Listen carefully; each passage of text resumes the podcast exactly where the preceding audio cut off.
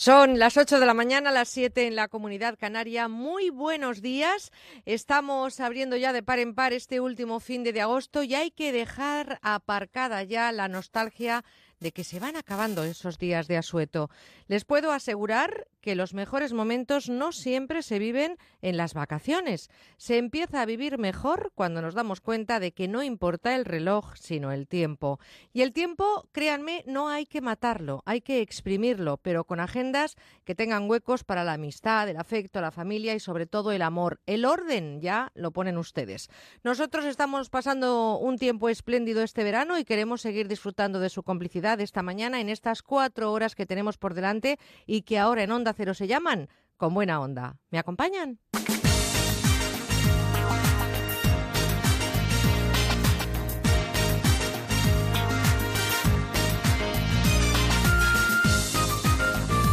Con Buena Onda, Merche Carneiro. Hoy también compartiremos información, entretenimiento, participación y muchos contenidos. Mucha precaución si ustedes ahora mismo nos escuchan al volante y en lo que estamos viviendo ya, sobre todo en esa operación retorno en las carreteras españolas. Toda la atención, todos los sentidos puestos en ese trayecto y por supuesto disfruten de su viaje. Nosotros ocupamos poquito hueco, les acompañamos y también si están en la camita, pues ya saben, una vueltita y muy pendientes porque les proponemos acercarles enseguida la actualidad de esta semana, desayunar en unos minutos con un grande del humor. No se pierdan lo que vamos a descubrir dentro de unos minutos con Leo Harlem. Hoy como terapia les proponemos el aterramiento, no es de miedo, es de tierra. María Reds nos va a contar cómo viene la moda del próximo otoño-invierno y también nos iremos esta mañana hasta el Palacio del Conde Luna en León. Allí conoceremos qué misterios encierra.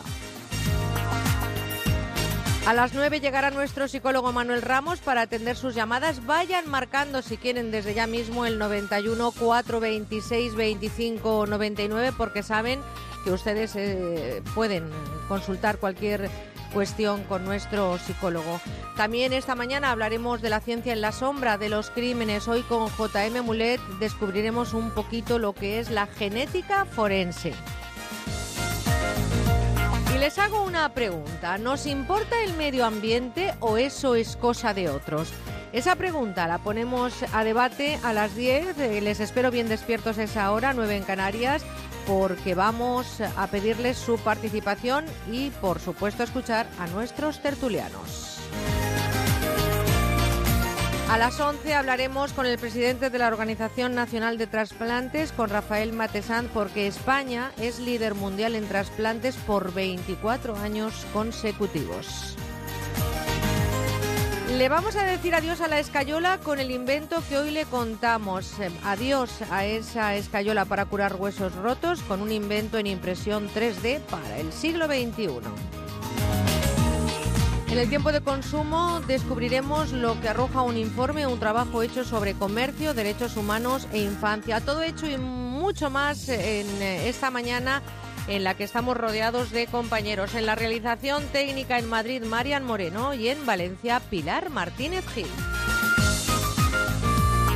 Madrugando en la producción también María Rech y nuestros compañeros en prácticas, Carla Bayo, Bárbara Yurato, María Fernández, Isabel Ejido y Andrés Moraleda. Abierto un contestador automático que este fin de semana cobra más relevancia que nunca porque queremos que nos dejen los últimos mensajes de este verano. Llámenos 963 9153 47 y por supuesto también queremos saber lo que nos quieren contar en nuestra dirección de correo electrónico con buena onda arroba onda cero punto es. Mañana al final del programa, al final ya del verano, escucharemos sus voces y leeremos sus mensajes y también contaremos cómo han ido las redes sociales porque estamos en Facebook y también en Twitter arroba con buena guion bajo onda. Y vamos, eh, sin más espera ya, a arrancar estas cuatro horas de radio.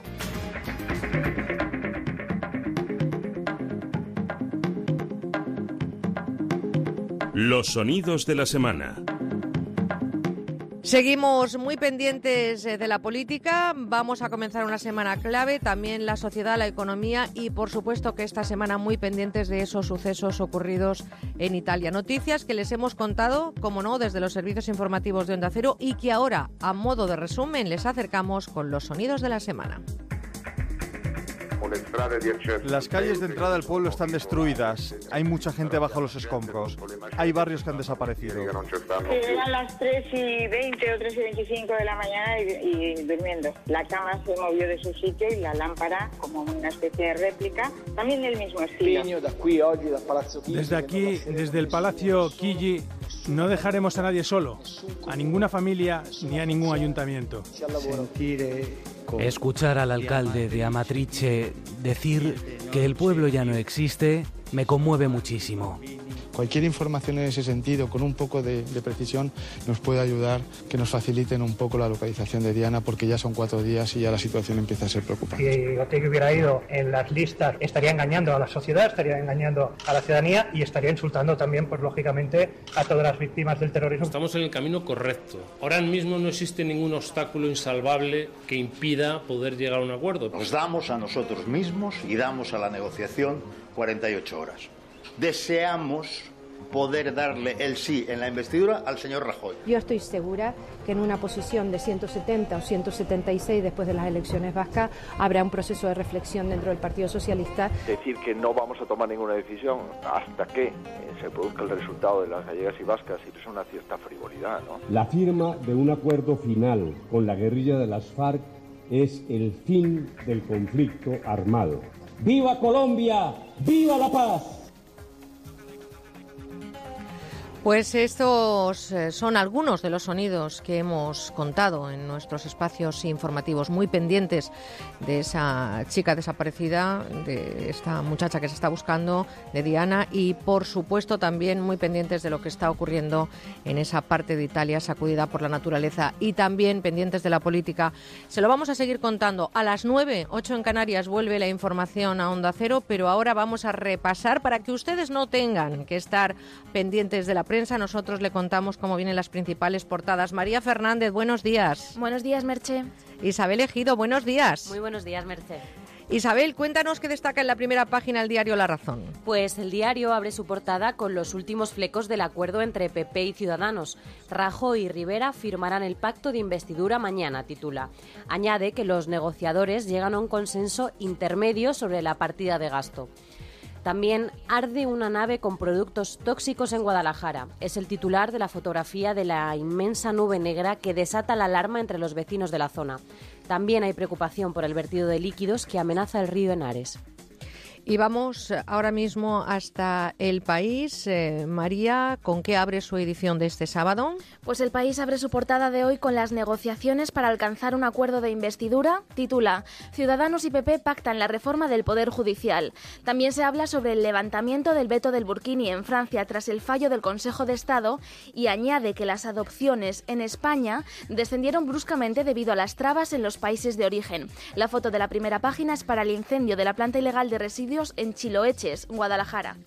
Isabel, vamos a dar un repaso a la portada de ABC. La basura inunda las grandes ciudades gestionadas por los populistas. Es el titular de la portada de ABC. La falta de limpieza es común en las calles de Madrid, Barcelona, Valencia, La Coruña o Cádiz, donde gobiernan Podemos y sus marcas, añade.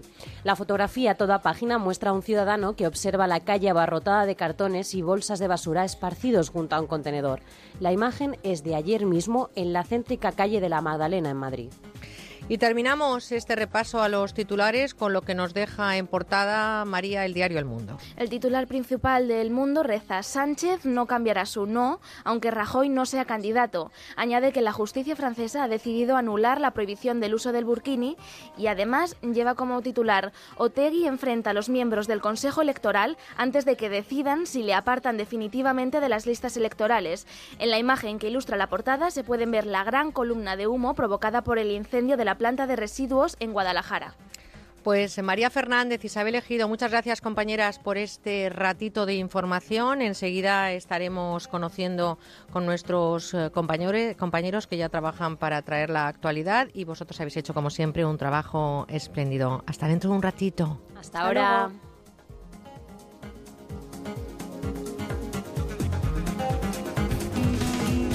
Buenos días. La combinación ganadora en el sorteo del Eurojackpot celebrado ayer ha sido 4, 8, 9, 33, 43, 5, 9. Eurojackpot, la nueva loto de Europa. Pídeselo a tu vendedor habitual de la 11, también en estancos, kioscos, gasolineras y demás establecimientos autorizados. Recuerda, todas las semanas hay botes millonarios. Buenos días y buena suerte.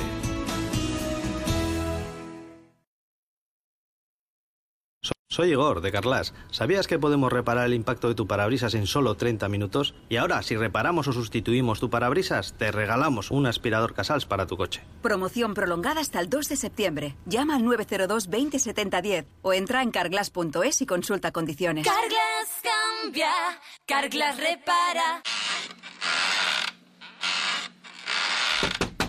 Eh, perdón, si interrumpimos tu momento balancín es solo para hacerte más fácil la vuelta al cole de tus hijos. En Hipercor tienes packs de dos polos para niña o niño por 8 euros, con un 50% de rebote. Además, con tus compras en Hipercor consigue puntos para disfrutar de entradas y hotel gratis en Portaventura World. Consulta condiciones. Buenos días. El número premiado en el sorteo del cuponazo celebrado ayer ha sido 3708 03703 serie 135 135. Este número ha obtenido un premio de 9 millones de euros. 15 millones si se ha jugado al cuponazo XXL. Puedes consultar el resto de los números premiados en juegos11.es. Hoy tienes una nueva oportunidad con el sueldazo del fin de semana. Disfruta del día y recuerda, con los sorteos de la 11, la ilusión se cumple. Onda Cero con buena onda.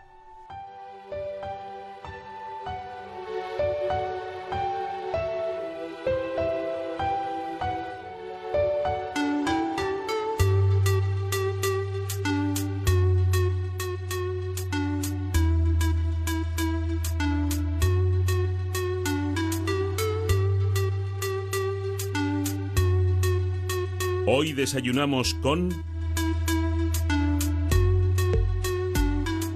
Pues vamos a poner a nuestro último desayuno de agosto una taza de frescura, un poquito de naturalidad y una buena tostada del sentido del humor. Esta mañana nos tomamos el café con uno de los cómicos más solicitados del momento. Es ese valor añadido al ingenio y a la inteligencia y que hace que marque la línea del humor con esa elegancia de su versátil puesta en escena. Seguro, seguro, seguro que ustedes ya saben de quién les hablo. Leo Harlem, buenos días. Hola, muy buenos días. Mira, antes que nada te quiero agradecer este madrugón porque estás triunfando ahí en el Teatro Escalduna y estás eh, acostándote tarde y yo que hayas eh, optado por desayunar con nosotros es un auténtico lujo, así que te doy las gracias ya de antemano. ¿eh? Bueno, muchas gracias a vosotros. Tampoco tiene importancia, hombre. Levantarse un poco temprano también viene está bien. Así empiezas el día con más, con más fuerza y con más energía. Bueno, y gracias por este madrugón. Tus orígenes, Leo, los marca una localidad leonesa de la comarca del Bierzo y que pertenece al Sí. municipio de Toreno. Naciste en Matarrosa del Sil. Exactamente. Aunque tienes el corazón partido, yo creo que entre León y Valladolid, ¿no? Sí, bueno, lo que pasa es que como de niño ya fui para Valladolid, me he criado allí, mis hermanos han nacido allí, mi madre vive allí, pues hemos hecho mucha vida en, Valladolid. Yo de hecho tengo casa allí, lo para que estoy en Madrid por motivos laborales, pero sí, la verdad es que vivo un un poquito así, pero bueno, al pueblo cuando, cuando voy, pues la verdad es que te, te da mucho gusto ir, pero realmente la vida mm, práctica la he hecho en, en Valladolid. Pero bueno, muy bien, siempre Allí- contento. Allí es donde tú dibujabas sonrisas ya de pequeño, en el colegio, en el equipo de fútbol. Creo Bueno. que eras ya un niño que apuntaba maneras. Sí, bueno, siempre han dicho que tenía un poquito de gracia y tal, pero bueno, nunca nunca habría pensado que me iba a dedicar a esto profesionalmente, pero pero siempre he tenido un poquito de, de chispa y eso, pues pues claro, la gente lo agradece y lo pasa muy bien. Yo me voy a detener en el año 2001. Creo que hay un antes y un después cuando en ese bar La Salamandra te preparan una actuación unos amigos y creo que es ahí donde hay un punto de inflexión, Sí. ¿no? En lo que sería tu, tu carrera.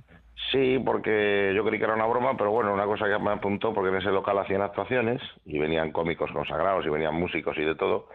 Y ahí fue donde hice una actuación y funcionó muy bien y ya a partir de ahí mandé unos vídeos al Club de la Comedia. Eh, llegué a la final del, del certamen en el año 2002 y eso fue lo que me, me, cambió, porque ya, ya empecé a dedicarme a esto, empecé a trabajar y llevo 13 años dedicado a esto. ¿Es, ¿Es, verdad que en ese vídeo que estás comentando, que mandaste al Club de la Comedia, lo, lo grabasteis tú y creo y el Salamandra sin haber descansado por la noche y que de 475 personas os eh, eh, clasificasteis para la final? Sí, lo grabamos, eh, fui con el dueño de la Salamandra, que nos abrió el bar, lo grabamos como a las 7 de la mañana, a las 8 porque habíamos salido por la noche y era el último día para mandarlo, yo no sabía que era el último día para mandar el vídeo al Club de la Comedia. Entonces, eh, liamos allí a un cámara y, lo grabamos y lo, lo, preparó un poco por la mañana en su oficina y por la tarde se mandó por un mensajero. Y, ese vídeo fue el que, bueno, con los guiones también, que mandé unos textos, unas, unas fotocopias, y, y, eso fue lo que hizo que estuviéramos en el concurso. Pasamos un certamen de 475 personas a la semifinal, en la final, y allí estuvimos. Y al final nos metimos en, la final para, para seis actores.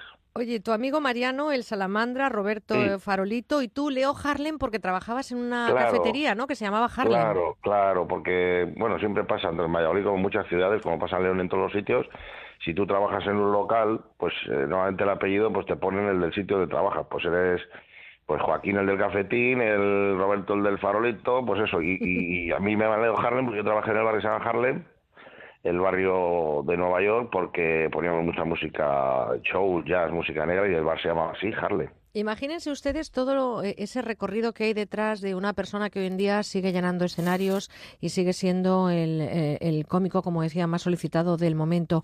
Llegó el Club del Chiste a Antena 3 Televisión y todos los días en prime time nos hiciste pasar muy buenos ratos. ¿Qué te ha aportado a ti la televisión? ¿Ha sido ese empujón final que necesita alguien para entrar en las casas y demostrar su talento? Efectivamente, porque aunque existen muchos medios de comunicación, eh, pues aquí tenemos la radio, tenemos eh, que la radio siempre ha estado ahí también, eh, tienes posibilidades ahora en internet, hay muchos muchísimos medios de hacer cosas.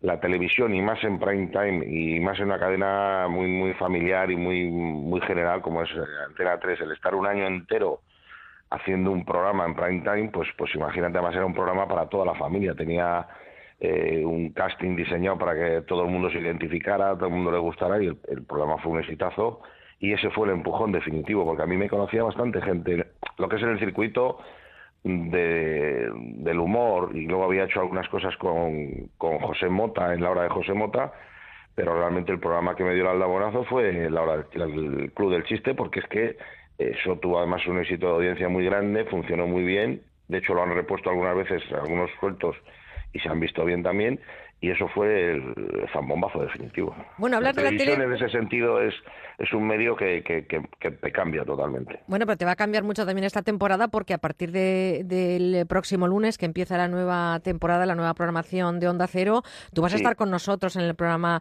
Más de Uno con Juan Lucas, ¿eh? Exactamente, vamos a estar ahí con Lucas. Eh, es un proyecto pues, pues para este año hemos eh, estado hablando, empezaré los lunes y tenemos un día a la semana. Yo también estoy con, zapeando por las tardes los lunes y los martes, pero lo de la radio es muy bonito. Eso a mí es un medio que me gusta mucho porque eh, tiene esa, esa, magia, ese misterio, como no se ve a la gente, como, bueno, aunque ahora se retransmiten en casi prácticamente por, en, el sistema este, no me acuerdo, streaming y tal, se, se retransmiten, pero me, me, apetece mucho hacer radio porque es un medio que me gusta mucho. De hecho, ya colaboré con Javier Ares un par de temporadas en Radio Estadio, y, me gusta mucho la radio y ahí estaremos para que la gente pase un rato agradable, que es de lo que se trata, ¿no? Pues bienvenido a tu casa de la que nunca te fuiste. Oye, muchísimas gracias. Leo, tú hablas del streaming ese o qué es cierto que te llevas eh, regular con las redes sociales. Me han dicho que eres más de llamar que de mandar WhatsApps.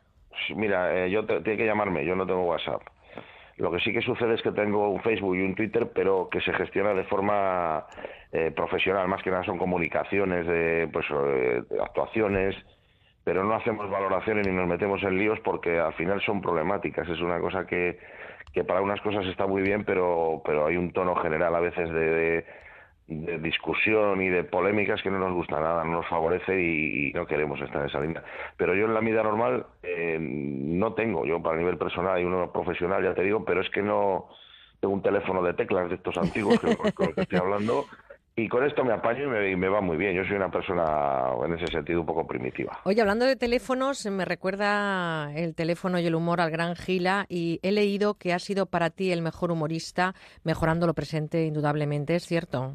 Hombre, yo de los humoristas históricos para mí Gil ha sido una cosa extraordinaria. Luego también, hombre, ha habido gente muy buena, no puedo decir que típico, ha habido de los compañeros que hemos tenido mucha gente. Mira, el desaparecido Pedro Reyes, yo con él me moría, he tenido la suerte de trabajar muchísimas veces y era un tío divertidísimo. Todo el mundo tiene mucho talento, pero yo creo que en Gila, aparte se daba los textos que escribía, que era una cosa totalmente neutra, no, no, no, no se metía en política, no se metía en líos y, y hacía un humor que perdura completamente. Tú escuchas ahora un monólogo de Gila y es divertidísimo. Sí, porque parece que los monólogos se han descubierto ahora y si miramos hacia atrás en el tiempo, ese gran Gila era el, eh, yo creo que el percursor de, absoluto de los monólogos. Eh, fue el gran monologuista de la historia del humor español. Aquí lo que es en el mundo hispanohablante hay, hay mucha gente y, en Argentina y en Uruguay hay muchos cómicos también antiguos que hacían esto. Lo que sucede es que a raíz de aparecer el Club de la Comedia en televisión, pues esto ha tenido un boom, porque había gente, no sé si te acuerdas, Paco Gandía, que contaba los chistes, pero que eran como monólogos, porque los alargaba y hacía ahí una historia dentro. Y la verdad es que sí que se, se ha descubierto más tarde, pero, pero hay una pujanza muy grande de artistas muy buenos en este género. ¿eh? Lo que sí que sucede es que todos vamos avanzando un poquito también hacia... Ahora nosotros ahora en el teatro hacemos algún sketch, hacemos intervenciones entre varios, porque también hay que renovarse un poco y darle un toque. Pero el género del monólogo en sí yo creo que tiene mucha vigencia, porque a la gente le gusta. Eh, nosotros, de hecho, cuando empezábamos nos decían, esto va a durar va a tener dos temporadas, y sin embargo llevamos trabajando 13, 14, algunos compañeros 15, 16, 18 años, y ahí siguen, dale que te pego. Y, y hay una demanda muy fuerte. Nosotros tenemos mucho trabajo, nos llaman también para temas de empresa, convenciones, reuniones, para amenizar. Hay gente que se está orientando a dar charlas incluso de, de trabajo, de, de creatividad y está muy bien, la verdad que es, a mí me gusta. ¿Dónde, ¿Dónde, crees, Leo, que está esa, esa línea del monólogo que nunca hay que, pasar? No, lo nombrabas hace un momento, ¿no? El gran Gila que nunca se metía con nadie, que era ese humor familiar, cercano. ¿Crees que es ahí donde nos tenemos que detener en el humor? ¿No hay que pasar esas fronteras que al final acaban ofendiendo demasiado? Es que mm, la gente está muy susceptible y hay que partir de un punto de vista que que todo el mundo opina en un sentido, te, montan campañas, te pueden boicotear, o sea, es un tema que hay una tensión latente ahí que la gente busca problemas donde no los hay, porque cuando se hace una cosa en tono de humor realmente es un tono de humor. Yo yo si veo una persona que hace chiste de alguien con gafas, pues pues pues lo entiendo, no no me voy a enfadar, pero hay gente que se enfada. Entonces yo creo que uno mismo dentro de su estilo de humor, porque hay gente que tiene un estilo de humor más agresivo o le gusta hablar de política o le gusta hablar de lo que sea. A mí no, yo, yo me pongo mis barreras, mi barrera yo no hablo nada de política, absolutamente nada, porque me parece contraproducente. Tampoco me meto con la religión, porque es una cosa que está enraizada en la gente y cada uno tiene sus creencias. Y eso lo único que hace es ponerte a la gente en contra, porque la mitad del auditorio se ríe, pero la otra mitad lo pasa mal. Entonces, tenemos muchos temas para hablar, pero hacemos mucho nosotros el tonto como para, para, para tirar esos temas. Entonces yo prefiero hablar de las modas, esta porque se pone de moda el running, pues hacemos una broma del running con todo mi respeto para los que corren, pero es por hacer una gracia, si no, no podríamos hablar de nada. Es verdad que, que eh, cuando te escuchamos nos dibujas una sonrisa, nos evades a ese eh, momento tan necesario, ¿no? Que es pasar de lo que realmente es un problema en la vida y en este momento, por ejemplo, pues la política también lo es. ¿Es, cierto, ¿Es cierto que tienes una manía o superstición de ponerte todos los billetes en el bolsillo izquierdo antes de actuar? Sí, bueno, todos los billetes me voy a meter ahí, pero siempre me meto un billete de 50 euros o de 20, me lo meto en el bolsillo izquierdo del pantalón, porque la primera vez que actué lo llevaba y funcionó muy bien. Y al final uno desarrolla no supersticiones, pero son manías, pero pero bueno, tengo esa manía, sí, me, me, me gusta me gusta meter ahí un billete y, la verdad es que, que me ha funcionado siempre bien. Oye, ¿y cuándo vamos a descubrir a ese Leo Harlem pintor o escritor? Porque sé de buena tinta que eres un auténtico artista. ¿Para cuándo esos libros y para cuándo esas exposiciones? Bueno, me gusta mucho el, dibujo, me gusta la escultura, y me gusta mucho pintar y tal, pero que ahora mismo estoy al 100% con, con el lío que tengo este pero este año me había propuesto empezar a, dar unas clases para, para ponerme a afinarme un poquito y también con una forma de ocio distinto. Dice, pues un día a la semanita te vas a unas clases de, pintura o dibujo, te, explayas y sigues recuperando un poquito el pulso. Y me gustaría en un futuro hacer alguna exposición de dibujo.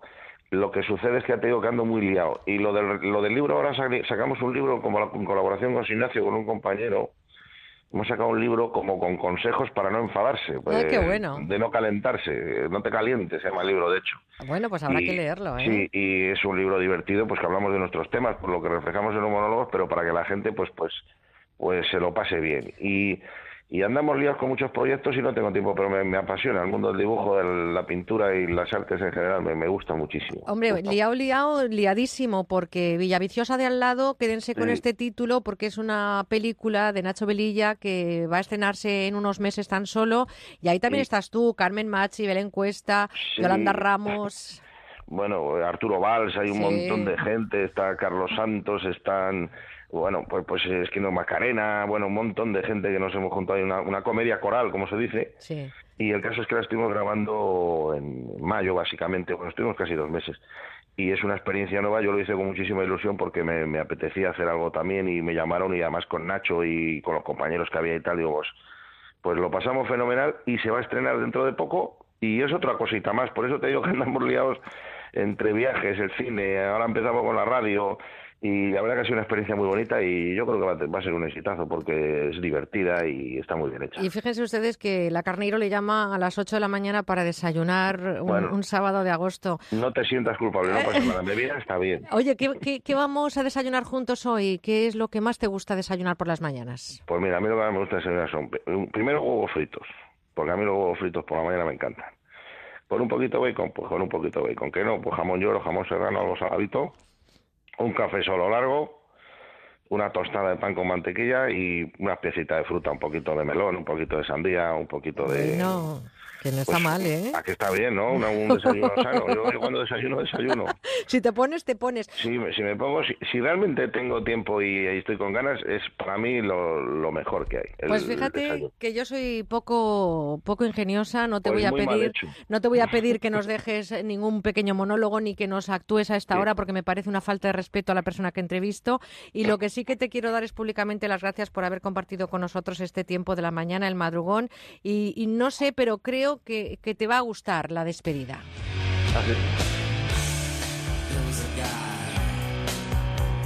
Sí, hombre. los Pixies. Sí, los Pixies, que es un grupo que me gusta a mí mucho, que tengo todos los discos y es un grupo que me ha gustado siempre muchísimo. Y pues te lo agradezco mucho porque esto, bueno, esto ya sí que ya, ya, me, ya me pongo tonto ahora.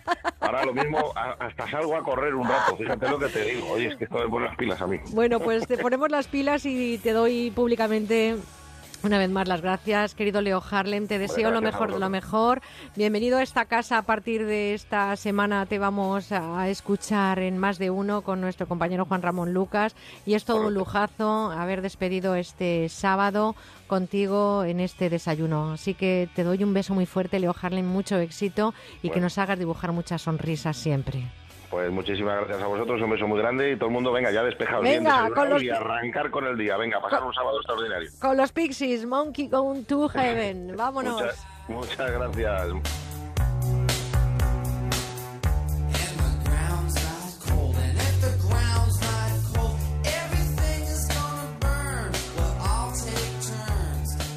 Con buena onda en Onda Cero. Vas a escuchar el 2% de la canción más famosa del año. El 2% puede parecerte nada, hasta que le pones nombre y apellidos. El 2% de los conductores da positivo en controles de alcohol. Puede parecer poco, pero al menos 400 personas mueren cada año después de haber bebido. Si bebes alcohol, no conduzcas. Dirección General de Tráfico, Ministerio del Interior, Gobierno de España. Pues sí, en Vision Lab por 57 euros puedes marcar la diferencia con una mirada, con las monturas más elegantes, deportivas o sexys. Si quieres seducir a todo el mundo, sé diferente. Ponte una montura de las mejores marcas por 57 euros, solo en Vision Lab. Consulta condiciones. No sé si llevas buscándolo años, eh, meses, días, tal vez desde esta mañana. Estás de enhorabuena, lo hemos encontrado. El amor está en el aire, presentado por Juan y Medio. Muy pronto, en Antena 3. Vodafone y Onda Cero anuncian la llegada de José Ramón de la Morena. Bienvenido. Ey, ¿a qué te suena Leganés? Leganés, Leganés, Leganeister, Leicester, ¿ves? Campeones de liga, es que lo veo. Todo está por ver. El fútbol pasa por Vodafone One Televisión. Contrata el todo en uno de última generación y llévate todo el fútbol por 6 euros. Infórmate en el 1444 y entiendas Vodafone. Vodafone, power to you. El curso que viene, tus hijos echarán muchas carreras. Pero para que ahora tú no tengas que correr de un lado a otro, en el corte inglés tienes el chándal o las deportivas boomerang por solo 9,95 euros. Vuelta al cole en el corte inglés. Te ayudamos con tus deberes.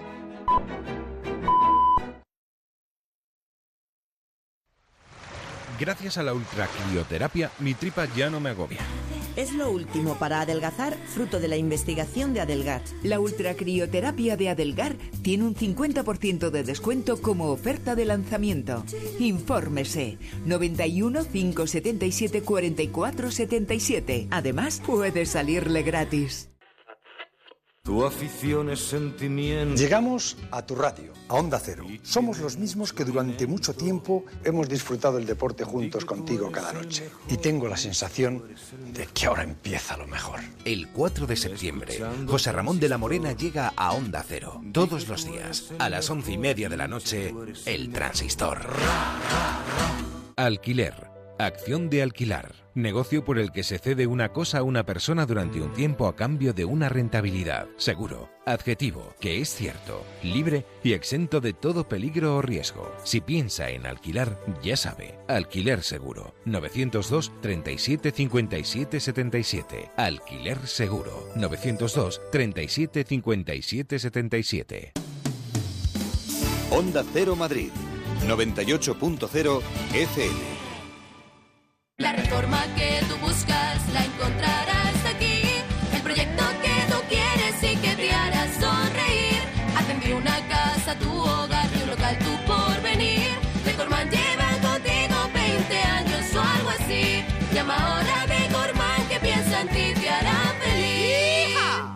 Es el momento de cambiar los muebles de su oficina. Por eso en Mercaoficina disponemos de dotaciones completas tanto en muebles como en sillería para que usted pueda dar un aire nuevo a su oficina acorde con el impulso económico en el que estamos y con los mejores precios. Mesa 1,60 por 80 más cajonera más silla giratoria ergonómica por tan solo 90 euros. Infórmese en el 91 875 1050, 91 875 1050 y en mercaoficina.es.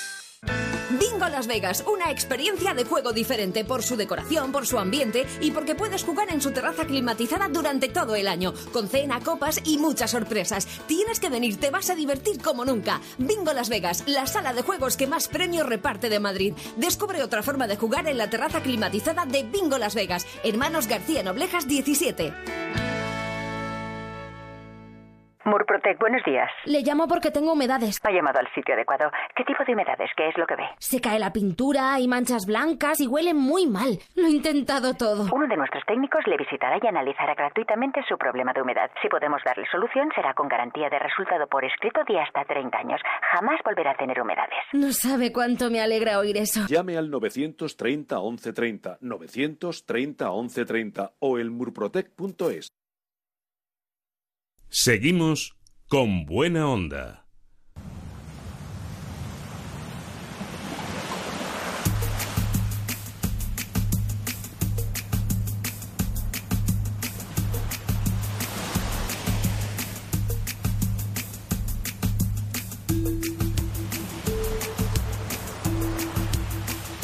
Estamos en terapia.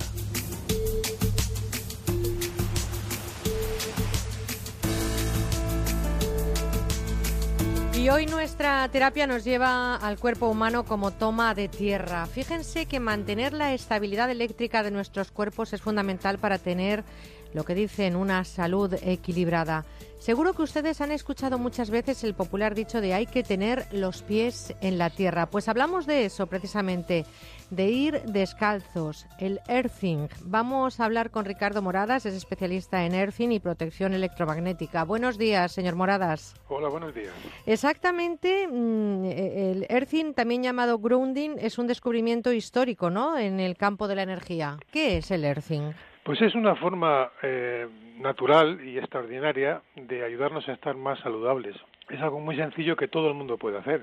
Exactamente es la práctica o el método para volver a conectarnos con la energía de la Tierra. Sabemos que, que necesitamos el Sol para obtener vitamina D, pero también necesitamos la Tierra para obtener energía que, que genera importantes reacciones en nuestros cuerpos y por eso la necesitamos, ¿no? ¿Cómo se puede uno centrar en el cuerpo humano como toma de tierra eléctrica? Bueno, es que el cuerpo humano principalmente es eléctrico.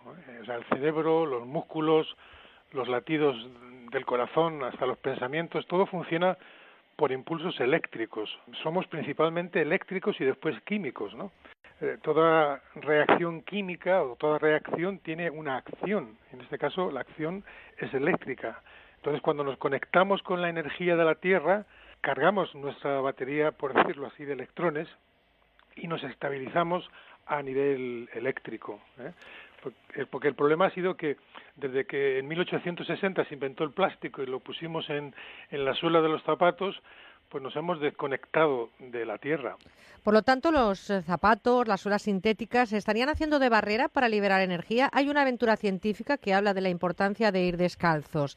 Eh, evidentemente, esta aventura nos está llevando a tomar conciencia de lo importante que es el mayor descubrimiento, dicen los que practican Earthing, de la salud de nuestro tiempo, que es caminar descalzos para cargarnos y descargar energía.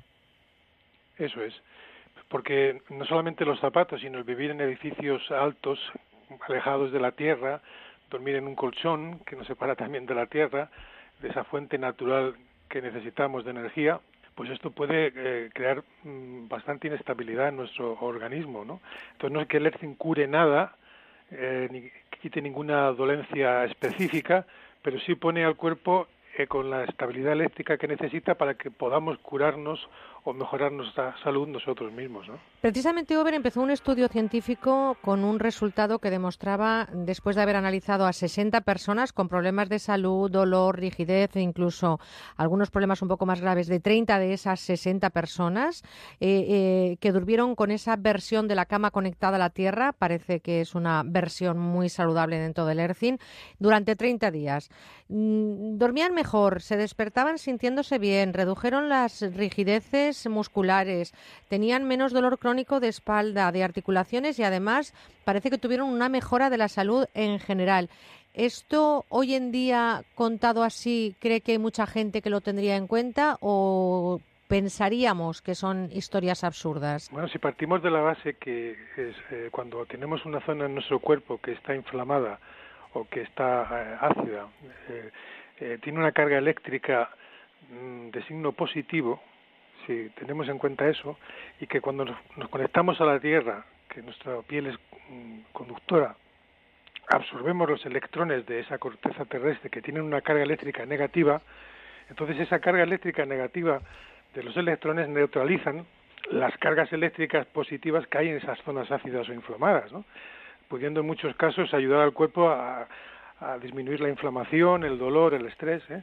Por eso nos encontramos muy bien cuando estamos en una playa paseando descalzos o por la hierba, porque eh, este es el eh, antiinflamatorio natural por excelencia.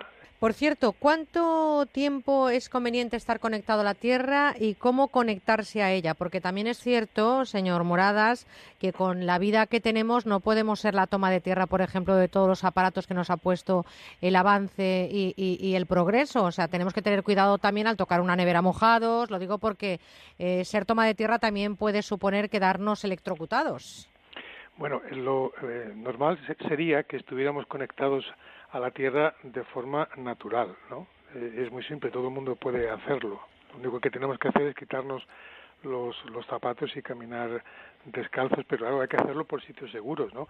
Eh, estaríamos descalzos en la playa, eh, por la hierba, pero en un sitio que hubiera cristales o que hubiera, como usted ha comentado bien, una fuente electromagnética, un campo muy fuerte, pues no, sería prudente hacerlo así. Hay que hacerlo de la forma segura. Pues fíjense ustedes que la búsqueda de terapias para mejorar nuestro bienestar físico y psíquico es un camino abierto que hoy nos ha llevado al más primitivo, a la desnudez de los pies y al contacto con la tierra para poder liberar toda esa carga energética que nos trae esta sociedad del progreso. Arena, pasto, tierra, concreto y ladrillo siempre y cuando no estén pintados, azulejos de cerámica.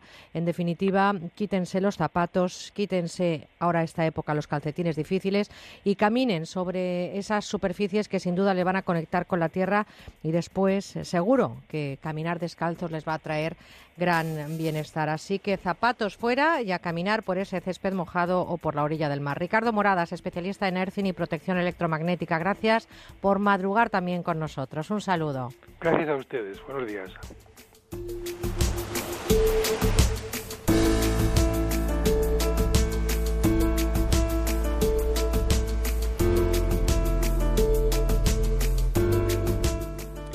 Y cuando queremos darnos cuenta ya nos han picado los mosquitos, muchas veces mientras dormimos.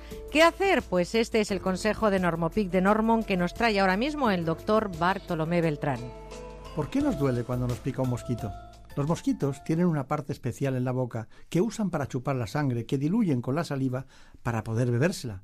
Es esta saliva precisamente lo que nos provoca alergia. La zona de la picadura se inflama y como resultado nos pica. Lo principal es no rascarse porque irritamos más la zona y podemos infectarla. Hay que lavar la picadura con agua y jabón, con jabón neutro. Como primera medida puede aplicarse un poco de hielo y para evitar el picor podemos aplicar algún producto que encontremos en la farmacia, como por ejemplo Normopic calmante, que proporciona una agradable sensación de alivio del picor con efectos calmante y refrescante. Tomamos nota del consejo de hoy que nos trae Normon. Contame, ¿qué te sucede? Resulta que ahora cuando les pico no les pica. Me he vuelto loco, doctor. No, son ellos los que se han vuelto acuerdos. Tienen Normopic calmante. Normopic calmante proporciona un alivio inmediato del picor. Con Normopic de Normon, si te pica, no pica. ¿Hola? Soy el becario de Skoda. Me he quedado trabajando en agosto mientras todos estáis por ahí, así que pondré los precios a la Bartola. Un Skoda Fabia por 8.990 euros. Equipadito, ¿eh? Cinco puertas, aire acondicionado, Bluetooth, llantas... Porque ¿para qué quieres un coche si no es para vivirlo a la Bartola? Oferta para unidades financiadas con Volkswagen Finance. Consulta skoda.es. Pues sí, en Vision Lab por 57 euros puedes marcar la diferencia con una mirada. Con las monturas más elegantes, deportivas o sexys. Si quieres seducir a todo el mundo, sé diferente. Ponte una montura de las mejores marcas por 57 euros. Solo en Vision Lab. Consulta condiciones. Agosto es el mes de las Perseidas. Esas estrellitas fugaces que se ven solo una noche y que no te puedes perder. Como tampoco te puedes perder el día sin IVA de Hipercor, porque es tan fugaz que dura solo hoy y te descuentan el importe del IVA en electrónica y electrodomésticos. Y todo de las mejores marcas. Día sin IVA en electrónica y electrodomésticos, solo hoy en Hipercor. Aprovechalo. Consulta condiciones en tienda o en hipercor.es. Estas vacaciones, vayas donde vayas, no olvides abrocharte el cinturón de seguridad en el coche o el autobús, ponerte el casco si vas en bici o moto y utilizar correctamente los sistemas de retención infantil. Hay decisiones que salvan vidas. Este verano, decide vivir. Ponle freno. Juntos, si podemos. Compromiso a tres media. Seguimos con buena onda.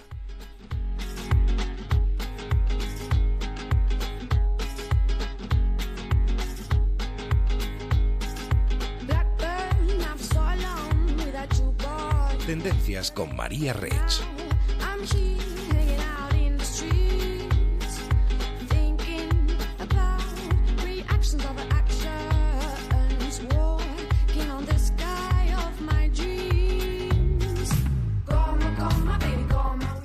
¿Cómo, cómo, cómo, cómo viene la moda? María Rech, buenos días. ¿Qué tal? Buenos días. Hombre, son las 7 y 43 en Canarias, 8 y 43 en la península, incluso en Asturias. Unos amigos que se van ahora al Valle del Oso, qué suerte con la bicicleta, ¿eh? Pablo, ponte los zapatos, que me dice un oyente que no se pone los zapatos porque está oyendo la radio y dice que es la excusa perfecta. Así que al Valle del Oso. Oye, no sé si para el Valle del Oso, si para eh, pasear, para ir a trabajar. ¿Cómo viene la moda, María? ¿Qué tendencias vienen para otoño-invierno que está a la vuelta de la esquina, ¿eh? Aunque hace calor todavía, hay que decirlo, ¿eh?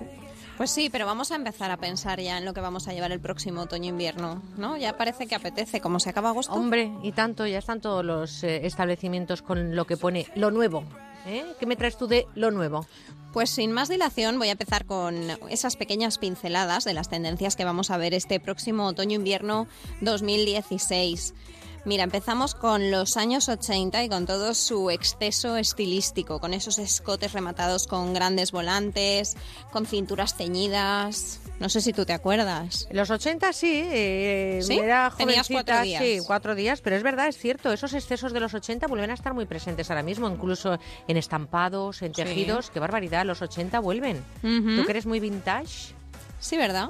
para algunas cosas. Para algunas cosas, mujer, claro, no para todo. La inspiración eh, en el ballet también va a ser una de las tendencias. Esas sedas fluidas, esos ligeros tules que nos dan ese toque de feminidad en estado puro.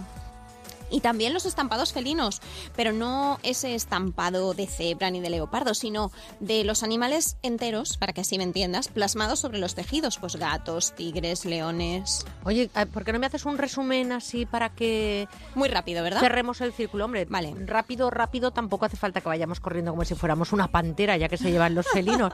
Pero sí, hazme un resumen que nos ubiquemos sin detenernos en todo el detalle de lo que es el otoño-invierno. Pues mira, si tienes que elegir un tejido, elige el terciopelo. Si tengo que elegir dos colores, te diría el morado y el verde militar. Un must, que es lo más de lo más. Los mensajes en las camisetas se mantienen.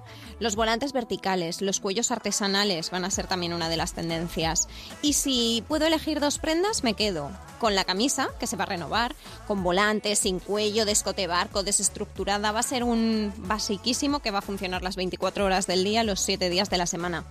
Y la cazadora vaquera, Uy, que mira. ya hemos estado hablando un Sí, poquito. hemos de- estado hablando durante este verano y además parece que se mantiene también para las próximas eh, semanas, para los próximos meses, ¿no? Sí, sí, además la vamos a llevar a todas horas. Oye, ¿y qué me pongo?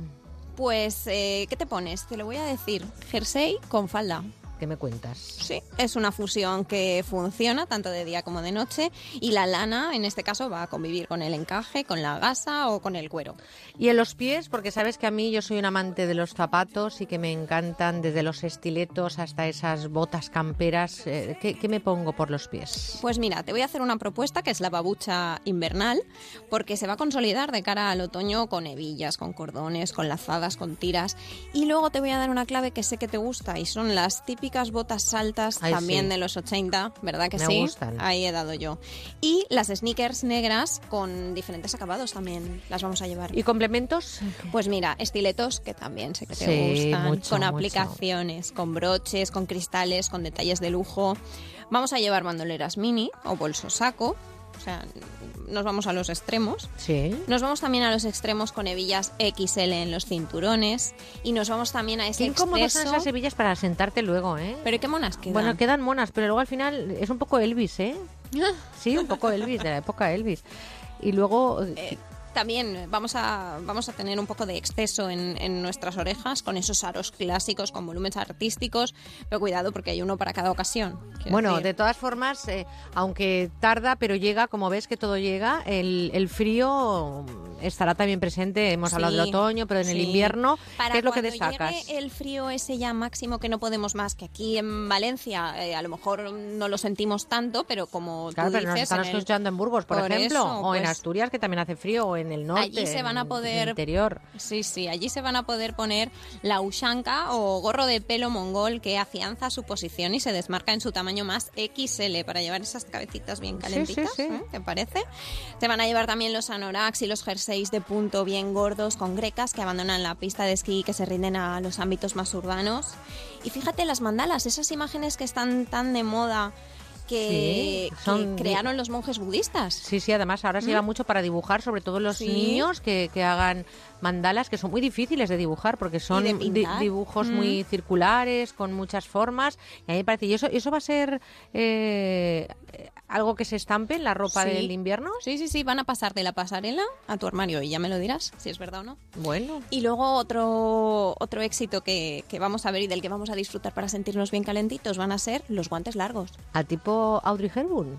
Sí. Fíjate, ya nos vamos no a los 80, sino que nos vamos mucho un más para más atrás. lejos, sí, sí, sí. Oye María, pues eh, me encantan las tendencias que me has traído y además tu madre debe estar muy contenta porque no me has traído nada en inglés, todo me lo has he contado dicho el must, el must, que luego he dicho que es lo más de lo más. El más, que es lo más de lo más, y, y luego lo de las mandalas, que eso evidentemente es que no tiene traducción, pero No bueno, decirlo que de nada, todo muy spanglish, muy español, Sí. esta- estas tendencias que nos traes para el otoño-invierno.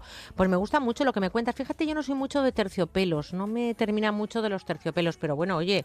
Yo creo ha- que lo vas a acabar llevando. Me has y traído si no, ya me lo contarás. botitas y todo. ¿Cómo despedimos esta sección este verano, María? Pues mira, dos pequeñas menciones. Una es eh, la despedida a una gran diseñadora francesa, a Sonia Reichel, que ha fallecido esta semana a los 86 años. Ella era la conocida reina del punto.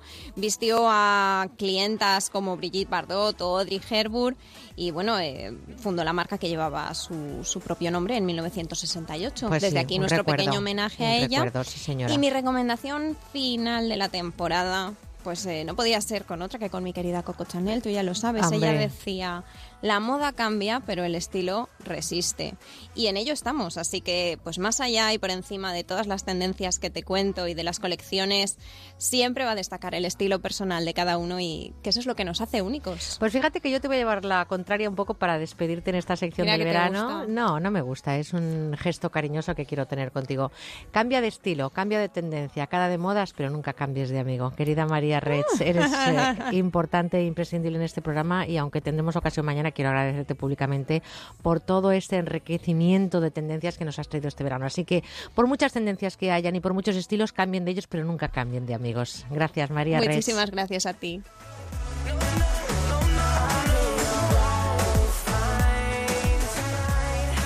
Este verano queremos escucharte.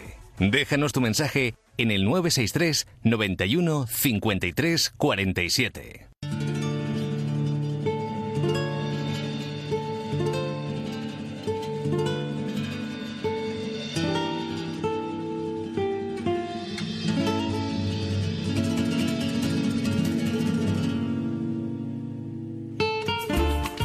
Made in Spain.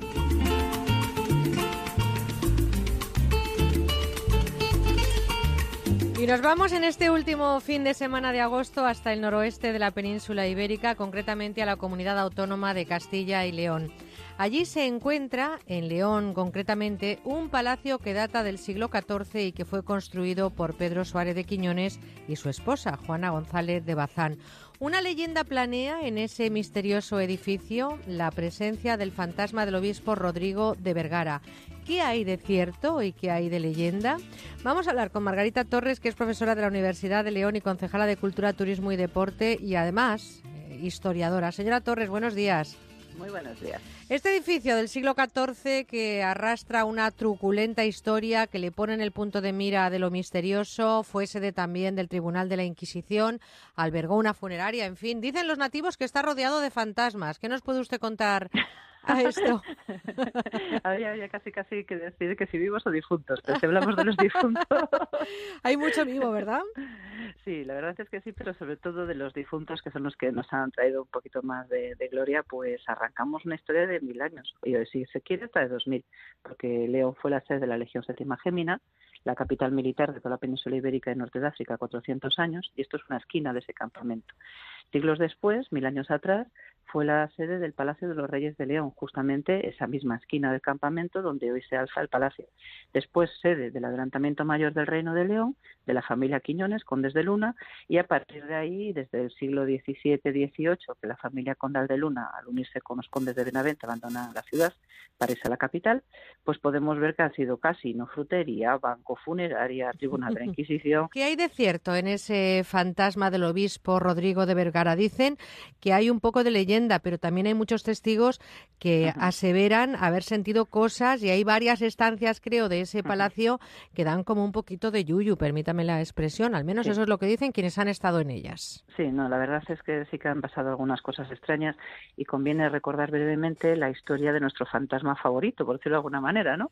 Y es, y es un obispo de origen riojano llamado Rodrigo de Vergara que bueno pues tuvo muchos problemas con sus propios canónigos de la catedral y lo resolvió como se resolvían las cosas de 1478, o sea, mm, cargándote al de enfrente. Ahí nos andaban con políticas, negociaciones. Entonces ordenó matar a Fernando Cabeza de Vaca, tesorero, y después la gente de este tesorero, de Cabeza de Vaca, entró en el Palacio Episcopal persiguiendo al obispo para matarlo. El obispo salió corriendo por las murallas romanas de León hasta llegar a esa esquina del campamento donde está nuestro palacio. Allí se juntó a las faldas de la condesa Juana Enríquez, condesa de Luna, y le degollaron. La turba leonesa, es decir, el pueblo de León le degolló. A continuación, bueno, pues fueron a saquear el palacio y el muerto quedó en el palacio de los condes de Luna. Y además es muy curioso porque los dos están enterrados, asesino y asesinado, en la catedral, con buenas tumbas ambos, pero sí que es verdad que el espíritu de don Rodrigo ha andado rondando por el palacio de los condes de Luna. Son muchas las personas que han sentido un frío tremendo, escalofríos en determinadas zonas. Eh, tenemos una pared que está toda encalada de huesos humanos, por ejemplo. Eh, tenemos bueno pues episodios de gente que ha escuchado eh, psicofonías eh, sabemos por ejemplo de que se han movido algunos objetos de algunos episodios extraños y sí que es verdad que muchos de los visitantes ahí tenemos la sede de la Universidad de Washington hoy en día pues muchos tanto americanos como españoles que lo visitan notan lo que se suele decir en el argot de presencia. Una reflexión en 30 segundos para poner no sé si al fantasma es su sitio o quitarle esa leyenda al castillo un lugar con dos mil años de historia digno de verse y de sentir.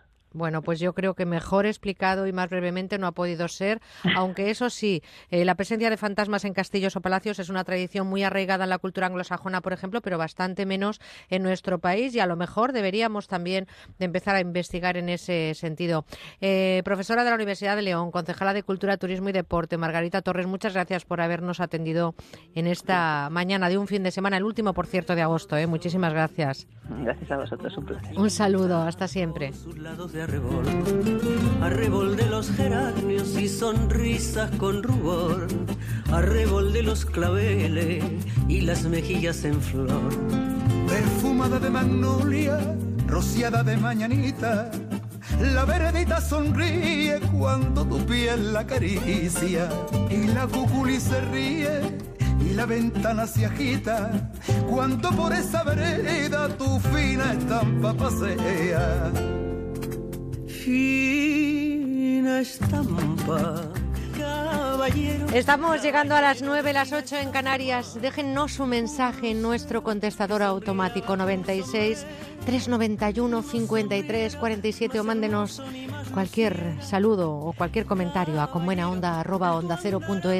Llegan ahora las noticias con nuestra compañera Laura Gil y después llega Manuel Ramos para atender sus llamadas 91 426 25 99.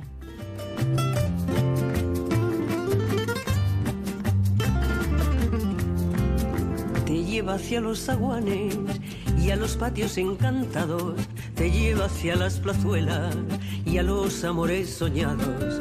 Veredita que te arrullas con tafetanes bordados, tacón de... Onda Cero con buena onda. Atención, si es usted víctima de una hipoteca multidivisa, no dude en defender sus derechos. Cada vez más tribunales dictan sentencias a favor de consumidores obligando a las entidades financieras a recalcular en euros las cuotas desde el inicio del préstamo y a devolver el dinero indebidamente cobrado por su falta de transparencia, información y buena fe. Infórmese gratis en bufeterosales.es o en el 91 550 1515. 100% de éxito en sentencias ganadas. Arrancan las fiestas de San Sebastián de los Reyes. Del 25 al 31 de agosto, disfruta, además de sus famosos encierros, de la mejor música en directo. Miss Cafeína, La Fuga, Los Secretos, Modestia Aparte, Celtas Cortos y mucho más. Y lo mejor, este año, entrada gratuita a todos los conciertos. No te las puedes perder, con el patrocinio de The Style Outlets de San Sebastián de los Reyes y Maeso. En Carrefour todo cuenta. Por eso queremos celebrar las 21 etapas de la vuelta con 21 ofertas imbatibles. Solo este fin de semana tienes el chuletón de buey por 9 euros con 50 el kilo. Carrefour, patrocinador principal de la vuelta. ¿Necesita conocer el valor oficial de su casa, finca, empresa o negocio? TIRSA, Sociedad de Tasaciones homologada por el Banco de España, especialistas en tasaciones de ámbito nacional. TIRSA. Llámenos al 91 540 0633 o visítenos en Jorge Juan 45. Presupuesto sin compromiso. Onda Cero, Madrid. Llega Sanse Fun Run, la carrera más divertida y refrescante del verano. El próximo 27 de agosto a las 20.30 horas recorre el circuito de los populares encierros de las fiestas de San Sebastián de los Reyes. Habrá premios para los más rápidos y también para los disfraces más divertidos en una carrera donde el agua será la protagonista. Apúntate ya en sansefunrun.com. Te esperamos con el patrocinio de The Style Outlets de San Sebastián de los Reyes. Gracias a la ultracrioterapia, mi tripa ya no me agobia. Es lo último para adelgazar, fruto de la investigación de Adelgar. La ultracrioterapia de Adelgar tiene un 50% de descuento como oferta de lanzamiento. Infórmese 91 577 44 77. Además, puede salirle gratis. Alquiler. Acción de alquilar. Negocio por el que se cede una cosa a una persona durante un tiempo a cambio de una rentabilidad. Seguro, adjetivo, que es cierto, libre y exento de todo peligro o riesgo. Si piensa en alquilar, ya sabe, alquiler seguro. 902 37 57 77. Alquiler seguro. 902 37 57 77. Electrocasión, liquidación permanente de electrodomésticos nuevos de las mejores marcas hasta con un 50% de descuento y garantía del fabricante. Electrocasión, cuatro tiendas por todo Madrid. Las 9, las 8 en Canarias.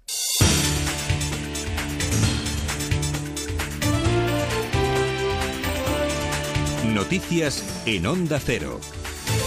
Buenos días. Este sábado expira el plazo para que PP y Ciudadanos lleguen a un acuerdo para investir a Mariano Rajoy, presidente del Gobierno, la próxima semana, que si no hay sorpresas quedará firmado mañana de forma definitiva, después de que sendos equipos de negociadores hayan destacado que se han producido avances importantes en apartados como el judicial, con una reforma en la elección de los miembros del Consejo del Poder Judicial, por la que 12 de ellos serán nombrados directamente por jueces y magistrados. No obstante, el portavoz de Ciudadanos, José Manuel Villegas, habla de avances insuficientes. Y es verdad se están produciendo avances y acercamientos en, algunos de los ámbitos de, de, negociación, pero a estas horas insuficientes como para poder hablar de un acuerdo, ni siquiera eh, prever un acuerdo inminente en las próximas horas. Precisamente por ello, el vicesecretario de Organización del PP, Fernando Martínez Maillo, manifestaba que el plazo para llegar a un consenso definitivo se alargaría hasta justo antes del debate de investidura. Yo creo que estamos en condiciones de, de decir que estamos en la recta final, en la recta final de este proceso.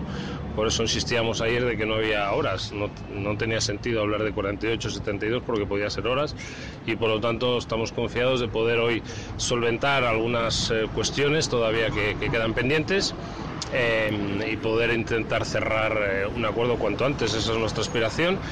Con vistas a ese debate que comenzará el martes en el Congreso, la vicepresidenta del Gobierno en funciones, Soraya Sáez de Santa María, volvía a llamar en las últimas horas a la responsabilidad del Partido Socialista e insistía en la mano tendida por parte del Gobierno. Desde luego, la voluntad del presidente del Gobierno ha sido hablar a lo largo de todo este proceso no, no, solo en los momentos finales del mismo, pero desde luego nosotros estamos dispuestos a hablar y dialogar antes del debate, durante el debate, entre la primera, si no resulta aprobada, y la segunda votación del debate y hacer todo lo que nuestra, esté en nuestra mano y todas las ofertas que sean necesarias para lograr que en este país se constituya un gobierno que creo que es lo que los españoles nos demandan y lo que exigen las circunstancias que son pues bastante extraordinarias. Entre tanto, a la espera del acuerdo definitivo que podría llegar en las próximas horas, el presidente en funciones, Mariano Rajoy, abre este sábado el curso político en la localidad pontevedresa de Cotobade.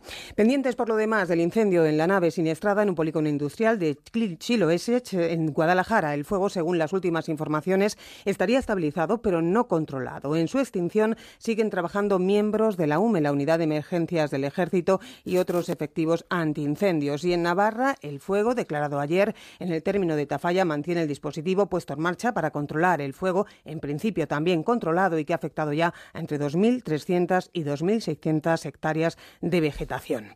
La DGT calcula que se van a producir eh, más de 4,2 millones de desplazamientos en toda España este fin de semana. Las mayores concentraciones de vehículos se van a dar en la zona centro y en el sur peninsular, con una estimación, una estimación del 22 y el 23% respectivamente. Cristina Cañedo. La Dirección General del Tráfico estima que entre hoy y mañana 4 millones 275.000 españoles viajarán por nuestras carreteras, casi un millón y medio de desplazamientos cada día, aunque se espera que se haga de forma escanolada. La DGT ha puesto en marcha una operación especial para garantizar la fluidez y la seguridad durante este fin de semana, en el que los ciudadanos que comienzan o vuelven de vacaciones se suman a los desplazamientos habituales de fin de semana.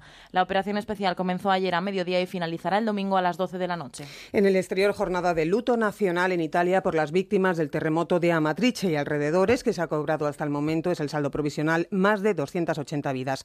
Los equipos de emergencia y de rescate continúan trabajando, aunque a menor intensidad, al haberse reducido la esperanza de hallar a más gente bajo los escombros, mientras prosiguen los trabajos de investigación e identificación de las víctimas. En este momento,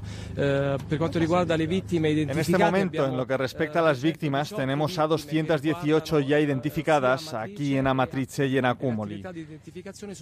Las tareas de identificación siguen su curso y estamos avanzando con los rescates en Amatrice también seguiremos excavando en zonas como San Ángel y San Lorenzo hasta que tengamos la certeza de que no queda nadie bajo los escombros. Y de vuelta a España nos fijamos en el tiempo. Hoy ambiente estable, pero con 17 provincias en alerta por calor. José Nicolás. Sí, los cielos estarán cubiertos en el litoral cantábrico. Durante la mañana también tendremos nubosidad en el interior de la península. No se descarta alguna lluvia, sobre todo en la cordillera cantábrica y alguna tormenta en las sierras del sureste. Las temperaturas siguen más altas de lo normal en la mitad norte de la península. Siguen en aumento, sobre todo en Castilla y León y el área cantábrica. Solamente descienden en el oeste de Galicia. Tendremos 16 provincias en alerta amarilla por estas temperaturas. Se podrá llegar a los 37 grados en Bilbao y a los 40 en Córdoba y seguimos pendientes del viento. El levante sobrará fuerte en el área del estrecho. Actualidad del deporte con Pablo Valentín Gamazo. Segunda jornada de liga con dos partidos ya disputados, Español 2, Málaga 2 y empate a cero entre Betis y Deportivo para esta tarde cuatro partidos, Osasuna Real Sociedad y Eibar Valencia a las seis y cuarto, Real Madrid Celta a las ocho y cuarto, dos horas más tarde Leganés Atlético de Madrid en el derby madrileño. Y hoy tenemos también octava etapa de la Vuelta a España con el colombiano Darwin Atapuma como líder y pendientes de si la disputa o no Alberto Contador, que está en observación por su caída la jornada de ayer. Así terminamos más información a las 10, las 9 en Canarias y en nuestra página web ondacero.es. Continúan en compañía de Con Buena Onda y Merche Carneiro. En Gente Viajera te invitamos a viajar. Mándanos una postal y participa en el concurso Postales Viajeras, porque te lo mereces. Con MSC Cruceros pasarás siete noches inolvidables en un crucero con pensión completa a bordo del MSC Espléndida. Viajes El Corte Inglés te lleva a Tenerife. Siete noches en un hotel de cuatro estrellas con vuelos y traslados incluidos. Escápate al Algarve. Vuelo Madrid-Faro con Air Nostrum y dos noches con desayuno en el hotel Epic Sana, un cinco estrellas con el mayor spa de Europa. Turismo de Puerto Rico te invita a descubrir la Isla Estrella. Vuelos con Air Europa para dos personas y cuatro noches con desayuno en el Gran Meliá Golf Resort Puerto Rico. Iberia te lleva a China en vuelo directo de Madrid a Shanghái, la ciudad de los contrastes. Participa. Manda una postal a postalesviajeras@ondacero.es o a Onda Cero Ramblas 8894, cuarta planta 08002 Barcelona. Recuerda incluir una fotografía de tu viaje con un comentario y tus datos personales. Suerte a toda la gente viajera. Por el amor de una mujer llegué a llorar y enloquecer mientras que ella se reía. Bueno, yo creo que esta quizás sea una de las baladas más bonitas de nuestra música. Dejé mis venas pues no sabía lo que hacía. Es Por el amor de una mujer, compuesta e interpretada por Dani Daniel. También la cantó otro grande de nuestra música, Julio Iglesias. Un canto a Galicia,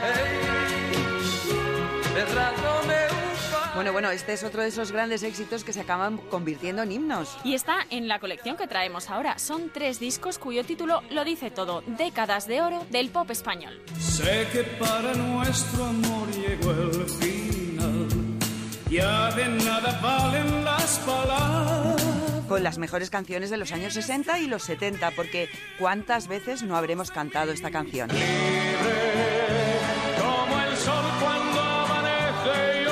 Miles, es que fue un bombazo como el resto de temas de esta colección que son todos buenísimos. Solo están disponibles a través del teléfono que damos aquí en la radio, el 902 29 10 29. Para que no me olvides, ni siquiera un momento. Con canciones maravillosas como esta de Lorenzo Santamaría o esta otra de Mocedades.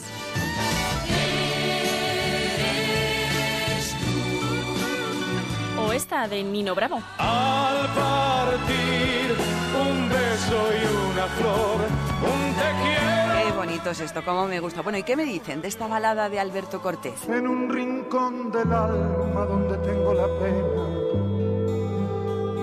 que me dejó tu adiós. Es preciosa esta canción. Se han reunido 60 grandes títulos de la música pop española. ¿Quién la escribía versos? Dime quién era. ¿Quién la mandaba flores por primavera? Décadas de oro del pop español es una colección maravillosa que, por cierto, se está regalando muchísimo. Claro, porque es la música ideal para nuestras madres, por ejemplo. Se han vendido tanto que se nos acaba ya. Hay que entrar en la web musicadesiempre.com o llamar ahora mismo al teléfono 902 29 10 29 para reservarla antes de que se termine. Amada mía. Porque además viene con un regalo solo por pedir prontito la colección. Pues sí, Paloma, hay que darse prisa porque se acaban enseguida. Durante la próxima hora, solamente la próxima hora, vamos a regalar un reloj muy bonito de cuarzo a todos los que hagan su pedido. Todas las promesas de mi amor se irán contigo. Pero no solo eso, es que también vamos a regalar unas fabulosas gafas de sol unisex con alta protección a los rayos UVA, que además son plegables. En fin, dos regalos por una colección que solo cuesta 33 euros más unos pequeños gastos de envío. Merece la pena, ya saben, en la web musicadesiempre.com y en el teléfono 902 29 10 29. Recuerden que es el último día de esta promoción, 902 29 10 29.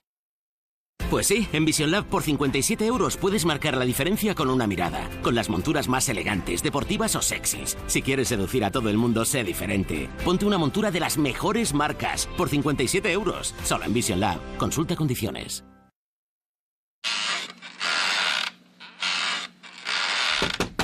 Eh, perdón, si interrumpimos tu momento balancín es solo para hacerte más fácil la vuelta al cole de tus hijos. En Hipercor tienes packs de dos polos para niña o niño por 8 euros, con un 50% de rebote. Además, con tus compras en Hipercor consigue puntos para disfrutar de entradas y hotel gratis en Portaventura World. Consulta condiciones.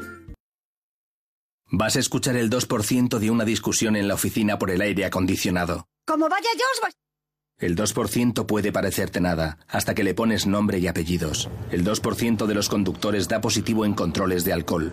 Puede parecer poco, pero al menos 400 personas mueren al año después de haber bebido.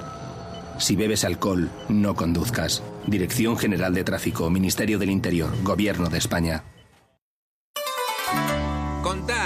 ¿Qué te sucede? Resulta que ahora cuando les pico no les pica. Me he vuelto loco, doctor. No, son ellos los que se han vuelto cuerdos. Tienen Normopic calmante. Normopic calmante proporciona un alivio inmediato del picor. Con Normopic de Normon, si te pica, no pica. Estás con Merche Carneiro. Estás con buena onda.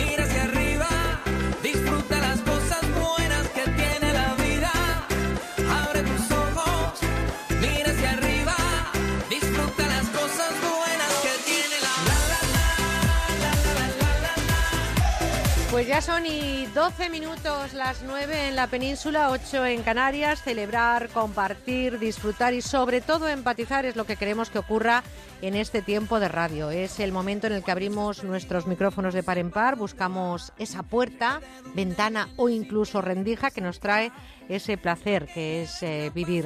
Y hablando de placeres, es un lujo reflexionar cada sábado y cada domingo con Manuel Ramos, doctor en psicología, psicólogo clínico y director del Instituto de Terapia Gestal. Manuel Ramos, buenos días. Hola, ¿qué tal? Buenos días. Te echamos de menos la pasada semana. Espero que hayas disfrutado Sí, mucho por el sí, norte, sí. ¿eh? Pues sí, sí, lo he disfrutado, pero ya habéis visto que soy bueno y he vuelto.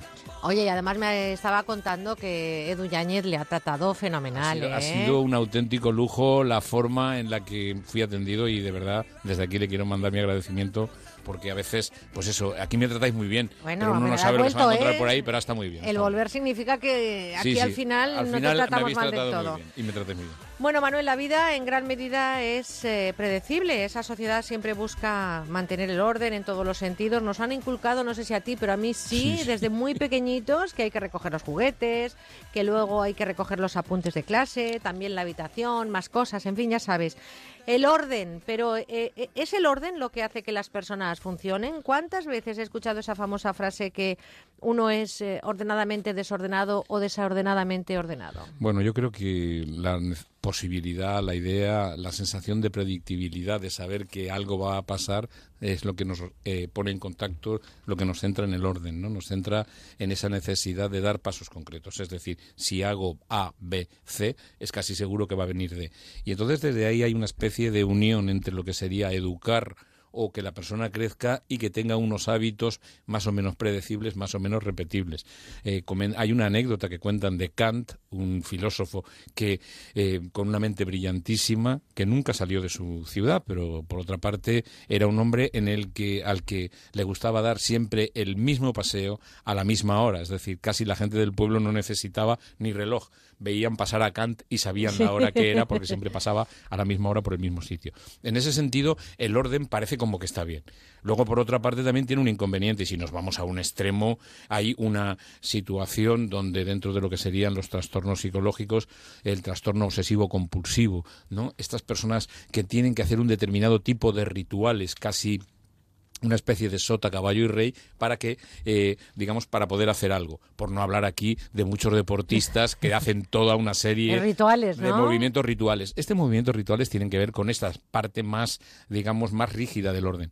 Creo que hay una parte también del desorden que es útil. Incluso, bueno, pues hay muchísimos estudios donde parece como que se quiere relacionar el desorden con la creatividad. Hombre, eso tiene su lógica porque cuando una persona tiene todo en su sitio no se tiene que calentar la cabeza, pero cuando tú tienes que buscar y desarrollar habilidades para encontrar algo o para intentar unir aquello que buscas con esa otra cosa que podría hacerte falta, yo creo que ahí tienes que desarrollar una serie de habilidades. Hay una serie de habilidades, hay memoria visual. Recordemos que lo que para unos nos parece ordenado o desordenado, para otros es justo lo contrario. En ese sentido, para en el tema del orden y del desorden, creo que habría que aportar dos perspectivas. Una, el que es capaz de vivir, como tú decías, en ese desorden ordenado o en ese orden desordenado y luego la gente que le rodea, es decir, esta gente que cuando entra en el despacho o entra en una eh, en una habitación parece que ha entrado en la jungla, o sea, la teoría del caos para ellos es algo que está presente. Yo en ese sentido también quiero recordar algo que decía Einstein, ¿no? Que la mesa del despacho es como la cabeza del propietario de ese despacho, ¿no? Si hay una mesa desordenada es una mente o un cerebro desordenado, dice. Y si hay una mesa vacía, ¿cómo es la cabeza? Oye, mira, eh, déjame que recuerde el teléfono porque me dicen mis compañeros que están llamando por centralita. No, si ustedes quieren hablar con Manuel Ramos del tema que quieran, no hace falta que hablemos del desorden como estamos nosotros eh, conversando. 91 426 25 99. 91 426 25 99. Y también a través de nuestro correo electrónico con buena onda arroba onda cero punto es. Eh, ¿Existe rechazo social a las personas desordenadas? Es decir, eh, esos, esos eh, eh, inputs que nos han dado desde pequeñitos, ese, esa rigidez en muchos eh, momentos en los que a recoger y si no, no sales, organiza tu armario. Organiza... Parece una leonera, esta Es habitación verdad, parece una esa leonera. frase, sí, sí, sí, todo esto, ¿no? O incluso esas mesas a veces de la redacción que dices, ¿cómo se puede organizar este compañero así, pero Sí. calladita, ¿no? Sí. Eh, ¿Existe rechazo social a esas Depende, personas depende del contexto y depende de quién lo padece. Es decir, si la persona, por decirlo así, que está en contacto con quien tiene la mesa, con quien tiene el entorno desordenado, eh, también ha de intervenir en ese, en ese entorno o en ese contexto, pues sí, porque evidentemente el que controla el desorden ordenado sabe dónde están las cosas y el que viene no. De hecho, no es, no es, es muy frecuente el que cuando hay una persona que hace la limpieza de la casa, que no es la dueña del despacho, muchas veces tiene prácticamente que ir con cuidado no- a no cambiar las cosas de ese desorden porque el otro luego no las encuentra. Eso por una parte. Pero luego está el otro rechazo. El rechazo de decir es alguien muy desordenado, desaliñado, que, bueno, Hoy en día ya en el look y todo aquello, aquella famosa frase de la arruga es bella y todas estas, mm, ya yo creo que hay una pérdida también, ¿no? De esa rigidez o de esa especie de, estructura que hacía previsible y que hacía como deseable esa forma de vivir. Tenemos eh, correos electrónicos que quiero empezar a contestar. La semana pasada también se quedaron muchos. eh, incluso algún oyente pidió tu teléfono y que hablaras con ellos. Eh, en algunos casos eh, sí que sí que podemos atender, pero evidentemente esto no es un consultorio. Esto es No. un ratito de radio en el que conversamos con ustedes. Encarna nos escribe diciéndonos que tiene un amigo Ignacio desde hace muchísimo tiempo y que se lleva muy bien con él hasta que ha tenido una pareja desde hace nueve meses. No he tenido nunca ninguna relación eh, sentimental más allá de esos abrazos cariñosos que se dan dos amigos. Desde que ha aparecido esta persona en escena, mi relación con Ignacio es muy complicada incluso él lo está pasando mal porque no podemos ser esos amigos de siempre. Eh, ¿Cómo reacciono? Me aparto. Mi amigo Ignacio dice que yo tengo que seguir en su vida, pero su nueva pareja está condicionando esta relación y me ha tomado celos. Complicado, ¿no?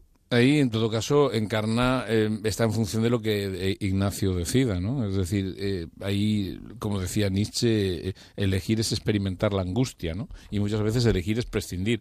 Aquí nos vamos a encontrar con que si Ignacio valora tanto la amistad con Encarna, que puede poner, por decirlo así, entre paréntesis o en peligro la relación con su nueva pareja, pues mm, evidentemente esto puede ser fuente de conflicto para Ignacio y para la pareja. Hay una cosa que creo que también sería conveniente que tuviera claro, encarna. Eh, ella, a quien le cae bien, esa, o, o quien es su amigo es Ignacio, no la pareja de Ignacio. Y entonces sí que una de las posibilidades es buscar ámbitos o contextos donde Encarna e e Ignacio se puedan encontrar porque muchas veces queremos caerle bien a las parejas de nuestros amigos y bueno, esto no funciona así.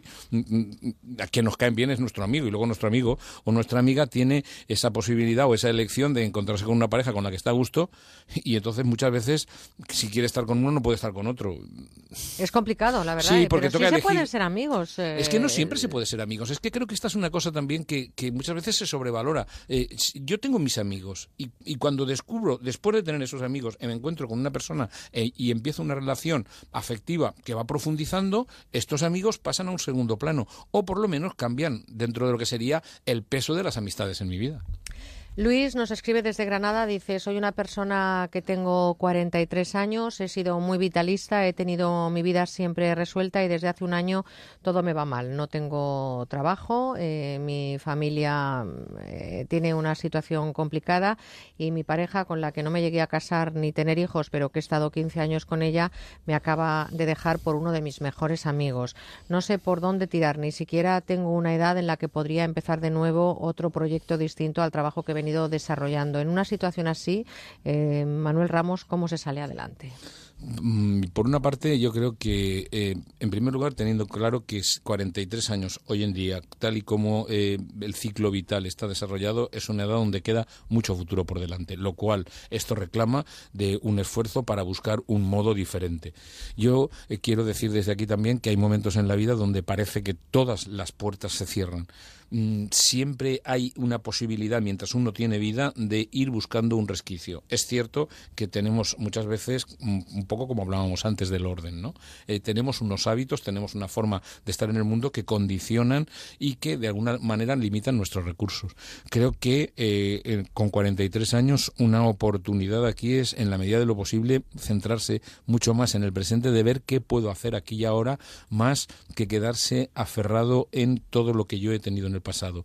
Cuando empieza a haber toda una situación, y este es el impacto que muchas personas padecen y que a veces creo que no llegamos a ser conscientes de la tragedia que supone en lo psicológico eh, la pérdida de trabajo. Hay una pérdida de autoestima, hay una sensación de incapacidad que es muy imposible, que es muy importante no hacerle, eh, no dejarla de lado, sino hacerle frente. Es decir, yo en este momento me encuentro frente a este desafío. Esto es un desafío y probablemente uno no tiene mucha fuerza, pero es justo ahí donde es importante el empezar a buscar alternativas más de cara al futuro que marcadas por lo que se ha hecho solo en el pasado. Me dicen que recuerde otra vez el teléfono, 91 426 25 99. Es el teléfono donde siempre nos llaman, 91 426 2599 si quieren hablar con nuestro psicólogo.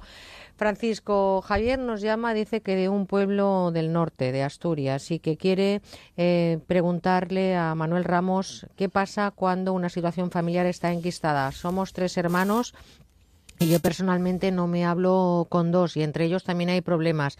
Mi padre murió hace años y ahora mi madre está muy enferma. Posiblemente tendremos que vernos en momentos eh, de acompañamiento a mi madre y no me quiero ni pensar lo que va a ocurrir con la herencia después. Esto va a ser como la guerra de los Rose. Ahora mismo eh, no sé si echo de menos la relación con ellos o estoy pensando más en mi madre que se va a marchar sin vernos a los tres unidos. ¿Cómo retomar una relación de, entre hermanos que está rota desde hace más de 12 años? Mm, Bueno, yo hay una cosa que se me ha olvidado antes o que quería dejarle también clara a Luis. A veces en momentos de crisis es conveniente el apoyo de profesionales, ¿no? Porque muchas veces que mm, no podemos solos o no tenemos la sensación y un profesional nos puede ser muy útil. Una, una terapia de apoyo podría ser de gran utilidad. A lo que pregunta Juan- Francisco Javier, yo creo que es importante eh, delimitar los temas. En este momento hay que determinar qué es lo más importante. Si volver a encontrar o volver a resolver aquello que hace 12 años se enquistó o lo que queremos es dar una, un periodo en la parte final de la vida de nuestra madre en la que ella pueda ver que nosotros estamos ahí para atenderla. Creo que no se trata de hacer un- ningún teatro, de decir qué bien y qué maravillosamente estamos, pero se puede estar dentro de lo políticamente correcto, dentro de lo que sería el entender que están esas diferencias, reconsiderar si es posible arreglar algo del pasado y sobre todo hacerlo por la madre. Es decir, los hermanos, bueno, cuando venga la herencia, mm, nuestros oyentes, hay muchos de nuestros oyentes que saben cuántos conflictos generan las herencias y que casi en algún momento determinado hay gente que desearía que no hubieran ese tipo de herencias para que no aparecieran determinados conflictos. Pero para mí es muy importante, en este caso concreto, una utilización de la que sería la parte más adulta de la personalidad y de estar eh, de forma educada y cortés delante de la madre, por lo menos, en la medida en que ellos quieren darle a su madre la mejor calidad de vida en esta etapa final. Y tenemos más correos. Lola nos eh, escribe desde Santiago, desde Galicia, y nos dice que buenos días, además de saludarnos para este último fin de que tenemos, no nos puede llamar porque va en carretera. Me imagino que mucha gente que hoy también está en carretera, cuidadito con ese trayecto. Dice que tiene un problema personal y es que es muy desconfiada, desconfía de su familia, desconfía de, su, de sus amigos, desconfía en el trabajo y que es algo que le ha acompañado desde la infancia. Pregunta si eso tiene algo que ver con la educación que le han dado o eso es algo que se pueda resolver. ¿Nacemos desconfiados? Mira qué buena pregunta nos ha hecho Lola. Yo creo que no nacemos desconfiados, todo lo contrario, lo que nacemos es predispuestos a irnos relacionando con el mundo. Tenemos una serie de vivencias que van haciendo que nosotros desarrollemos unos patrones, unos modos de relación con el mundo y si nosotros hemos tenido un entorno en el que cuando, cuando hemos hecho algo, la respuesta que nos ha dado ese entorno se ha repetido, vamos desarrollando la sensación de confianza. Cuando hemos tenido una relación de, desde, nuestra infancia, digamos, ¿no? donde nuestro entorno ha confiado en nosotros, nosotros hemos podido confiar en el entorno.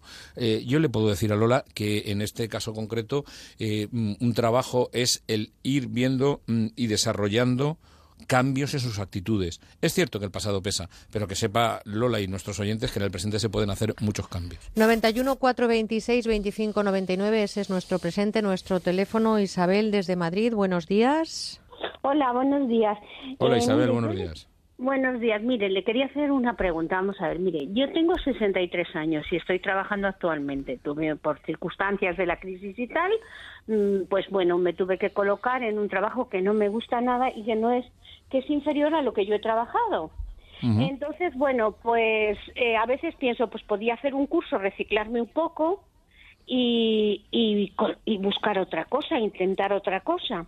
Pero luego, por otra parte, pienso, pues si me voy a gastar dinero eh, con esta edad y tal, eh, eh, ¿quién me va a colocar con 63, 64 años? ¿A usted qué le parece? Pues mire, en primer lugar, no sé si puedo decirlo en la antena, pero se lo voy a decir, que como tenemos la misma edad, vamos, ya sabemos, los dos sabemos a dónde, en dónde nos movemos. Yo le voy a decir, a estas alturas de mi vida sigo pensando que hay muchas cosas que puedo aprender. Yo no sé si la cuestión es gastarse dinero o no. La cuestión es si a usted le interesaría descubrir algún otro mundo en el que a lo mejor puede encontrar trabajo. Para mí lo que es importante es, por una parte, usted tiene trabajo, ha tenido la capacidad, que creo que es muy importante, de aun teniendo un currículum superior al puesto de trabajo que a usted le ofrecen, usted hacer un trabajo. Es cierto que no le gusta. me ha costado, le voy a explicar, me ha costado ir a un psicólogo, ¿eh? porque claro. era superior a mí hacer lo que estoy haciendo, que no es que sea deshonroso, pero vamos que... No, no, pero, pero pero permítame, Isabel, usted ha ido a un psicólogo y usted es la que ha hecho el cambio. nosotros los psicólogos acompañamos a las personas para que hagan cambios, pero las que cambian son las personas. Y usted lo que está demostrando es la capacidad, es esta habilidad que tenemos los seres humanos de, esta flexibilidad para poder hacer cosas diferentes. Yo le voy a decir una cosa. Eh, creo que era, no recuerdo qué autor era el que decía que la vejez llega cuando uno deja de hacerse preguntas. Mm. Usted tendrá nosotros tenemos 63 años, sabemos que los que nacimos en el 53 somos gente excepcional, ¿qué le voy a decir? Y claro que sí, o, o, dígame usted que no. Y en ese sentido lo que le quiero decir es, fíjese Isabel, usted se está planteando si hace algo diferente. Eso ya es una señal de vitalidad, una señal de juventud mental de esa actitud de decir, tengo cosas para aprender. Si además eso le interesa, miel sobre hojuelas. Y si además le puede dar la oportunidad porque la, vida da muchas sorpresas. Usted dice, no, ya con esta edad, ¿quién me puede...?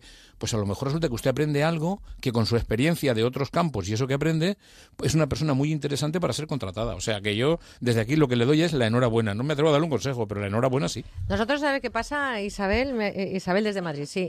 Y, nosotros... decir que esto como es muy cortito, que me gusta mucho usted, que la estoy oyendo todo este verano y que me encanta, los, lo pongo todos los fines de semana porque me gusta mucho usted.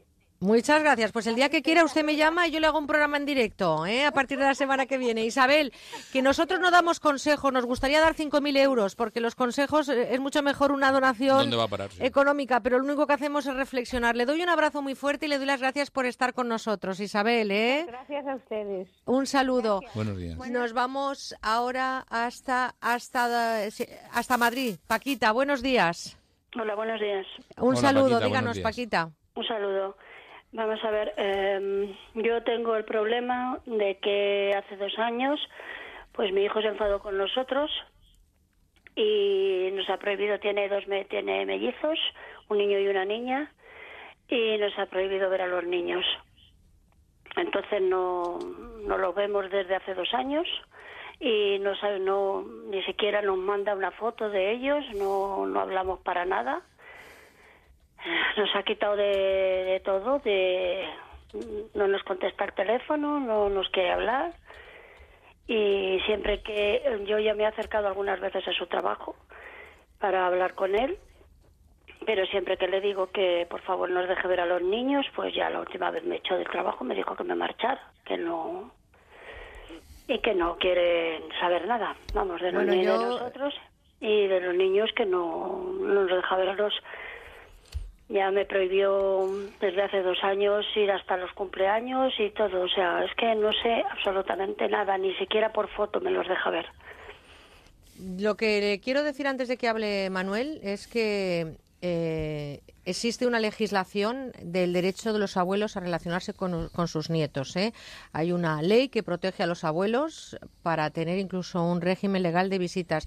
Evidentemente, todo esto tiene que pasar por la decisión de quienes eh, eh, administran la justicia, pero que usted tiene derecho como abuela y como abuelos a ver a sus nietos. Ahora dicho esto, Manuel, me gustaría que eh, le hablaras a Paquita sobre cómo puede superar esta situación. Le doy un abrazo muy fuerte, Paquita. ¿eh? Muchas gracias por llamarnos. Gracias.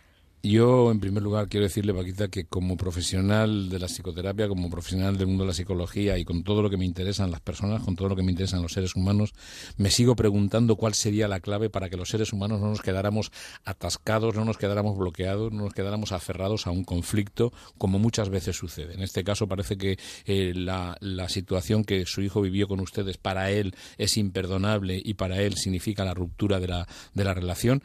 Y yo desde ahí lo que sigo pensando es que en la medida de lo posible y con, y con la buena voluntad de ambas partes, alguna vez durante este mes de agosto ustedes me habrán oído decir que cuando uno no quiere dos no se encuentran.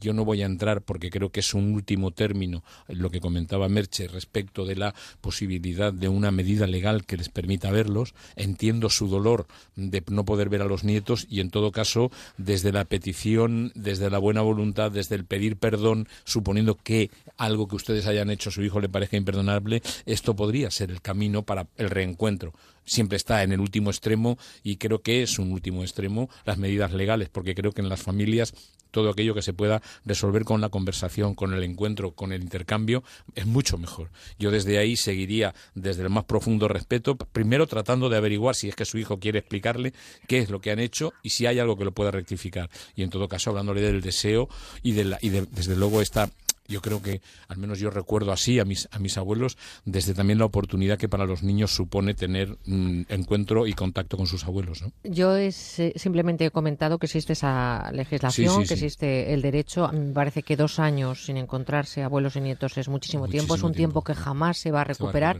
Yo no conozco la situación ni voy a entrar nunca en detalles de la vida de nadie, porque entre otras cosas no me gusta que entren en detalles de la mía.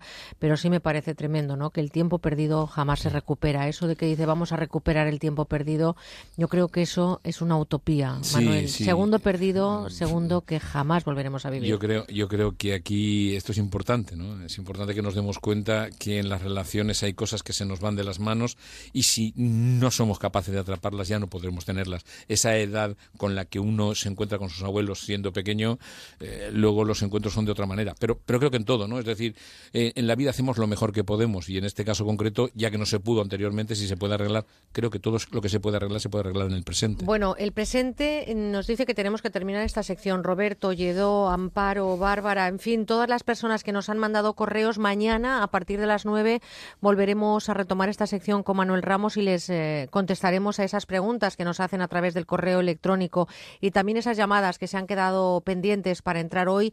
Mañana intentaremos recuperarlas en el 91 426 25 99. Nos han llamado y no ha podido eh, entrar más gente. Manuel, yo... Es lo que tiene el tiempo. Es lo que tiene el tiempo, que como decimos, no se puede recuperar y además el tiempo hay que aprovecharlo. Y lo vamos a aprovechar bien, porque Manolo, ah, Manuel, uy, Manolo, uy, parece que hemos eh, tomado algo más que un café. Manuel, Manuel Ramos, Manuel Ramos. Manuel Ramos estará con nosotros a las 10 con Santiago Calvo. Igual luego os llamo Manolo y Santi. Fíjate, Nada, a estas alturas estamos llegando. con tanto tiempo juntos, Hay que ver, hay que ver lo que es el verano. Ven ustedes lo que el roce hace, Hace el el cariño. cariño. Ya saben ustedes, no sigo con el dicho que no es hora. Manuel, a las 10, de 9 en Canarias, abrimos eh, la persiana de la tertulia, que por cierto hoy dejamos ahí en el aire la pregunta y ustedes pueden participar. El medio ambiente es cosa de otros, somos responsables, nos preocupa, es barato, es caro. O, nos- o solo nos ocupamos del otro medio. Exacto, nos ocupamos de la, mi- de la otra mitad. Manuel Ramos, hasta las 10, 9 en Canarias, con nuestra tertulia. Cuando estés perdido y no sepas dónde vas, recuerda de dónde vienes y qué bien te sentirás. Siempre que llueve escampa son consejos de mamá. Onda Cero con buena onda. Vas a escuchar el 2% del famoso canto del cortejo de la tórtola común. El 2% puede parecerte nada, hasta que le pones nombre y apellidos. El 2% de los conductores da positivo en controles de alcohol. Puede parecer poco, pero al menos 400 personas mueren cada año después de haber bebido. Si bebes alcohol, no conduzcas. Dirección General de Tráfico, Ministerio del Interior, Gobierno de España. No sé si llevas buscándolo años, eh, meses, días, tal vez desde esta mañana. Estás de enhorabuena. Lo hemos encontrado. El amor está en el aire. Presentado por Juan y Medio. Muy pronto, en Antena 3.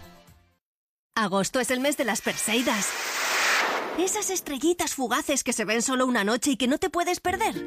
Como tampoco te puedes perder el día sin IVA de Hipercor, porque es tan fugaz que dura solo hoy y te descuentan el importe del IVA en electrónica y electrodomésticos. Y todo de las mejores marcas. Día sin IVA en electrónica y electrodomésticos, solo hoy en Hipercor. Aprovechalo. Consulta condiciones en tienda o en hipercor.es.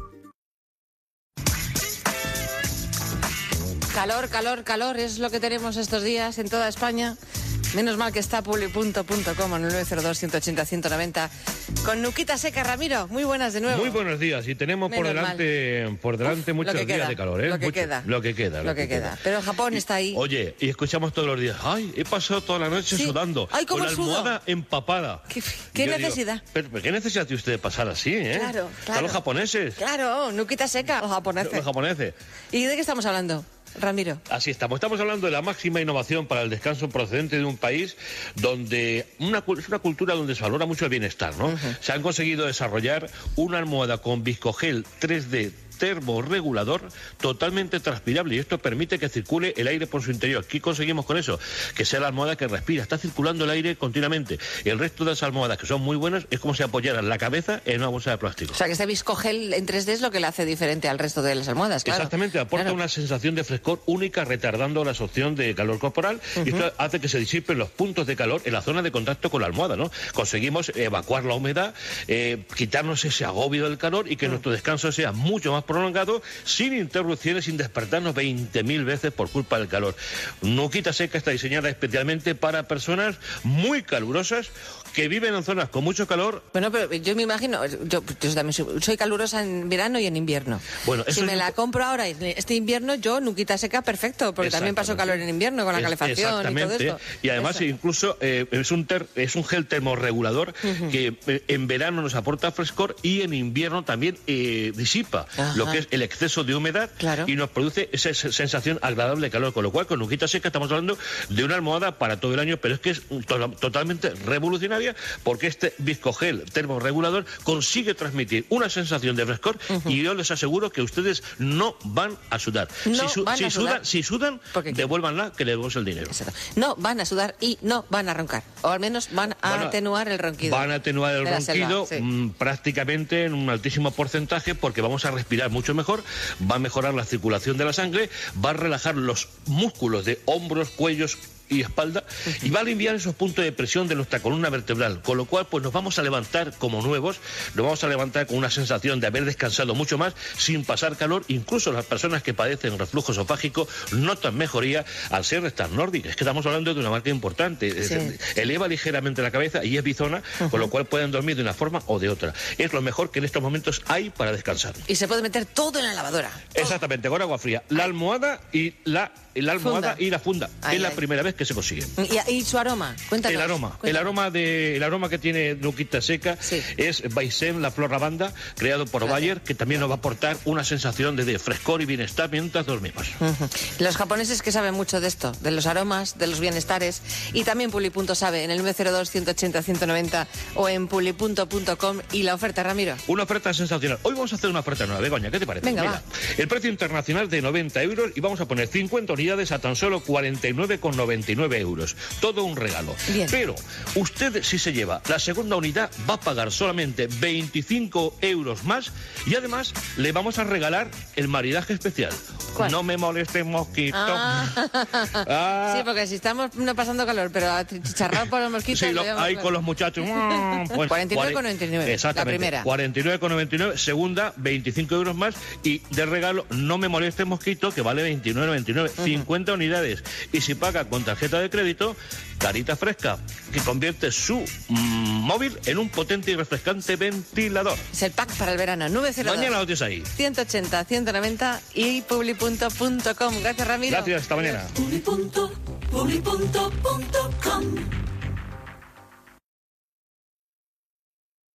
Atención, si es usted víctima de una hipoteca multidivisa, no dude en defender sus derechos. Cada vez más tribunales dictan sentencias a favor de consumidores obligando a las entidades financieras a recalcular en euros las cuotas desde el inicio del préstamo y a devolver el dinero indebidamente cobrado por su falta de transparencia, información y buena fe. Infórmese gratis en bufeterosales.es o en el 91 550 15 15. 100% de éxito en sentencias ganadas. Llega Sanse Fun Run, la carrera más divertida y refrescante del verano.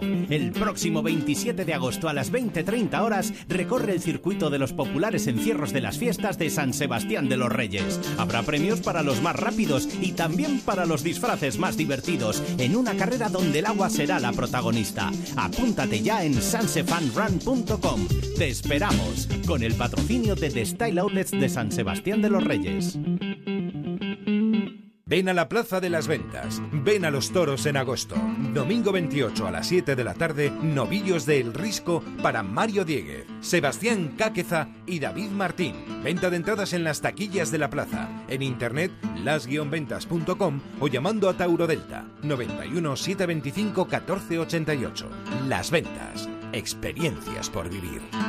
Comprar mi casa con Gilmar fue un lujo. Son los mejores del sector. Con ellos vendí mi piso con todas las garantías. Recomendar Gilmar gracias a nuestra experiencia personal es importante, pero más importante es la opción de miles de clientes que llevan años confiando en su profesionalidad. A la hora de vender o comprar su casa, confíe en el líder. Llame al 902 121 900. Gilmar, de toda la vida, un lujo. Onda Cero Madrid 98.0 El día que empieza la jornada intensiva, el día de la paga extra, el día de la cena de Navidad. Hay muchos días señalados en el trabajo y el Día Solidario de las Empresas también debería ser uno. El próximo 22 de octubre cumplimos 10 años en los que más de 6.500 voluntarios han colaborado en diferentes proyectos sociales para ayudar a los colectivos más vulnerables. Si tú también quieres formar parte del cambio, apúntate a la décima edición del Día Solidario de las Empresas, organizado por A3 Media y Cooperación Internacional ONG. Entra en diasolidario.com e infórmate. Alquiler. Acción de alquilar. Negocio por el que se cede una cosa a una persona durante un tiempo a cambio de una rentabilidad. Seguro. Adjetivo. Que es cierto. Libre y exento de todo peligro o riesgo. Si piensa en alquilar, ya sabe. Alquiler seguro. 902 37 57 77. Alquiler seguro. 902 37 57 77. Electrocasión. Liquidación permanente de electrodomésticos nuevos de las mejores marcas hasta con un 50% de descuento y garantía del fabricante. Electrocasión. Cuatro tiendas por todo Madrid. Seguimos con buena onda.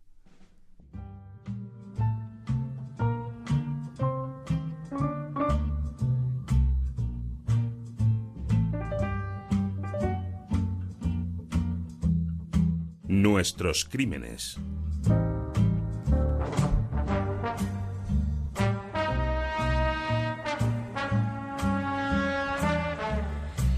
Pues estamos ya en este último programa de este verano del 2016, ¿cómo se nos ha pasado, sobre todo hablando con JM en estos ratitos que hemos y estamos todavía compartiendo con buena onda? JM, buenos días. Buenos días. En los últimos años hemos visto cómo la ciencia ha evolucionado con técnicas eh, muy revolucionarias que nos ponen en el lugar correcto, por ejemplo, de un árbol genealógico. Conocemos con exactitud los lazos eh, de consanguinidad y, sobre todo, tenemos cada vez más información sobre la genética.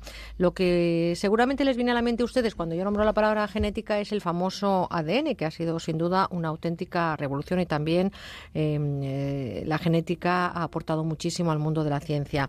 Vamos a cerrar eh, ese capítulo abierto este verano con la ciencia en la sombra y vamos, eh, como siempre ya les he saludado a presentarle, ustedes le conocen, JM Mulet es profesor de biotecnología criminal y forense de la Universidad Politécnica de Valencia. Y hemos descubierto, querido JM, un montón de cosas interesantes este verano, más de los muertos que de los vivos, ¿eh? De todo hay, de todo hay. Oye, la genética, eh, para cerrar este ciclo de cinco programas que hemos hecho juntos, es uno de los avances que ha marcado un antes y un después en los humanos. En el campo forense, por ejemplo, ¿qué ha significado? Pues ha significado que muchos crímenes que no se habían resuelto o se habían resuelto con un falso culpable, ahora se están reabriendo, se está haciendo la prueba y se está viendo que la persona que parecía culpable no lo era. Eh, y luego también ha permitido que casos que estaban sin resolver, y todos tenemos en la mente el reciente caso de Eva Blanco en España, después de 20 años, cuando estaba a punto de prescribir y cuando estaba a punto de quedarse impune, se ha podido localizar a la persona sin tener ningún sospechoso, sin tener ninguna pista, solamente a partir de una muestra mínima de fluido biológico se ha podido sacar un perfil de cómo era el sospechoso y a partir de ahí tirar del hilo y encontrar al auténtico culpable. Hablamos de ADN y la verdad es que a mí me gustaría que conocieran un dato que está en el libro, yo voy a recomendar que lo lean, pero que me gustaría que me lo comentara JM, porque para entender cómo funciona la genética forense nos tenemos que remontar al siglo XIX y marcharnos concretamente a un monasterio y con un monje agustino. Sí, con Gregor Johann Mendel. Eh, este señor tenía un huertecito en Breno, en la actual Checoslovaquia, y hacía experimentos con guisantes. Y entonces, bueno, guisantes y también judías, que es menos conocido. Y entonces, simplemente entreteniéndose, yo entiendo que ser agustino y estar en Checoslovaquia debe ser, muy aburrido. Sí, porque aparte la cerveza poco más hay ahí. Que de eso los frailes también entendían, ¿eh? Todo se ha dicho. Pero vamos, estaba en su huertecito y se dedicaba a mirar guisantes. Y entonces el que miraba, pues miraba cómo tenían la forma de la flor, la forma de la vaina, la forma del fruto. Y a partir de ahí llegó a lo que son las leyes de la genética que dicen que los caracteres se heredan independientemente, que hay unos genes que son dominantes y otros recesivos, etcétera, etcétera. Bueno, las tres leyes de Mendel salen en la Wikipedia, no me voy a poner a explicarlas ahora. Pero gracias a eso y más adelante, gracias al descubrimiento del ADN, que el ADN no lo descubrieron Watson y Crick, sino que lo descubrió un señor que se llama Mischer, Watson y Crick lo que descubrieron fue la estructura del ADN, se vio que el ADN es la base molecular de esa herencia que había descubierto Mendel. Y a partir de ahí, aparte de muchísimas aplicaciones, no solamente en la biotecnología, etcétera, también tenemos las aplicaciones forenses.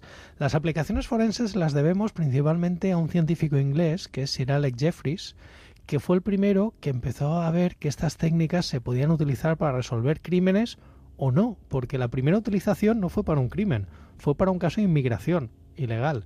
Es decir, una persona inglesa de origen africano que había ido a Ghana a ver a su familia, volvió y no le dejaron entrar porque decían que había cambiado su identidad y que era un inmigrante ilegal. Y gracias a ese ADN se supo y que... gracias a la prueba de ADN se supo que era hijo y era de quien decía ser y que realmente era un ciudadano británico. ¿Es asignada inequívocamente siempre a una persona? Es decir, ¿son infalibles las pruebas de ADN? ¿Existe un margen de error? A ver, existe un margen de error, pero principalmente ese margen de error es por la manipulación y por la cadena La de custodia de contaminación. las pruebas y por la contaminación. Una prueba de ADN bien hecha y bien llevada a cabo con toda la normativa y todos los protocolos es prácticamente infalible. ¿Por qué? Pues muy fácil, porque el ADN es una molécula muy grande. El ADN es una molécula que en general entre dos personas, el tuyo y el mío, tu ADN son prácticamente iguales. ¿Por qué son prácticamente iguales? Porque tú y yo tenemos dos ojos, dos brazos, dos piernas y una cabeza. Pero cuando estamos uno al lado del otro en una foto, la gente nos distingue perfectamente. ¿Por qué? Porque hay un margen de variación. Ese margen de variación es el que hace que dos personas no sean clónicas, sino que sean, cada uno tenga su color de ojos, su color de pelo, su forma de nariz, etcétera, etcétera.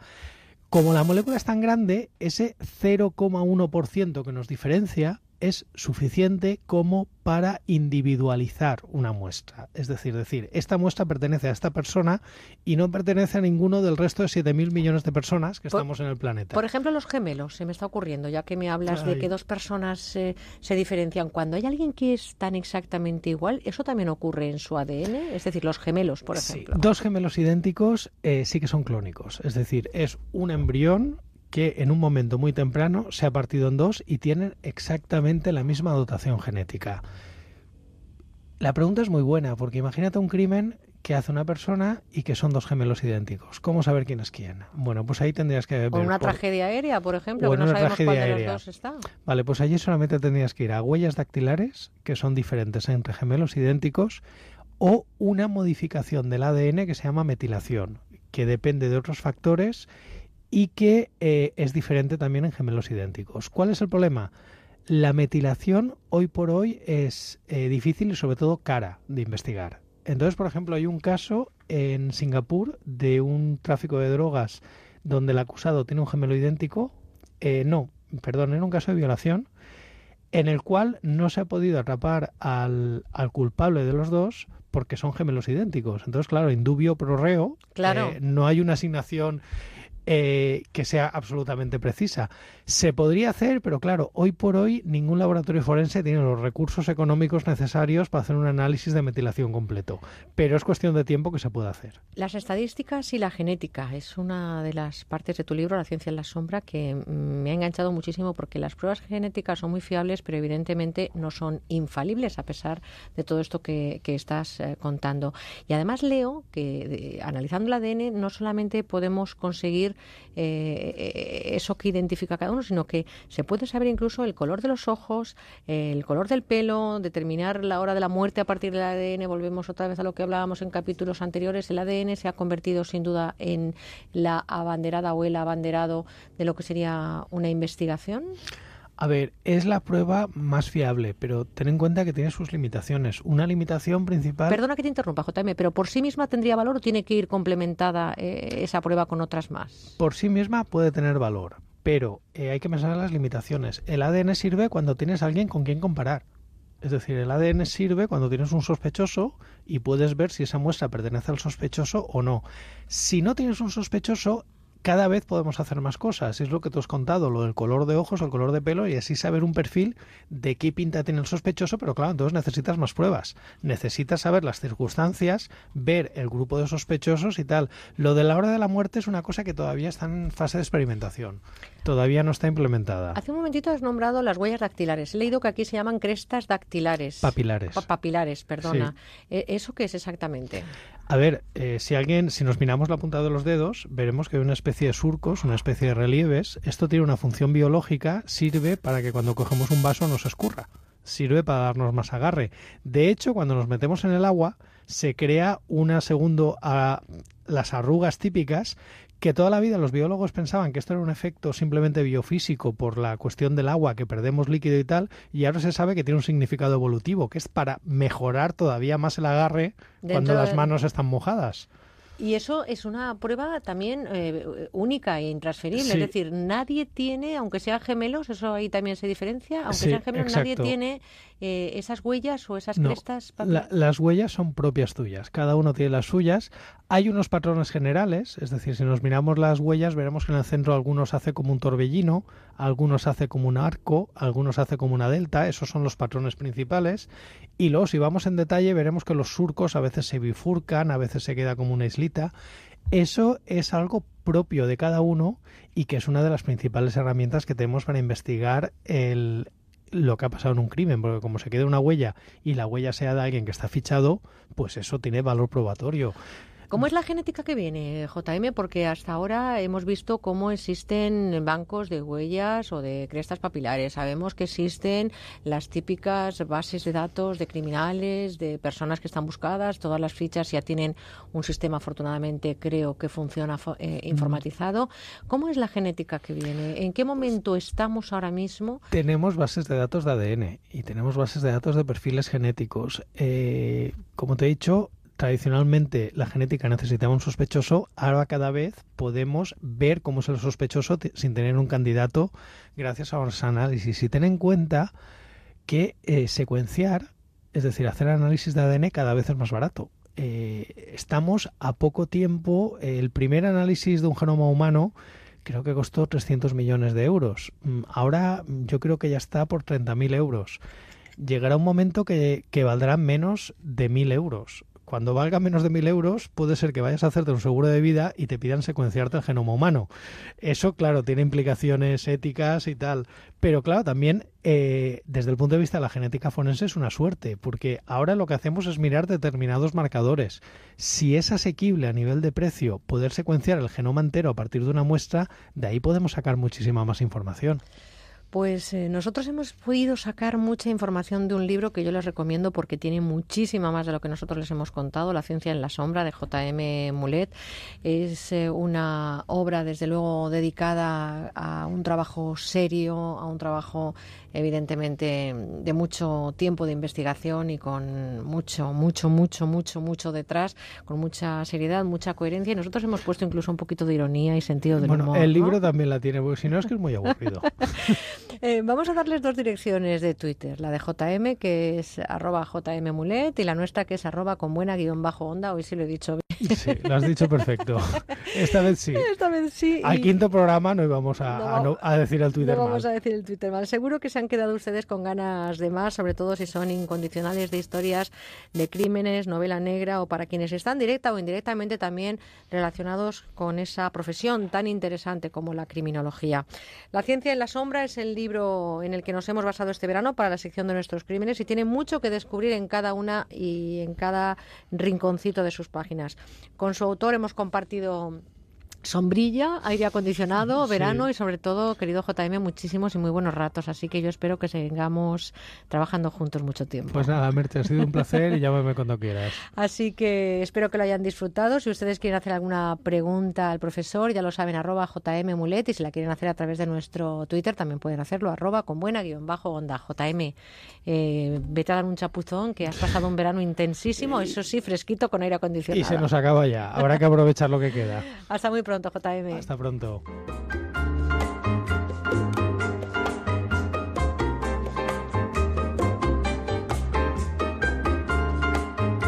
Pues saliendo JM del estudio y nosotros retomando la información, 10 de la mañana enseguida, 9 en Canarias. Mucho contenido todavía que compartir con ustedes en las dos siguientes horas. Levántense, que es sábado, que se acaba el verano y llegan las noticias con Laura Gil y después nuestra tertulia con Manuel Ramos y Santiago Calvo.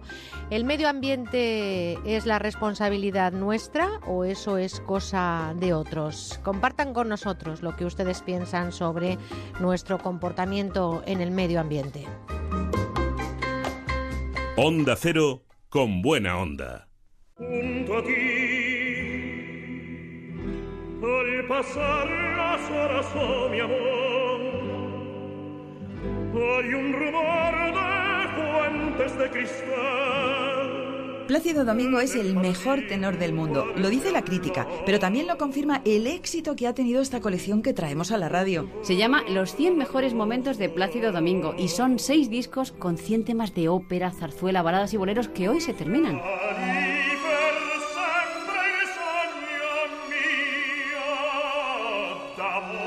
Una colección completísima porque repasa la biografía musical de este gran tenor y extraordinario ser humano que tan admirado y querido es en todo el mundo. Y se ha demostrado Paloma recientemente en el concierto homenaje que recibió ante más de 60.000 personas. Rodeado de grandes artistas, Plácido consiguió emocionar a su público interpretando Paloma todo tipo de estilos musicales. Claro, como los que hemos reunido en esta colección. Así que si quiere tener una gran muestra de su variado repertorio y unirse a este gran homenaje a Plácido Domingo, consiga una de las últimas unidades que nos quedan llamando al teléfono teléfono de la buena música, al 902 29 10 29. De todas mis angustias y todos mis quebrantos. Y además es una colección que ha sido récord de ventas en el 902 29 10 29. Claro que sí, por eso se está terminando, amigos. Lo bueno se termina. Hoy es el último día si quiere conseguir esta gran colección de Plácido Domingo con sus áreas de ópera.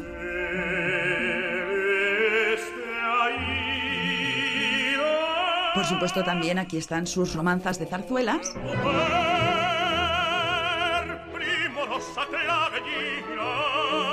Y no podían faltar sus baladas y boleros. Descubran, amigos, lo mejor del repertorio de Plácido Domingo. Pidan hoy mismo esta colección de 6 CDs que se acaba. Llamen, por favor, al 902 29 1029 o entren en nuestra web musicadesiempre.com. Mujer de los negros ojos. Y además son seis discos por el precio de tres. Se mantiene la rebaja de 44 euros, que es lo que cuestan los 6 CDs, a solo 33. ¿eh? Vale la pena. Con unos pequeños gastos de envío se los mandamos a casa. Aproveche, por favor, esta oferta pidiéndolos hoy, último día, en el 902 29 1029.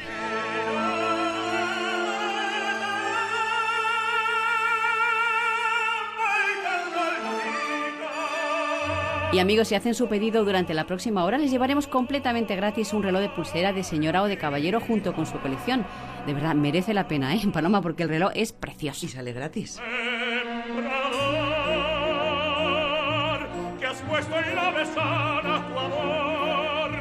Ácido Domingo, hoy último día en musicadesiempre.com y en el teléfono 902 29 10 29.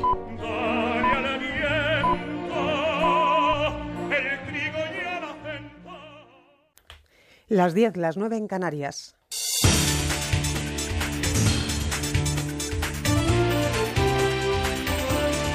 Noticias en Onda Cero. Buenos días. El presidente del Gobierno en funciones y del Partido Popular, Mariano Rajoy, abre hoy el curso político en el municipio pontevedrés de Cotobade, pendiente en la distancia de las negociaciones para su investidura que siguen entre su partido y Ciudadanos. Hoy precisamente termina el ultimátum dado por la formación naranja a los populares para cerrar un acuerdo al que se pondría la firma mañana mismo, dos días antes del debate de investidura fijado para los días 30 y 31 de agosto. La vicepresidenta en funciones, Soraya Sáez de Santa María, se refería a la actual situación política tras la reunión del Consejo de Ministros y subrayaba la necesidad de regresar cuanto antes a la estabilidad. Si logramos los acuerdos, una mayoría muy amplia en la Cámara da estabilidad, nos permite seguir afianzando la recuperación económica. Yo quiero recordar que ayer conocimos un muy buen dato del segundo trimestre, el 0,8% de crecimiento, pero tenemos que trabajar porque esto no es algo que se nos regale, es algo que se hace con el esfuerzo constante de muchos españoles y con el trabajo ordenado de un Gobierno eh, con plena capacidad, y yo creo que eso hay que eh, valorarlo. Por cierto, que el acto de hoy de Rajoy en Galicia adquiere también especial relevancia por la proximidad de las elecciones autonómicas gallegas y a él no faltará el presidente de la Junta y candidato a la reelección en las autonómicas de septiembre, Alberto Núñez Feijó, entre otros dirigentes de la comunidad. En Italia, el número de fallecidos en el terremoto del miércoles en el centro del país y que destruyó prácticamente la localidad de Amatrice se ha elevado en las últimas horas a 281, aunque otras fuentes, como el Servicio de Protección Civil italiano, lo elevan a 284. Las réplicas del seísmo no han cesado. Se han contabilizado más de 800 desde principios de semana, algunas de ellas de más de 4 grados, como la que ayer obligaba a interrumpir las labores de rescate, como cuenta esta voluntaria. Los trabajos han tenido que ser paralizados debido al terremoto de esta mañana que ha sido especialmente fuerte. Este área ha sido declarado zona cero, está acordonada y solo pueden entrar los bomberos. Hoy es jornada de luto nacional en todo el país mientras comienza la preparación de los primeros funerales de Estado por los fallecidos en el desastre. Julia Molina. El gobierno de Mateo Renzi ha comunicado que los primeros funerales de Estado en memoria de algunos muertos causados por el seísmo se celebrarán hoy en la localidad de Ascoli Piceno, un acto en el que se espera la asistencia del primer ministro y del presidente de la República, Sergio Mattarella. No será un funeral en memoria de todas las víctimas, puesto que algunas familias han optado por realizar una despedida íntima y familiar a sus seres queridos desaparecidos. En Colombia, el presidente Juan Manuel Santos realiza hoy hoy un análisis de su país tras el acuerdo de paz alcanzado con las FARC tras 52 años de conflicto y miles de víctimas. Un alto el fuego que debe ser ratificado en todos sus términos y condiciones por el pueblo colombiano el próximo mes de octubre. El expresidente y senador Álvaro Uribe, líder del partido opositor Centro Democrático, ha adelantado que pedirá el no en el plebiscito por considerar que da impunidad a los guerrilleros y premia el terrorismo. Nadie discute la paz, que de acuerdo con la Constitución nadie puede discutir. Muchos colombianos en resistencia civil nos opondremos al plebiscito e insistiremos en una paz estable, sin riesgo para las libertades. Con argumentos haremos la austera campaña del no al plebiscito de la FARC y del gobierno. Nos situamos ahora en Galicia. Se sigue allí sin noticias sobre el paradero de la joven madrileña Diana Kerr, desaparecida el lunes en el municipio coruñés de Apobra do Caramiñal. La búsqueda se ha ampliado fuera del territorio gallego y la policía estaría siguiendo nuevas pistas a partir del testimonio de una testigo. La madre de la joven, Diana López Pinel, ha reconocido el esfuerzo de los investigadores en este caso. En ningún momento vamos a, bajar la guardia, en ningún aspecto. La policía está trabajando eh, de una forma completamente entregada. Sabemos que no solamente a nivel Galicia, sino también a nivel casi nacional. Y bueno y nosotros eh, hacemos todo lo que podemos dentro de las posibilidades que tenemos no eh, que es difundirlo lo máximo posible y, bueno y mantener la esperanza por supuesto todo lo que está en nuestra mano ahora mismo porque eh, la impotencia es tremenda en la comunidad gallega también se ha denunciado en las últimas horas la desaparición de un joven de 30 años identificado como Iván Durán Valverde, de pelo moreno y 1,97 centímetros de altura. Residente en Bayona, el joven desapareció sin dejar rastro el pasado jueves. Actualidad del deporte ya con Pablo Valentín Gamazo. Resultados de la segunda jornada de Liga Español 2 Málaga 2 y empate a cero entre Betis y Deportivo. Hoy hay cuatro partidos, Osasuna Real Sociedad y Eibar Valencia, además Real Madrid Celta y Leganés Atlético de Madrid en la Vuelta a España octava etapa entre Villalpando y la Camperona colombiano Darwin Atapuma como líder y pendientes también de si la corre Alberto Contador que está en observación por su caída en la etapa de ayer. Más información a las 11, las 10 en Canarias y nuestra página web ondacero.es continúan en compañía de Con Buena Onda y Merche Carneiro. Este martes vamos a vivir acontecimientos políticos decisivos. Por eso, Onda Cero realizará un seguimiento puntual de todo lo que ocurra para contártelo al momento. A partir de las 4 de la tarde, programa especial informativo con el discurso de investidura de Mariano Rajoy. Y el miércoles, más de uno desde el Congreso de los Diputados. Carlos Alsina estará en directo en la Cámara Baja y además habrá cobertura especial de las votaciones a lo largo de toda la jornada. Vive con Onda Cero estos momentos tan decisivos. Te mereces esta radio. Onda Cero, tu radio. Pues sí, en Vision Lab por 57 euros puedes marcar la diferencia con una mirada, con las monturas más elegantes, deportivas o sexys. Si quieres seducir a todo el mundo, sé diferente. Ponte una montura de las mejores marcas por 57 euros, solo en Vision Lab. Consulta condiciones. Una señal en mal estado es muy mala señal. Por eso si ves una señal o una carretera en mal estado, al de una foto o vídeo y denúncialo en ponlefreno.com. Nos ocuparemos de gestionar cada caso con la administración que corresponda. Ponle freno. Juntos si podemos. Compromiso a tres media. El curso que viene tus hijos harán muchas sumas, pero para que ahora a ti te salgan las cuentas, en el corte inglés tienes camisa, más pantalón, más chaleco acolchado, todo por solo 45 euros. Vuelta al cole en el corte inglés. Te ayudamos con tus deberes. Que ya están aquí las vacaciones, Ramiro. Bueno, ¿quién no está de vacaciones? Alguno habrá que todavía no esté, pero estamos en pueblos que no conocemos, con radares nuevos que han situado en lugares extraños y estratégicos.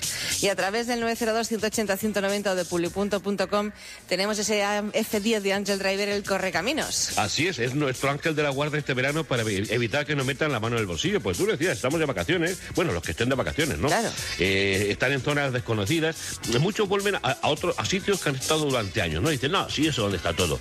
Yo les puedo asegurar, en base, en base a la base de datos, nunca mejor dicho, que han cambiado los radares, los han movido como una ficha de como fichas de dominó. Están especialmente donde hay coches, donde hay gente, pero mm, para meter la mano al bolsillo de forma descarada. Y además con multas tontas. Es decir, eh, nos llaman todos los días para pedirnos los eh, radar, los, eh, los Angel Driver al 902 180 190 y nos dicen, mire usted, es que me han puesto una multa por ir a 52 en un tramo de 40. Ya, hay que respetar da las normas, pero nos despistamos. Y por eso hay que tener, Begoña, pues el mejor avisador de radares del mundo mundial, tecnológicamente, para que nos diga dónde está absolutamente todo, todos los radares, los viejos, los antiguos, los nuevos y los medio pensionistas. Porque tiene la mejor base de datos del mundo mundial también, así claro. es, así es. Estamos hablando de la mejor base de datos, porque hay otros productos que solamente tienen lo de la DGT. Aquí tenemos absolutamente todo, lo del gobierno vasco, la Generalidad de Cataluña, eh, los ayuntamientos, que son, no te puedes imaginar eh, lo que han invertido en, en, radares, ¿no? Para cazar y, perseguir a los conductores, que va a llegar un momento en el cual nos vamos a tener que ir andando, porque es que nos, nos ponen imposible. Y también aquellos que viajan por, Portugal tienen su Angel Driver para saber dónde están todos los radares. Y lo más importante, Begoña, con actualizaciones permanentes y gratuitas de por vida. Son muchos y muy distintos, Ramiro. No te lo puedes imaginar, no te lo puedes imaginar. Yo hice un, el otro día un viaje por Levante y era, era una angustia, era una angustia. Yo digo, si alguien no lleva el Angel Driver, está muerto. Es decir, de, Alicante a Valencia puede perder los puntos del sueldo de cinco meses y, prácticamente todo. Mira, fijos en farolas, pórticos, semáforos multidireccionales. Eh, le va a informar de, las zonas donde operan los móviles y camuflados, también con las nuevas motocicletas que tienen sus radares móviles. Ojo, ¿eh? Los tramos de velocidad controlada y los fotorrojos. Los fotorrojos en Madrid, en muchas ciudades, están haciendo su agosto porque no pasa ni una. El otro día recibimos otra llamada de un señor que en un límite de 50 por ida 52, zapatazo. Pero bueno, ¿qué me dices? pero, claro, la cosa es, ¿cómo avisa? Claro. El F10, ¿cómo avisa, uno, Ramiro? Uno compra un producto que hace piri, piri, piri, piri, o pop, o hace la rana y dice, bueno, ¿esto qué es? No, no, no. El Angel Driver es el único que nos dice lo que nos vamos a encontrar y cómo. Tan claro como esto. Atención. Comienzo de tramo de velocidad controlada. Atención. Semáforo con cámara. Totalmente legal. Totalmente legal, totalmente legal y recomendado por Autofácil, la revista más prestigiosa del mundo del motor como el mejor avisador de radares del mundo. Y luego por cientos de miles de usuarios aquí en España y de millones en el mundo. Pues ya saben, 902 180 190 o publi.com y la oferta. Mira, el precio son 205 euros y hoy que hay mucha gente que va a salir ya también de vacaciones, estamos moviéndose por ahí, vamos a poner 100 unidades y cuando digo 100 unidades son 100 unidades, ni una más ni una menos, ¿eh? A tan solo 99,99. Con la primera multa que eviten ustedes lo van a amortizar y van a recibir de regalo un doble parasol para conducir sin destellos día y noche, para evitar ese molesto sol de frente y las lucecitas por la noche, ¿no? Eh, hay que llamar ahora mismo al 902 180 190, entrar en publi.com donde hay más de 50.000 productos para elegir y decirle a ustedes, amigos, que no le metan, no dejen que le metan la mano en el bolsillo. Que ya les hemos avisado, cuidado. que le decimos a usted que le van a meter la mano en el bolsillo. Ah, Luego lo llaman cuando ya han puesto 400 euros y, 5 puntos, ¿no? Sí. Oye, por cierto, si pagan con tarjeta de crédito, hmm. les vamos a enviar el KF positivo para ponerlo en la tablet o en el móvil para convertirlos en un potente ventilador, pero no te lo puedes imaginar, ¿eh? Bueno, bueno. 902 180 190 o publi.com. Hasta luego. Hasta luego.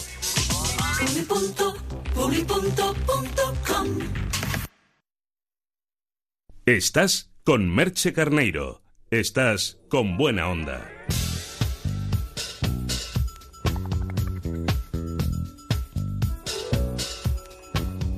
Es hora de tertulia.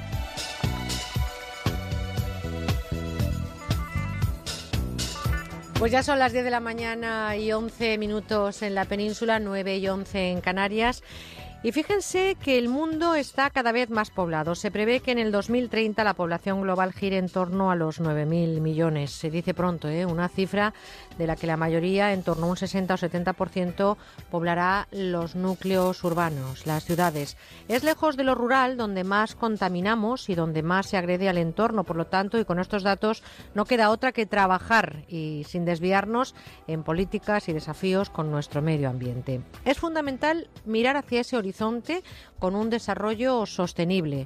La contaminación del aire y el agua, la gestión de residuos y sobre todo también el cambio climático son algunas de las cuestiones que nos preocupan desde hace tiempo. Pero ahí están las preguntas. ¿Tenemos la cultura y las leyes necesarias para ejercer esa responsabilidad?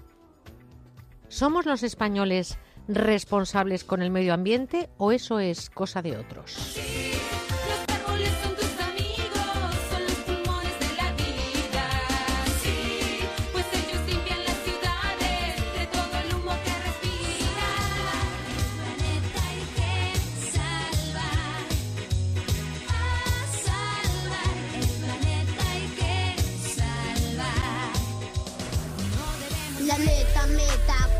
El Hoy tengo en mi mente cuidar el medio ambiente. Tenemos por delante una hora para debatir con ustedes y con nuestros contertulios sobre esta cuestión que afecta a la empleabilidad de un futuro no tan lejano. Fíjense ustedes que hablamos del 2020 como si fuera dentro de mucho tiempo y está a la vuelta de la esquina. Manuel Ramos ha estado con nosotros eh, a las nueve celebrando la vida de nueve a nueve y media aproximadamente. Es doctor en psicología, psicólogo clínico, director del Instituto de Terapia Gestalt. Y yo le he despedido como Manolo, le recibo ahora como don Manuel. no, no, con Manuel va bien. ¿Qué tal? Gracias por estar otra vez en este estudio. y vamos a darle la bienvenida a Santiago Calvo, licenciado en Derecho, máster en Asesoría Jurídica de Empresa, actualmente formándose en Auditoría Laboral y también letrado de Pedros Abogados. Santiago, ya amigo de todos nosotros, todo un verano tertuliano. Eh, gracias a los dos por estar aquí. 91 426 25 99. Queremos escucharles a ustedes qué piensan sobre lo que estamos haciendo esta humanidad con nuestro medio ambiente. Pensamos que siempre vamos a tener árboles, que siempre vamos a tener agua, que siempre vamos a tener el entorno y nosotros somos los principales responsables. Y son precisamente esos pequeños detalles, ¿no, eh, Manuel, Santiago, los que hacen que vivamos en un planeta mejor. Son esos pequeños detalles que no siempre llevamos a cabo, a veces por falta de iniciativa o también ¿Por qué no decirlo? Porque las administraciones, eh, tanto municipales como autonómicas como estatales, no nos lo ponen fácil con la infraestructura adecuada para reciclar. ¿Ustedes qué opinan? Vuelvo a preguntarles. 91 426 25 99 o mándennos sus correos a onda arroba onda cero es. Voy a empezar, eh, Manuel eh, Santiago, hablando del CIS, del Centro de Investigaciones Sociológicas. Casi la mitad de los españoles, o sea, el 46%, cree que proteger el medio ambiente es necesario, pero siempre que no resulte costoso. El resto no tienen inconveniente en que las medidas puedan afectar a la economía de los ciudadanos. ¿Creéis que eh, ser responsables es caro? Yo creo, yo creo que esto es como con la salud, ¿no? Todo el mundo quiere tener buena salud sin hacer ningún esfuerzo por ello. Es decir, quiero tener una, una figura física o quiero estar en buena forma física, pero no hago ejercicio quiero tener buena salud, pero no cuido mi alimentación. Y creo que esto es un poco la demostración de una parte de la inconsciencia de los seres humanos. ¿no? Queremos que el planeta esté maravilloso, pero que sean otros quienes lo cuiden. Aunque los españoles nos encontramos entre los que estamos en vanguardia o en la franja más alta de la preocupación por el medio ambiente, muchas veces eh, me quedo con esto que acabas de decir. ¿no? Queremos que haya un buen medio ambiente, pero muchas veces las eh, acciones individuales, las propias, no las llevamos a cabo. Que sea el gobierno, que sea el otro el que recicle, pero yo creo que cada cual podemos poner nuestro granito de arena, tanto en nuestra buena salud como en la buena salud del planeta, ¿no? Vamos a ver, yo pienso que eh, aquí el problema es que nos preocupamos a golpe de, desastre. Sí, señor. No, es así, y, también se legisla a golpe de suceso y, así va todo. Nos preocupamos cuando hay un prestige, cuando hay una rotura de una balsa en Collar que inunda Doñana, cuando hay un incendio forestal como el de Guadalajara o el de Cortes de Payas hace unos años.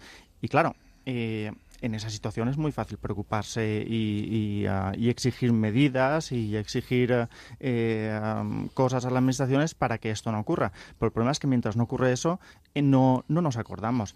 ¿Y esto cuál puede ser la causa? Pues bueno, puede ser una falta de campañas realmente de concienciación o de prevención por parte de las administraciones públicas, puede ser también una excesiva hiperregulación eh, legal, en este caso, de todo el tema, del, tema del, del medio ambiente, que ocasiona precisamente que al final nos no nos enteremos de qué es lo que, lo que está regulado, cuáles son nuestras obligaciones. Y claro, eh, esto ocasiona al final, pues eso, lo que, lo que hemos comentado al principio, y es que nos acordemos del medio ambiente, pues bueno, cuando a golpe de desastre. Sería como, sería como ir al gimnasio al día siguiente de Reyes, como un buen propósito, pero ya el día 8 de enero ya uno no se le ocurre ir, ¿no? Fíjate si soy maliciosa, que antes nos contaba micrófono cerrado que, Manuel, tú no sé si lo sabes, que hay una tarifa especial en el gimnasio el día 1 de enero para un solo día con derecho a selfie. O sea, porque luego no vamos más en todo el año. Pues un poco con el medio ambiente pasa lo mismo, como decía Santiago, ¿no? Hay una, hay una crisis, hay un, hay un algo espectacular, hay un Katrina y todo el mundo piensa que tenemos que tener. Eh, esto es por culpa, todo el mundo dice por culpa del cambio climático. Ahora resulta que se están descubriendo cómo sí que se está fundiendo el hielo en, en la Antártida, por ejemplo. Esto es por culpa del cambio climático. La pregunta es, ¿diariamente yo hago algo, aunque sea mínimo, para, para favorecer ese esa mejoría, esa prevención, porque es una cuestión de prevención aunque estamos llegando ya al momento que necesitamos casi intervenir radicalmente porque están habiendo eh, detalles, signos de, un deterioro ambiental muy grande. 91 426 25 99, marquen eh, su teléfono. Tenemos correos que ahora leeré alguno también, pero hemos querido preguntar a Santiago Molina, director del Instituto Superior del Medio Ambiente, si existe educación medioambiental?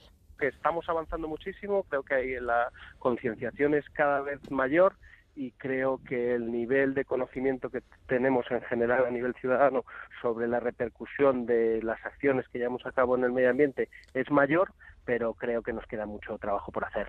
Creo que las últimas avances en conocimiento sobre cambio climático o cuestiones relacionadas con, con, la destrucción de los recursos naturales ponen de manifiesto que necesitamos tener mucho mayor nivel de concienciación y ser conscientes de lo que supone eh, interactuar con el medio ambiente y agotar nuestros recursos. Luego escucharemos eh, de nuevo al director del Instituto Superior del Medio Ambiente que nos ha comentado cosas muy interesantes. Eh, tenemos, estamos avanzando muchísimo. Evidentemente, como dice Santiago Molina, director del Instituto Superior del Medio Ambiente, estamos eh, progresando.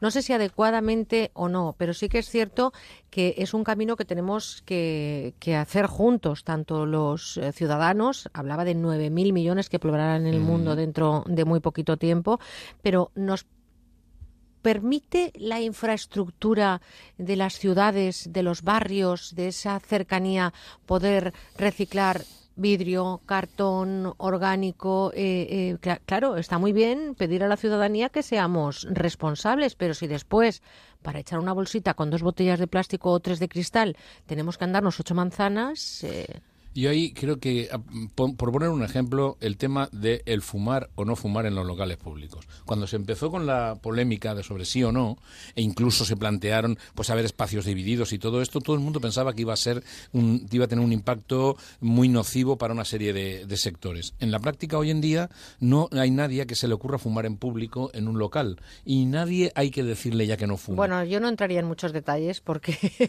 también eh, no sé si existe un control excesivo de la norma. Eso será lo mejor otra tertulia que haremos. pero volvemos a lo mismo. Es decir, hay una especie de formación, una especie de educación que va haciendo que las cosas sean naturales. Es decir, hoy en día hay ya muchas personas que directamente hacen esta separación de residuos para poderlos reciclar y una vez se incorpora esto al hábito diario ya no se ya no se ve como costoso. Y esto creo que es la clave no claro personalmente o a nivel local eh, entendemos que sí que está sí que están funcionando este tipo de campañas o políticas dedicadas a pues bueno en su pequeña medida aportar ese granito de arena a todo el tema del medio ambiente. El problema aquí es cuando pensamos ya más en global y no estoy hablando a nivel mundial pero por ejemplo si a nivel de España efectivamente España eh, en este sentido ha realizado grandes avances eh, se está dependiendo cada vez menos de, combustibles como el carbón con lo que ello implica pero por ejemplo hace poco salía otro otra noticia al respecto y es que la salida, entre comillas, de la crisis ha ocasionado que España eh, incremente su actividad industrial. ¿Y esto qué, ha hecho? Pues que, bueno, mm, que el límite, por ejemplo, del 3% que se había fijado en cuanto a emisiones se, haya superado ampliamente. ¿Esto qué quiere decir? Que por mucho que el vecino, que nosotros reciclemos nuestro vidrio, reciclemos nuestro cartón, claro, después llega la industria, llega, eh, digo España, por decir Francia o Italia, eh, y nos incumplimos todos estos protocolos con emisiones, pues evidentemente lo que estamos haciendo a nivel local o individualmente nos lo cargamos a nivel, a nivel global. Vamos a recibir, porque tenemos llamadas esperando en el 91 426 25 99 y nuestros oyentes son nuestro principal activo, ellos son lo más importante,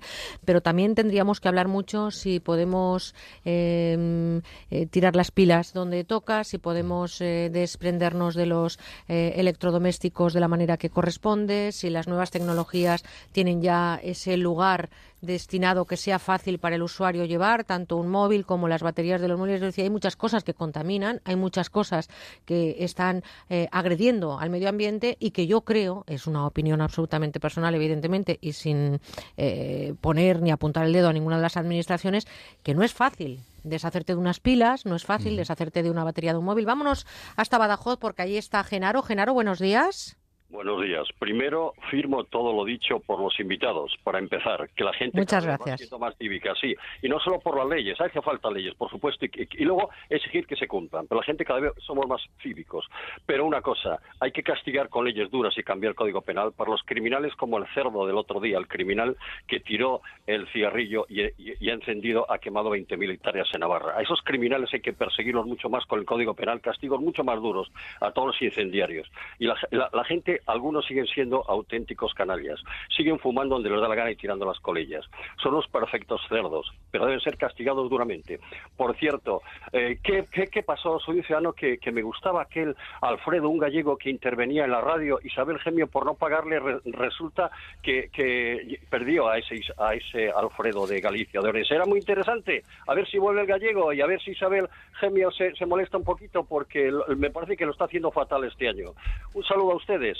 Bueno, eh, Gracias, Genaro. No, no, no le, no le corto. Diga lo que quiera decir, no, le corto. Quería decir eso. Es que era un personaje del verano muy interesante, un tal Alfredo Gallego, y sin embargo Isabel Gemio, por, porque quería tenerlo por la cara y no quería pagarlo, por eso perdió. Bueno, está usted haciendo unas afirmaciones que posiblemente mm, tendría que demostrarlo de alguna manera. Evidentemente, eh, nosotros tenemos colaboradores y, y, no vamos a contar aquí cómo funciona la radio, y parece que usted sabe más que nosotros. Yo lo que sí que le quiero decir es que todos los colaboradores que están en esta empresa, en esta casa, son absolutamente personas válidas para eh, interpretar o manifestar cualquier opinión.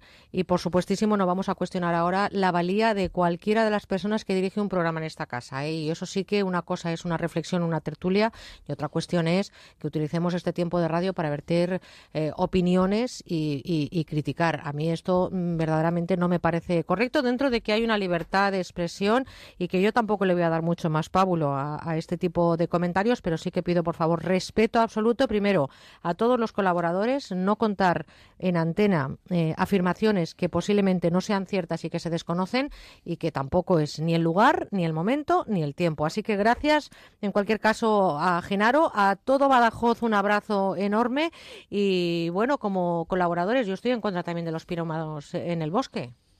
Vamos a ver, lo que está indicando es y este señor está en desacuerdo con las penas que en este momento existen en el Código Penal. No obstante, son conductas que están tipificadas, que se consideran delito y, por tanto, sí que, sí que están perseguidas y son castigadas en caso de acreditarse estos hechos. Otra cosa es que nos parezca mucho, que nos parece poco, pero eso ya es un trabajo del legislador. Lo que yo sí que quería comentar en cuanto a normativa eh, es lo que he dicho antes. Eh, entiendo que existe una excesiva regulación. Eh, el derecho al medio ambiente está recogido en nuestra Constitución española, dice que se desarrollará y después, si vieseis la cantidad de leyes, reglamentos, disposiciones que haya, yo por mm, había hecho un resumen. Claro, no tenemos tiempo para todas, lógicamente. pero en el Ministerio, por ejemplo, de Agricultura y Medio Ambiente están a ello hay que añadir leyes y reglamentos autonómicos, europeos, internacionales. E incluso municipales habrá, ¿no? al, final lo que tenemos es una, un saco lleno de leyes, el ciudadano de pie o incluso la, empresa de pie, por decirlo de alguna forma, o incluso el profesional del derecho que no se dedica al medio ambiente, eh, desconoce absolutamente eh, lo que hay más allá de, de, lo que le dicta el sentido común. Yo creo que ahí, de todas formas, nos vuelve a llevar, nos vuelve a llevar a una situación para mí importante, y es si cada uno con sus acciones, cada uno de nosotros con nuestras acciones, estamos haciendo algo para proteger. Cuando yo no tiene una bolsa de plástico, aunque solo sea una, eso es una protección. Cuando este señor que acaba de llamar habla del Genaro de, eh, Genaro de Badajoz, creo que era. De Badajoz, que, eh, que alguien tira una colilla. Vamos a ver, ¿esto es un acto de irresponsabilidad? Es posible. La pregunta es, si tira una colilla, este señor iba fumando en el coche. ¿De quién es responsabilidad? Pueden haber 25.000 reglamentos. Vamos, antes de dar paso a unos consejos hasta Burgos, por eso decía Genaro de Badajoz. Pilar nos llama desde Burgos. Pilar, eh, buenos días. Hola, buenos días. Un saludo, Pilar. cuéntenos. Pues mire, yo quería, no sé si su tertuliano ahí sabrá contestarme por qué cobran por reciclaje.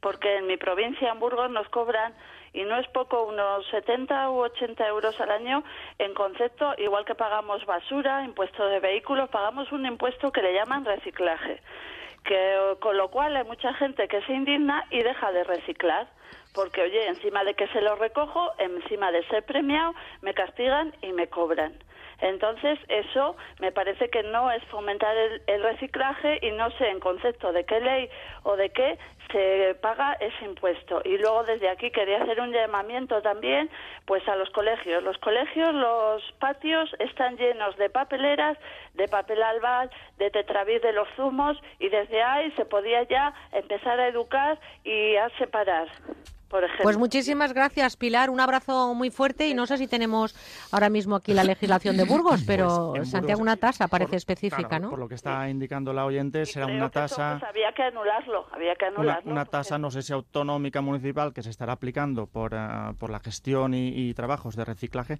Lo que no alcanzo yo a ver o no entiendo es si solo se aplica a los que mm, llevan sus, eh, vamos, sus objetos a reciclar a un centro especial o es una tasa que se estará aplicando eh, a todos los ciudadanos, que sería normal, porque eh, eso, si encima de que te preocupas, te tomas las molestias de reciclar, eh, te van a cobrar a ti una tasa que la otra persona que no está reciclando no se le va a cobrar, estás... A lo eh, mejor sería discriminatoria, ¿no? Sí, yo entiendo que debe ser para todos, pero de todas formas eh, creo que, que Pilar apunta a una cosa que creo que es interesante. Yo tengo un amigo que es arquitecto, mi amigo Rafa, que cuando él hace algún proyecto eh, eh, o cuando plantea alguna cuestión, algunas veces otros profesionales le, le dicen, oye, tú que eres ecologista.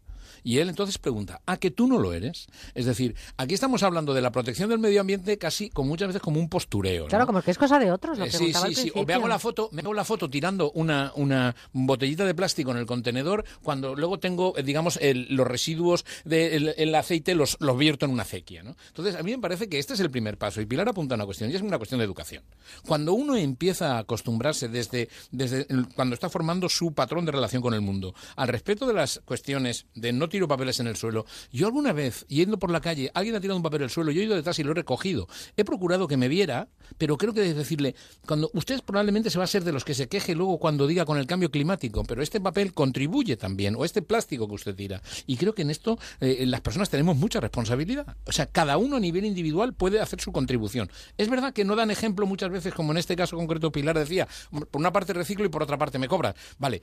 Bueno, pero, Pero ellos lo también nos cobran la tasa de basura y no por eso dejamos de... No de- puede- de- no por eso dejamos de tirar la basura en el tirar la contenedor. basura, pero vamos, es una cuestión que, que plantea Pilar que deberían de estudiar o por lo menos pues llevarlo a lo mejor a las asociaciones de vecinos o intentar Claro. entender un poquito mejor qué está pasando con esa tasa, si se le paga, eh, si se cobra a todo el mundo o si por otra parte es una tasa selectiva. Yo entiendo que las tasas al final se aplican por norma. Nos vamos a publicidad, tre- 30 segundos, Santiago. Esto, por lo que están comentando, será una tasa que se estará aplicando a todo el mundo. Claro, Otra cosa es un- que sí. una, una tasa, una licencia como un vado que se aplica a la persona particular, pero esto, la tasa al reciclaje, imagino que será dentro de una tasa también de tratamiento de basuras y, por tanto, mm, se haga uso o no, se hará. Bueno, pues eh, estamos llegando a las diez y media, nueve y media en Canarias. Vamos a hacer una pequeña paradita, tomamos un poquito de agua. Ustedes también siguen marcando nuestro teléfono, 91 426 25 99. Tenemos también correos en nuestro, eh, bueno, ya lo saben, nuestro correo electrónico, que lo conocen, está en el listado de amigos de su ordenador, con buena onda arroba onda cero punto es. Y así nosotros también hacemos este break que se llama en inglés, ¿no? Que la madre de María además diría que se dice paradita. Vamos a hacer una paradita, volvemos. Con buena onda en Onda Cero. Vas a escuchar el 2% de la canción más famosa del año. El 2% puede parecerte nada, hasta que le pones nombre y apellidos. El 2% de los conductores da positivo en controles de alcohol. Puede parecer poco, pero al menos 400 personas mueren cada año después de haber bebido. Si bebes alcohol, no conduzcas. Dirección General de Tráfico, Ministerio del Interior, Gobierno de España. Pues sí, en Vision Lab por 57 euros puedes marcar la diferencia con una mirada, con las monturas más elegantes, deportivas o sexys. Si quieres seducir a todo el mundo, sé diferente. Ponte una montura de las mejores marcas por 57 euros, solo en Vision Lab. Consulta condiciones. Los familiares de los mosquitos que están siendo atendidos deben quedarse en la sala de espera. Doctor, ¿podré picar algo entre horas? Ni se le ocurra, eso es incompatible con Normopic. Normopic Forte, Rolon, infantil y calmante. La gama completa para repeler y aliviar las picaduras eficazmente. Normopic de Normon, la barrera antimosquitos. Utilice los biocidas de forma segura. Lea siempre la etiqueta y la información sobre el producto antes de usarlo. Saludos amigos, seguro que no se les había ocurrido pensarlo, pero es un hecho que en verano nos pasamos muchas horas sentados en sillas bastante incómodas. Es verdad, Paloma, en las sillas plegables de piscina o de playa, en las de plástico de las terrazas o del jardín, no nos damos cuenta y nuestra espalda se acaba resintiendo. Y es que es muy importante una buena postura al sentarnos para proteger nuestras vértebras. Claro, por eso los médicos recomiendan que utilicemos asientos adaptados a nuestras necesidades. Claro, pero a veces eso es imposible. No podemos llevar una buena butaca a todas partes. Lo que sí podemos hacer hacer es poner sobre el asiento nuestro cojín con Forgel que tantísimo se ha vendido aquí en la radio y ustedes seguro que lo han visto en televisión. Llevamos miles de ventas y los clientes están encantados. Es un cojín de gel de última generación especialmente ideado para nuestro máximo confort por expertos en terapias posturales. Hoy amigos pueden conseguirlo también a través de nuestro teléfono, el 902 29 10 29. Y digo yo que si se han vendido millones en todo el mundo, será porque es comodísimo. Es comodísimo, Paloma. Combina dos capas de espuma de alta densidad, la más cómoda que existe, con una capa central de gel. Esto hace que el peso de la parte superior del cuerpo se distribuya por todo el cojín, eliminando puntos de presión en músculos, vértebras y articulaciones. Así podremos pasar más tiempo sentados sin que se resienta nuestra espalda. Por muy incómoda que sea la silla, yo te aseguro que con el Conforgel estaremos comodísimos. Yo, amigos, les aconsejo de verdad que lo prueben llamando al teléfono 902 29 10 29. Y por cierto, que es un regalo fantástico, por ejemplo, para nuestros padres. Bueno, siempre es un buen momento para regalarles algo que mejore su calidad de vida porque ellos se lo merecen. Se lo podrán llevar a la terraza, a la playa, al jardín, donde quieran. Con este cojín estarán más cómodos en cualquier silla. Además, al estar un poco más alto, les costará muchísimo menos levantarse. Lo pueden llevar incluso en el coche, en el asiento del copiloto, como hace mi padre, que así le resulta mucho más fácil entrar y salir. La verdad que es un cojín que merece la pena. Yo les recomiendo que lo prueben llamando al 902 29 10 29 y en la web universotao.com. ¿Y por un precio buenísimo? Solo cuesta 39 euros más unos pequeños gastos de envío. La verdad es que es muy poco dinero para la comodidad que proporciona. Y es que hoy, además, tenemos una oferta estupenda, Paloma. Durante la próxima hora ponemos a la venta dos cojines por el precio de uno. Esta oferta, amigos, se termina hoy. Así que hay que llamar ahora mismo, por favor, al 902 29 10 29 para encargar este cojín de gel y se llevará dos por el mismo precio. Bueno, Margas, que son 10 euros menos que en la televisión. Merece la pena llamar. Claro que merece la pena porque los 40 primeros pedidos, además que recibamos en el 902 29 10 29, además de 2 por 1 se llevarán completamente gratis de regalo unos comodísimos calcetines unisex de compresión de estos antivarices paloma que ahora en esta época vienen también para evitar que las piernas se hinchen, se encarguen. Lo usa muchísima gente. Esto es gratis de regalo al hacer su pedido. Pues ya saben, dos cojines por el precio de uno. Hoy último día de esta promoción en la web universotao.com y en el teléfono 902 29 10 29. Arrancan las fiestas de San Sebastián de los Reyes. Del 25 al 31 de agosto, disfruta, además de sus famosos encierros, de la mejor música en directo. Miss Cafeína, La Fuga, Los Secretos, Modestia Aparte, Celtas Cortos y mucho más. Y lo mejor, este año, entrada gratuita a todos los conciertos. No te las puedes perder, con el patrocinio de The Style Outlets de San Sebastián de los Reyes y Maeso. Ven a la Plaza de las Ventas. Ven a los toros en agosto. Domingo 28 a las 7 de la tarde, novillos de El Risco para Mario Dieguez, Sebastián Cáqueza y David Martín. Venta de entradas en las taquillas de la plaza. En internet, las-ventas.com o llamando a Tauro Delta 91 725 1488. Las Ventas. Experiencias por vivir.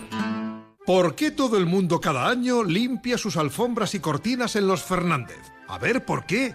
Pues tiene que ser porque lo hacen bien, por precio, son serios, ah, y porque son muy amables. Los Fernández, en toda la comunidad de Madrid. General Martínez Campos 29, 91 308 5000. En Carrefour todo cuenta. Por eso queremos celebrar las 21 etapas de la vuelta con 21 ofertas imbatibles. Solo este fin de semana tienes el chuletón de buey por 9 euros con 50 el kilo. Carrefour, patrocinador principal de la vuelta. Onda Cero Madrid 98.0. Llega Sanse Fun Run, la carrera más divertida y refrescante del verano. El próximo 27 de agosto a las 20.30 horas recorre el circuito de los populares encierros de las fiestas de San Sebastián de los Reyes. Habrá premios para los más rápidos y también para los disfraces más divertidos en una carrera donde el agua será la protagonista. Apúntate ya en sansefunrun.com. Te esperamos con el patrocinio de The Style Outlets de San Sebastián de los Reyes. Electrocasión, liquidación permanente de electrodomésticos nuevos de las mejores marcas hasta con un 50% de descuento y garantía del fabricante. Electrocasión, corre que se acaban. Bingo Las Vegas, una experiencia de juego diferente por su decoración, por su ambiente y porque puedes jugar en su terraza climatizada durante todo el año, con cena, copas y muchas sorpresas. Tienes que venir, te vas a divertir como nunca. Bingo Las Vegas, la sala de juegos que más premios reparte de Madrid. Descubre otra forma de jugar en la terraza climatizada de Bingo Las Vegas, Hermanos García Noblejas 17. Facebook, Twitter, YouTube. Hay más de un medio para que nos sigas. ¿Cuál te gusta más? Onda Cero es la radio que siempre va contigo. Porque estamos en las redes sociales para que nos sigas, para que opines, para que compartas noticias. OndaCero.es. Más y mejor.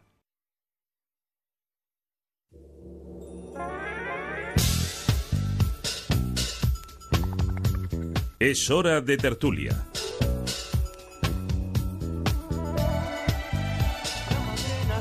Naturaleza, con sus flores y su canto, con su lluvia y su armonía, nos están diciendo algo.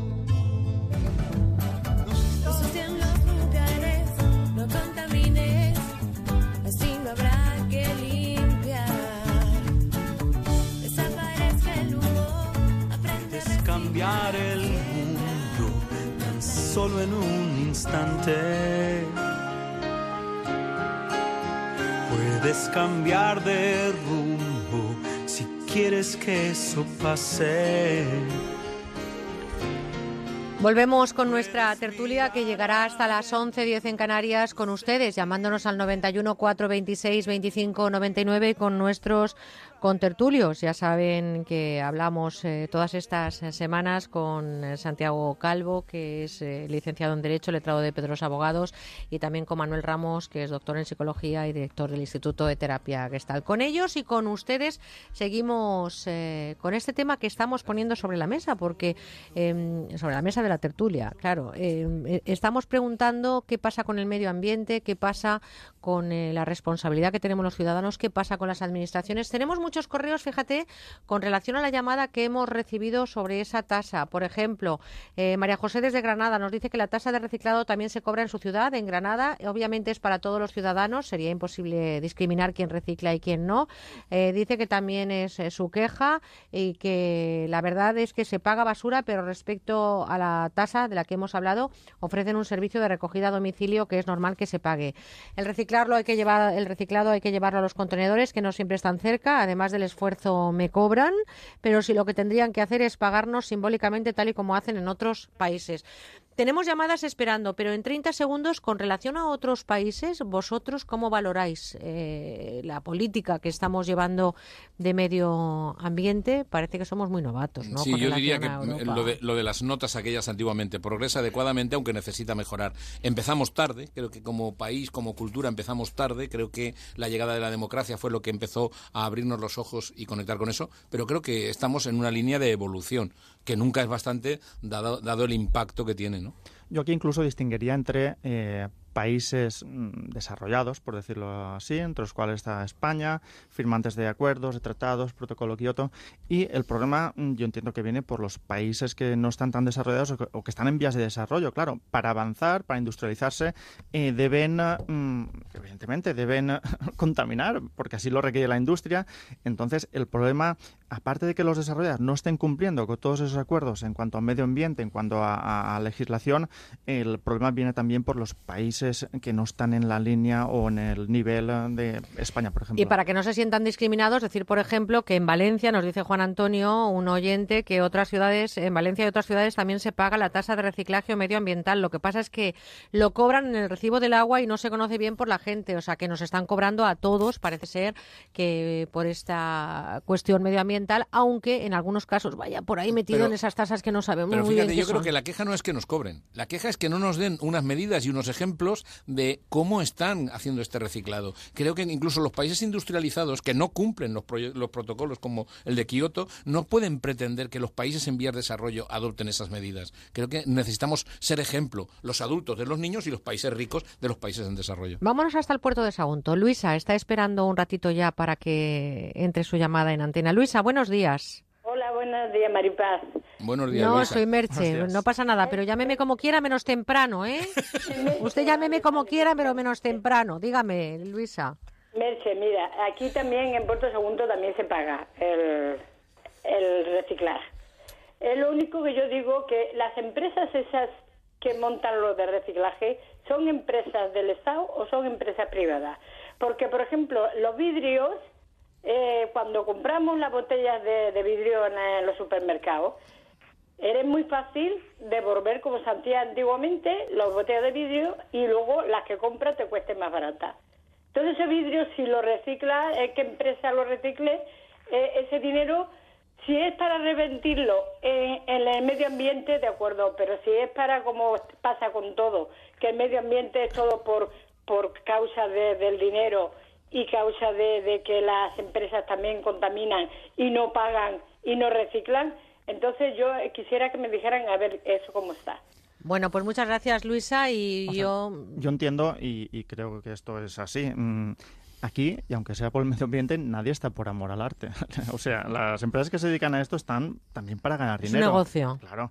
Y las empresas que están gestionando todo el tema del reciclaje son empresas en su mayoría privadas o de, ca- o de participación mixta que tienen una concesión de una administración cuando se trata así o un concurso y están gestionándolo pero de forma privada y para obtener unos beneficios. Y aquí yo quería hacer mención también a algo que ha dicho antes Manuel, eh, el postureo, el estar de moda. Eh, yo entiendo que eh, aquí hay empresas, y esto es así, se ha puesto de moda, hay empresas que eh, por temas de, de imagen mismo eh, están apostando por una vía de respeto al medio ambiente, de responsabilidad, aunque sea también para incrementar esos, eh, esos beneficios. Eso mm, no deja de estar bien también. Nos vamos hasta Alicante. María, buenos días. Hola, buenos días. Un saludo, díganos, María. Pues mire, vaya por delante que a mí me gusta mucho, me gusta mucho la naturaleza. Yo tengo muchas plantas. Cada vez que se cae una hoja en una planta es que es como, es como si se me cayera un dedo. Entonces, es- entonces estoy de acuerdo en que este- cómo puede haber terroristas, estos terroristas que van por la carretera o por donde quiera que vayan y le den de arder al bosque. Eso por un lado. En segundo lugar, recuerdo cuando era pequeña, ahora tengo 50 años. Recuerdo cuando era pequeña en mi casa no había ni una triste bolsa porque no se podían comprar, pero había unas cosas que se unas bolsas que se llamaban cerillos, que eran de paja, que era lo que todo el mundo usaba para ir a la compra. Eh, para está muy bien que se recicle, pero se tiene que reciclar desde casa y lo que podemos y por cuándo vamos a ir a comprar los huevos, por ejemplo, con una huevera y cuándo vamos a ir a comprar la leche con una lechera. Y por otro lado, eh, hay tantísimos perros que todos los días se tienen que coger la- la- las heces de los perros, evidentemente con una bolsa. ¿Cuándo van a hacer unas bolsas que se reciclen por sí solas y no tengan que ir a los tenedores y luego volverlas a reciclar? Nada más. Gracias. Gracias, muy muy amable. Es verdad, volvemos otra vez al pasado, ¿no? En la época en la que, bueno, pues el papel estraza famoso envolvía lo- la carne prácticamente y, y la fruta, no habían bolsas, teníamos, eh, bueno, eh, generaciones anteriores, evidentemente, esos cestos. Bueno, te los habrás visto, Manuel. Sí, claro, claro, cómo no, por Dios, claro. No solo las he visto, las he usado.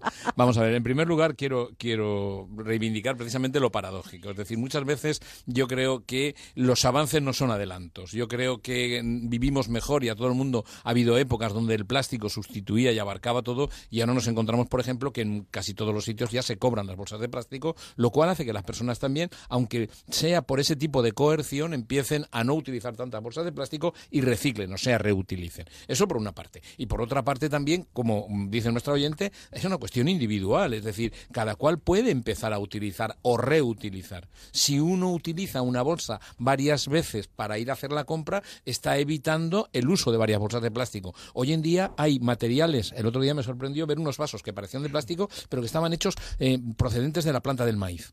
Estos vasos son reciclables. Estos, vasos, estos, estos vasos ya son una forma de proteger el medio ambiente, puesto que son biodegradables. Y además yo he visto que hay eh, ahora mismo envases de para fruta y tal que están hechos precisamente con lo que se ha reciclado de la propia Exactamente. fruta. Qué chulo tomarte un zumo de coco con el envase que sabe también a coco, ¿no? Eso veo también un poco de, al final de, De postureo. Sí.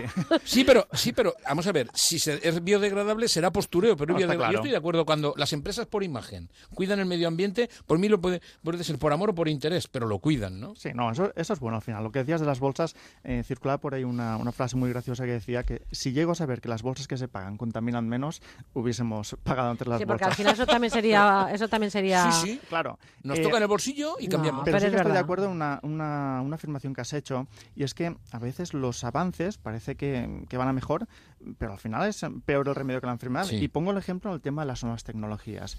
Eh, todos los avances que suponen las nuevas tecnologías en cuanto a contaminación eh, suponen unos, una generación de residuos que no se sabe qué hacer con ellos. Todo el tema de móviles, eh, ordenadores portátiles, tabletas. De hecho, hay un cementerio enorme eh, situado en China de productos de estos y no se sabe qué hacer con Oye, ellos. lo que ha pasado en, en la planta de Seseña, donde estaban todos esos neumáticos, Mm. hay muchas cuestiones que son asignaturas pendientes de los gobiernos, que evidentemente detrás hay un interés comercial, tú lo decías antes, Santiago, que hay unos intereses eh, en cuanto al reciclaje, pero tú fíjate las dimensiones que puede eh, tener un accidente en un lugar donde no debería de existir ese tipo de residuos. Y estamos hablando, lo decía antes, donde tirar unas pilas, qué pasa con el material electrónico, en fin, estamos Claro. frente a un problema que tienen que resolver las Aquí, administraciones. evidentemente, aparte de la- del granito de arena que podamos aportar eh, cada persona de forma individual, entiendo que las administraciones tienen mucha tarea por hacer. Es decir, eh, no puede ser que regules todo esto con 30, 40 leyes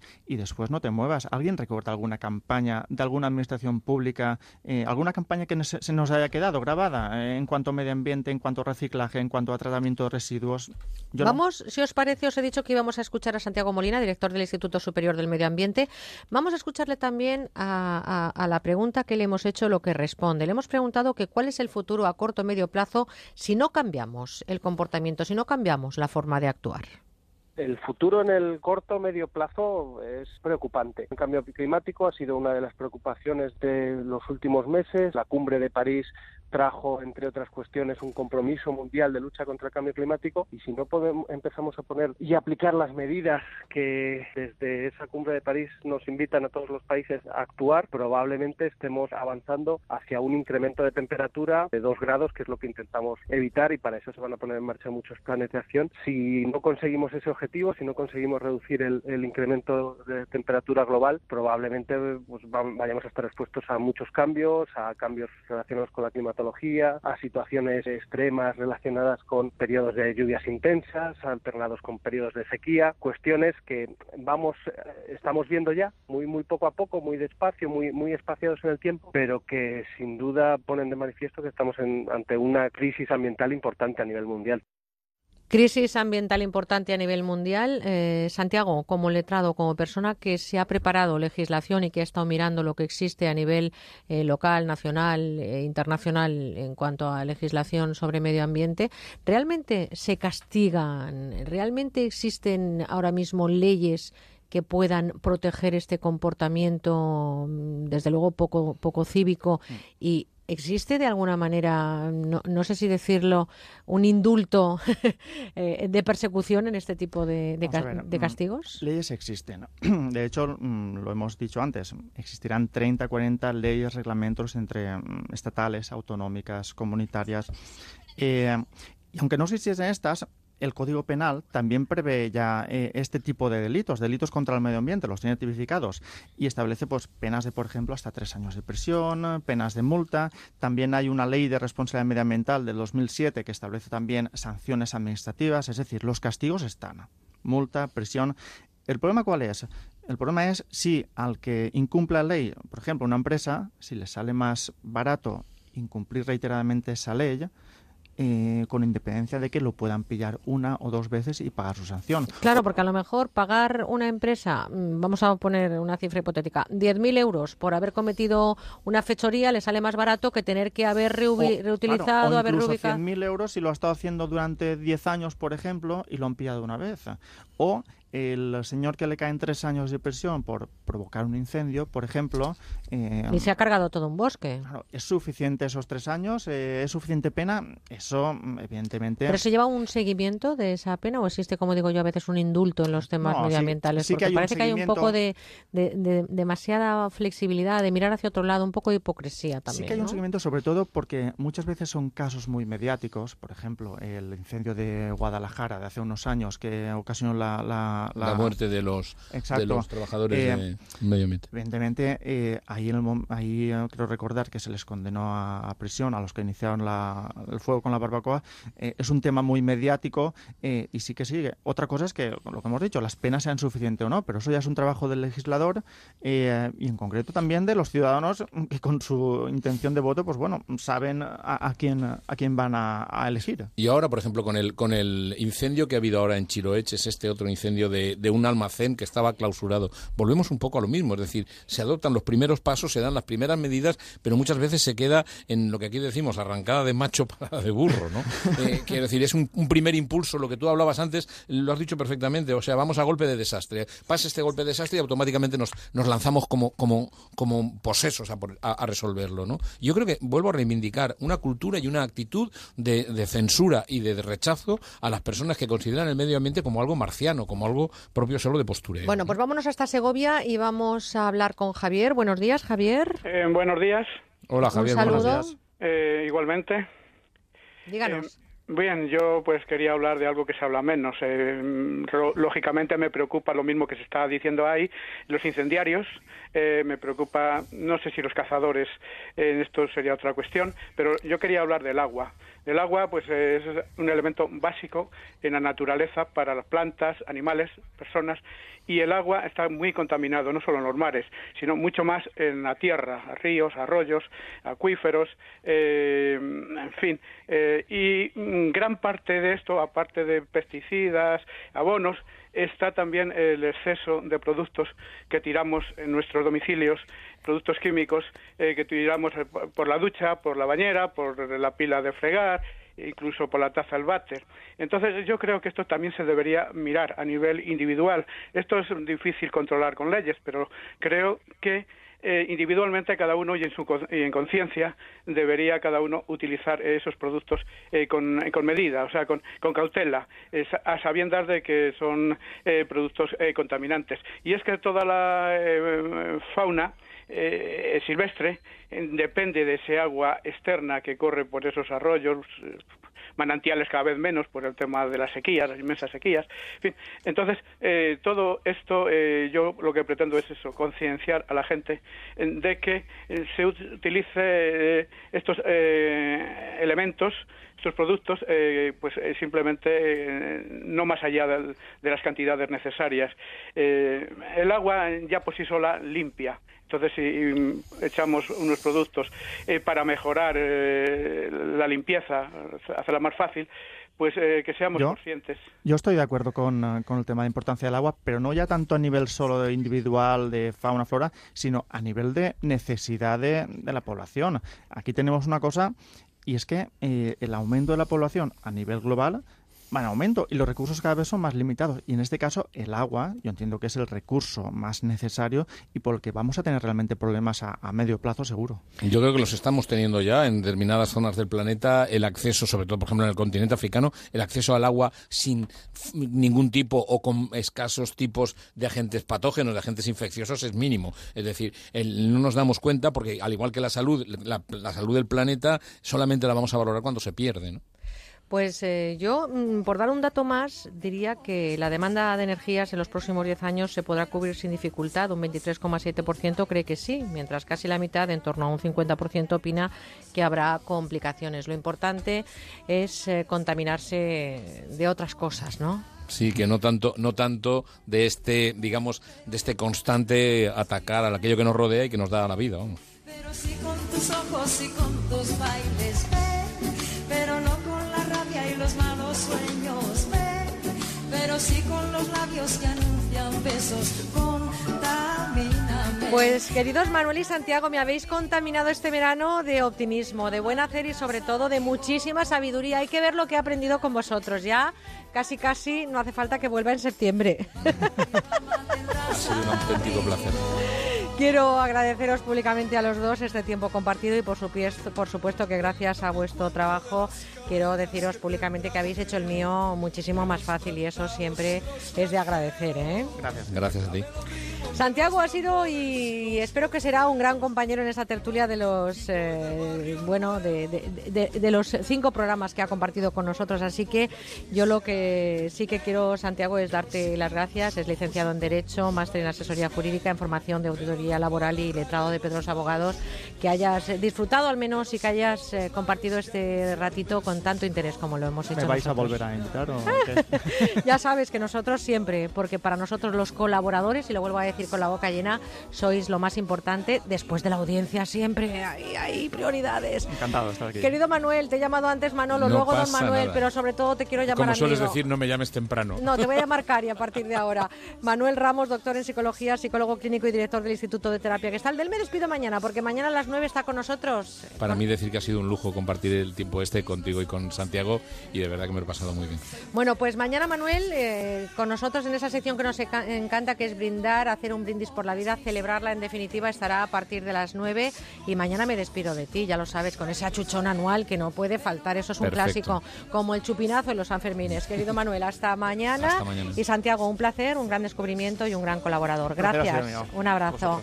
Y a ustedes que les voy a decir que estamos llegando a las 11, son las 10 en Canarias, levántense, muevan al menos la almohadita si están todavía en la cama, que es sábado, el último fin de, y si van en carretera, precaución al volante. Vámonos con la información con nuestra compañera Laura Gil y a la vuelta seguimos con esa hora de 11 a 12, 10 a 11 en Canarias de Con Buena Onda.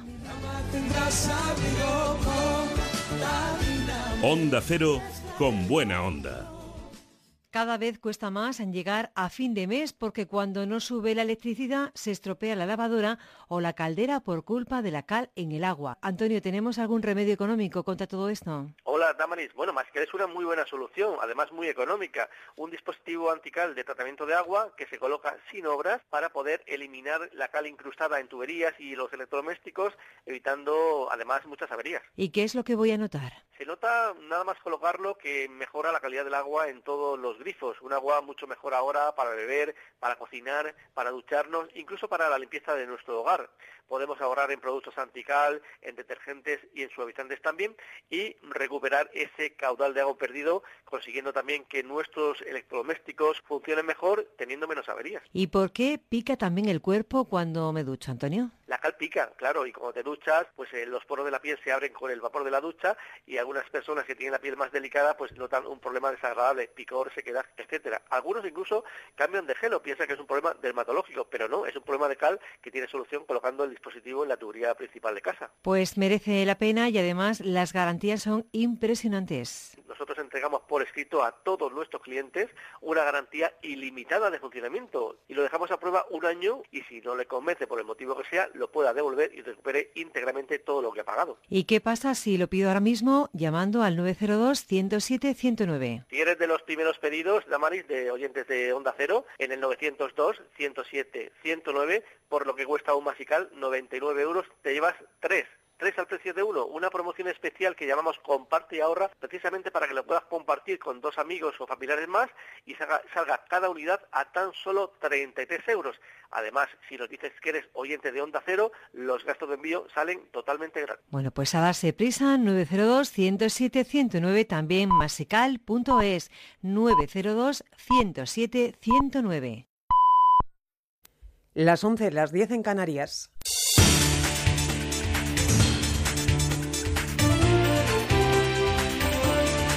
Noticias en Onda Cero.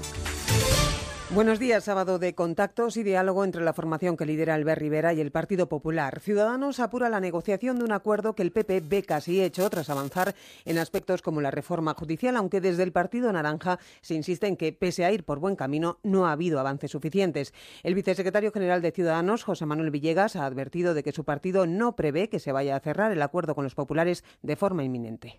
Y es verdad que se están produciendo avances y acercamientos, pero a estas horas insuficientes como para poder hablar de un acuerdo, ni siquiera eh, prever un acuerdo inminente. Sobre la mesa persisten todavía escollos importantes y a priori insalvables, como la supresión de las diputaciones, en lo que el PP no está dispuesto a ceder. Tampoco admitirá grandes cambios para el Senado ni en lo relativo a un compromiso para hacer primarias, ya que los populares tomarán esta decisión de forma interna en un Congreso. A pesar de las discrepancias, el vicesecretario de Organización del PP, Fernando Martínez Maillo, se mantiene optimista y tras subrayar que los plazos y las horas no son importantes para cerrar un acuerdo, insiste en que ya están todas las cartas sobre la mesa para alcanzarlo. Están encima de la mesa. Eh, ya todas las propuestas están encima de la mesa, incluida la económica. Por lo tanto, mire, ya no hay excusas.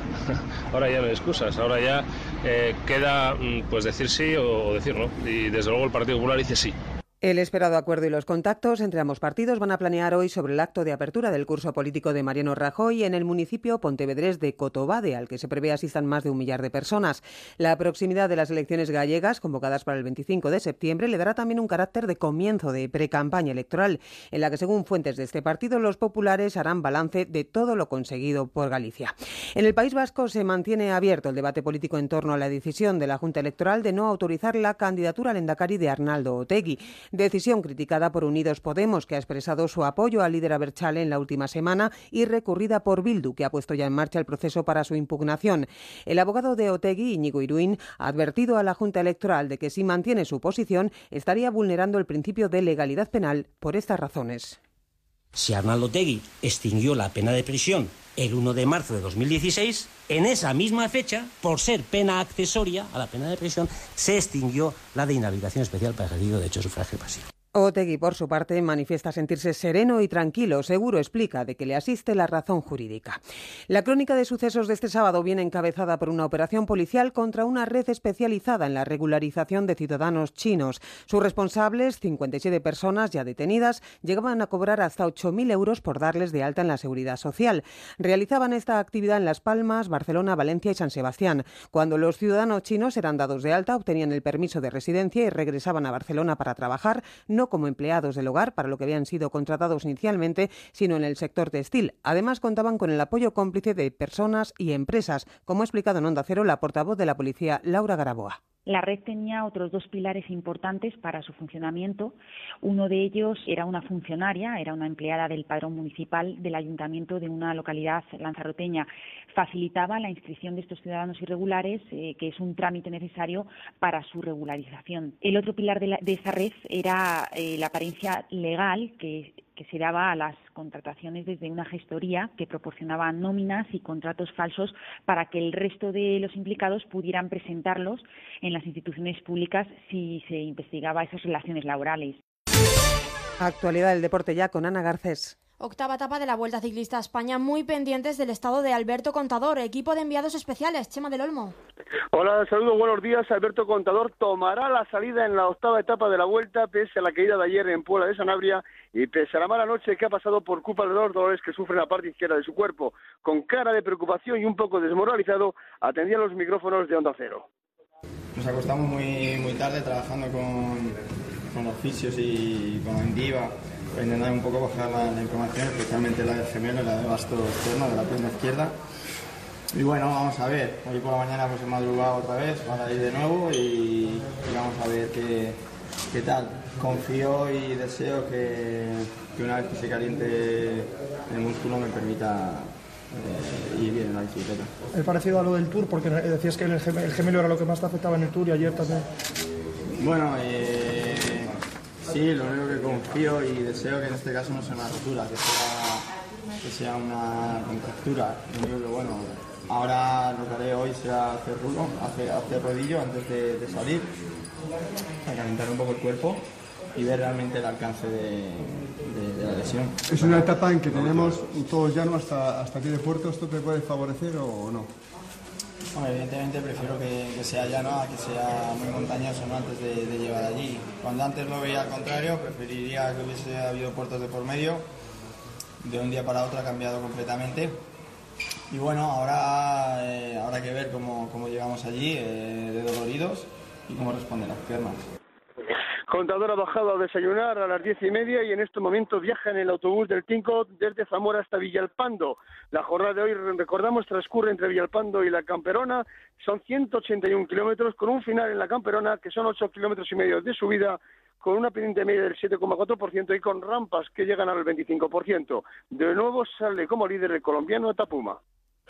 La segunda jornada de Liga abre con dos empates, Betis 0, Deportivo de La Coruña 0 y Español 2, Málaga 2. En segunda, el Getafe tampoco pudo pasar del empate a 0 frente al Numancia y Tenerife 1, Sevilla Atlético 1. Hoy hay cuatro partidos a las 6 y cuarto, Osasuna Real Sociedad y Eibar Valencia. Además, Real Madrid Celta a las 8 y cuarto y debuta en casa del Leganés en primera división frente al Atlético de Madrid. Será a las 10 y cuarto. Más información a mediodía cuando sean las 11 en Canarias y en nuestra página web ondacero.es. Continúan escuchando ahora Merche Carneiro con Buena Onda. Este martes vamos a vivir acontecimientos políticos decisivos. Por eso, Onda Cero realizará un seguimiento puntual de todo lo que ocurra para contártelo al momento.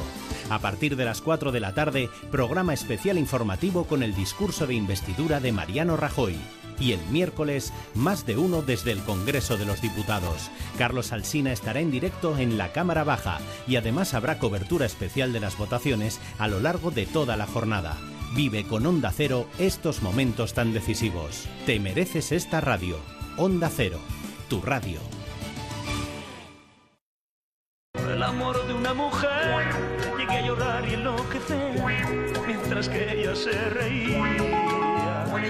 Esta quizás sea una de las baladas más bonitas de nuestra música. Dejé mis venas de sangre, pues no sabía lo que hacía. Es Por el amor de una mujer, compuesta e interpretada por Dani Daniel. También la cantó otro grande de nuestra música, Julio Iglesias. Un canto a Galicia, hey, Bueno, bueno, este es otro de esos grandes éxitos que se acaban convirtiendo en himnos. Y está en la colección que traemos ahora. Son tres discos cuyo título lo dice todo, décadas de oro del pop español. Sé que para nuestro amor llegó el final. Ya de nada valen las palabras. Con las mejores canciones de los años 60 y los 70, porque ¿cuántas veces no habremos cantado esta canción? Como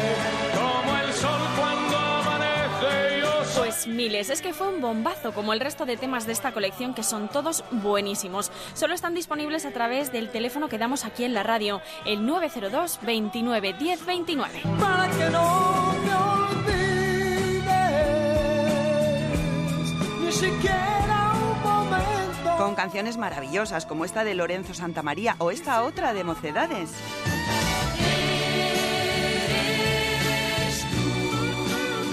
O esta de Nino Bravo. Al partir, un beso y una flor, un te quiero. Qué bonito es esto, cómo me gusta. Bueno, ¿y qué me dicen de esta balada de Alberto Cortés? En un rincón del alma donde tengo la pena que me dejó tu adiós. Es preciosa esta canción. Se han reunido 60 grandes títulos de la música pop española. ¿Quién la escribía versos? Dime quién era.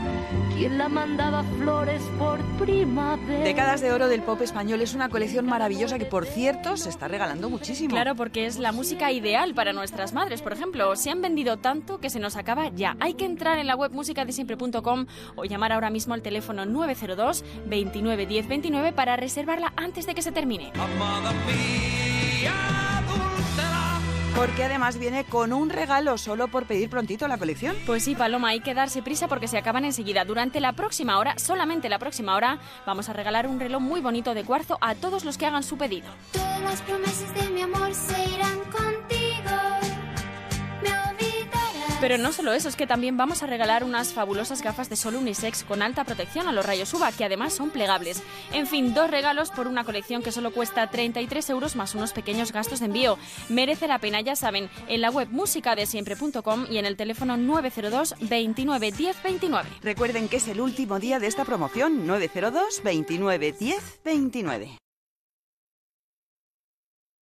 Pues sí, en Vision Lab por 57 euros puedes marcar la diferencia con una mirada, con las monturas más elegantes, deportivas o sexys. Si quieres seducir a todo el mundo, sé diferente. Ponte una montura de las mejores marcas por 57 euros, solo en Vision Lab. Consulta condiciones.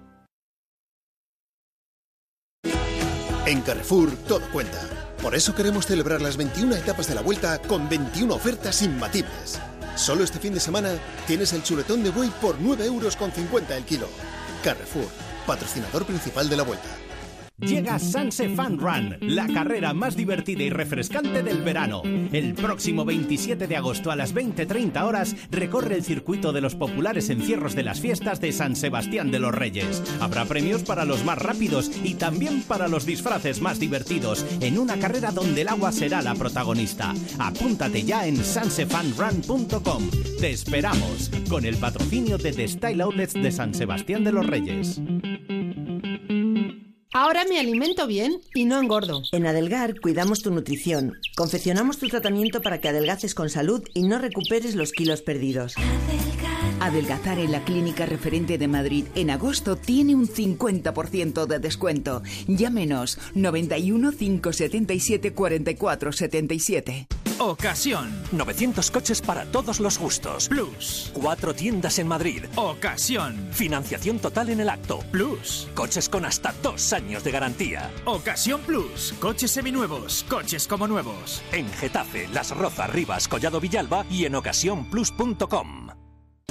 Onda Cero Madrid 98.0 Couzapin, para paladares exigentes, cocina asturiana actualizada. Couzapin, calidad, producto, pasión por la cocina. Calle Menorca 33, restaurante couzapin.com. Electrocasión, liquidación permanente de electrodomésticos nuevos de las mejores marcas hasta con un 50% de descuento y garantía del fabricante. Electrocasión, corre que se acaban.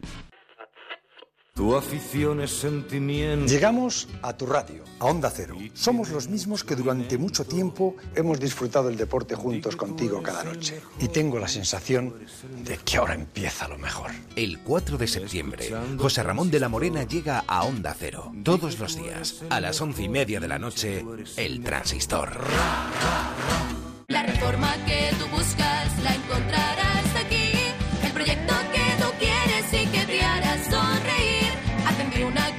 tu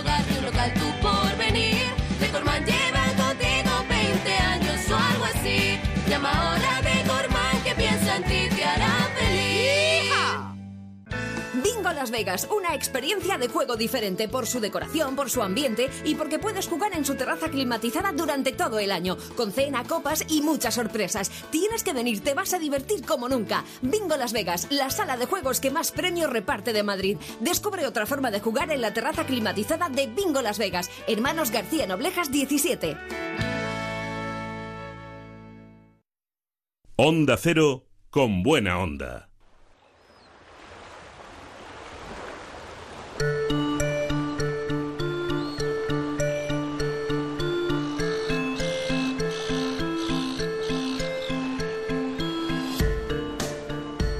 Estás con Merche Carneiro. De tú a tú, con buena onda. España vuelve a subirse al podio mundial de trasplantes. Desde hace 24 años este país es líder mundial de trasplantes según los datos del Registro Mundial de Trasplantes que desde hace 10 años gestiona la ONT. Cuando las noticias no son muy favorables en otros sentidos y estamos en el punto de mira del mundo esperando que se forme un gobierno o pendientes de quiénes van o no en unas listas autonómicas, déjenme que esta mañana demos un repaso a lo que es sin duda una satisfacción y sobre todo una esperanza eh, de lo que se está consiguiendo en materia de trasplantes de órganos. Y para reconocer ese logro tenemos que sí o sí saludar al director de la Organización Nacional de Trasplantes, don Rafael Matesán. Buenos días. Hola, buenos días. Gracias por estar con nosotros el último sábado de agosto y enhorabuena, y lo digo públicamente una vez más, por esa medalla de oro de una gestión impecable de trasplantes de órganos. Hemos visto estas semanas atrás en las Olimpiadas cómo celebrábamos ¿no? cada logro de nuestros deportistas, cómo cada oro o cada bronce o cada plata o cada diploma nos había gloria. Realmente 24 medallas de oro, de oro eh, en, en la Organización Nacional de Trasplantes. Eh, ¿Se le está dando el valor que tienen? ¿Se le está reconociendo esa trayectoria y esa labor, señor Matesán? Yo creo que sí, aunque algunas veces podemos eh, pensar que, estar el primero del mundo ha, pasado a formar parte del paisaje, pues eh, verdaderamente yo creo que sí, porque la sociedad española eh, está muy orgullosa de su sistema de trasplantes, algo que además es un logro colectivo, es decir, es algo que depende por una parte de la solidaridad de, los españoles, depende por otra parte de nuestro sistema nacional de salud y que depende de unos profesionales para los que no hay horas de trabajo y para los que realmente son capaces de de hacer proeza tras proeza y además con la mejor calidad del mundo. Yo creo que es un logro colectivo que ha logrado calar en la sociedad española, que todo el mundo se siente pues muy satisfecho de, de, estos logros y que bueno, a lo mejor no pegamos tantos saltos ni hacemos tantas fotos como las Olimpiadas, pero yo creo que sí, que realmente hay una satisfacción colectiva por el logro. Una satisfacción porque España lo ha vuelto a conseguir durante 24 años liderazgo mundial en trasplantes. En el año 2015, 4.769 órganos trasplantados y 1.851 donantes. Em, hay que decir que España, en el campo de la donación y el trasplante, los últimos tres años ha continuado, em, bueno, pues siendo absolutamente líder. Por darles un dato, eh, hay un aumento de donantes en el primer semestre del 2016 de un 11% y yo lo que le quiero preguntar, señor Matesanz, usted hablaba del equipo, hablaremos de cómo funciona, de cómo se pone en marcha ese protocolo, pero cómo se consigue no bajar la guardia en algo tan importante que al final eh, se traduce salvando vidas. Pues innovando continuamente. La verdad es que el modelo español depende de todo esto que decíamos antes, pero es un modelo de gestión en el que continuamente hay que estar introduciendo novedades, introduciendo mejoras para conseguir eh, más y mejores donantes y, por ejemplo, esos datos que usted pues son muy significativos. El año pasado crecimos a un 10%, este año llevamos un 11% en el primer semestre, es decir, es como si hubiéramos subido al Everest y además pusiéramos una escalera para seguir subiendo. Y eso solamente se logra haciendo cosas distintas de lo que veníamos haciendo hasta hace unos años las vías de crecimiento que tenemos ahora es un tipo de donantes que antes teníamos muy pocos y que ahora van a representar este año casi la cuarta parte, que son los donantes a, corazón parado. Y es algo que introducimos en España hace muy pocos años y que si no lo hubiéramos introducido, pues nos habríamos quedado estancados. Y también la colaboración pues eh, con médicos de urgencias y con médicos de todo el hospital. Los donantes se producen en las unidades de vigilancia intensiva, donde fallecen estas personas que pueden donar sus órganos. Pero hace ya unos años, en el año 2008, pues descubrimos que la buena colaboración con otros sectores del hospital podía ayudar a detectar y a tener otros donantes pues en urgencias, en unidades de ictus y bueno, pues eh, todo eso ha llevado años de preparación, años de formación de profesionales, pero al final está dando sus frutos y unos frutos muy espectaculares porque realmente el crecimiento de España en los últimos tres años es todavía más espectacular si cabe que, que lo que habíamos hecho entonces. Por dar otro dato y entramos enseguida a ver cómo se pone en marcha ese, ese protocolo una vez se enciende esa alarma de que hay un posible donante y hay un posible receptor, eh, permítame, señor Matesan, que diga que también el pasado año se efectuaron en España el 17,6% de todas las donaciones de órganos de la Unión Europea y el 6,7% de todas las donaciones que se han registrado en el mundo. Yo creo que nos tenemos que sentir muy orgullosos ¿no? de esta cifra, que eh, está la gestión, pero está esa parte humana. No sé si sensibilización, formación del personal, somos generosos en vida o son nuestros familiares quienes donan los órganos, cómo pedirlos a la familia que acaba de tener una pérdida, generosidad de los ciudadanos, implicación de los eh, eh, profesionales. es todo. Es decir, si alguien quisiera poner en relación eh, estos éxitos con un, con un solo factor, bueno, pues estaría faltando la verdad, ¿no? Evidentemente los, los españoles son muy generosos, muy solidarios cuando las cosas se les plantean de una forma razonable y, y con profesionalidad. Eso por una parte. Por otra parte, nuestro sistema nacional de salud es fundamental. Tener a las 17 comunidades un buen sistema eh, y que además podamos decir al ciudadano, mire, usted, usted debe donar los órganos o los de sus familiares, porque en el momento que usted o sus familiares los necesiten, los van a conseguir. En cualquier lugar de España, sin ningún tipo de discriminación positiva o negativa por su, por su posición social, por su posición económica, etcétera. Y claro, eso eh, requiere efectivamente que, eso sea así. Y la tercera pata de ese trípode pues son eh, lo, que se conoce internacionalmente como modelo español, que es tener unos profesionales muy bien entrenados, los coordinadores de trasplante, que son médicos intensivistas en su mayoría, y que están en todos los hospitales de España donde se puede producir una donación. Esos profesionales saben perfectamente pues cómo detectar un posible donante, cómo contactar con la familia, cómo hablar con ella, cómo darles consuelo, eh, cuáles son las palabras exactas que hay que decir, las que no hay que decir.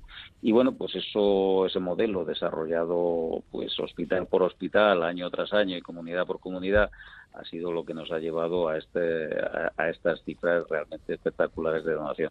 Como digo, es un modelo integrado en el que la ONT pues lo que hace es formar a todos estos profesionales, dirigir, dar protocolos, coordinar, hacer que en España no existan fronteras entre, entre comunidades y al final los resultados son estos. Pero es, es un modelo muy integrado en el que todos los aspectos son importantes. Aspectos importantes y que mm, no pueden perder ni un segundo en ese en esa cadena ¿no? de, responsabilidades. Em, eh, hay que tener una vocación especial cuando uno trabaja en, en este campo, el del trasplante. Bueno, yo creo que sí, hace falta tener una vocación muy especial, hace falta saber que no hay horario para esto, pero pero fíjese que eh, en una donación de órganos, una donación donde se donan varios órganos y estos se trasplantan en distintas partes de España, pues pueden estar participando del orden de unos 100 personas. Y de esas 100 personas hay un porcentaje nada desdeñable que, no son del sistema sanitario y que no están allí específicamente para los trasplantes. Son toda la gente pues de, de, aviones, de aeropuertos, de ambulancias, de policía. Eh, es todo el hospital realmente el que se vuelca cuando hay una donación. Es decir, el éxito de todo este proceso es hacer que toda la sociedad realmente participe, sanitarios y no sanitarios. Y al final todos saben lo que tienen que hacer, todos los han hecho, uno lo han hecho una y mil veces y todos saben que en este proceso no se admiten fallos porque los fallos eh, se contabilizan en vidas humanas.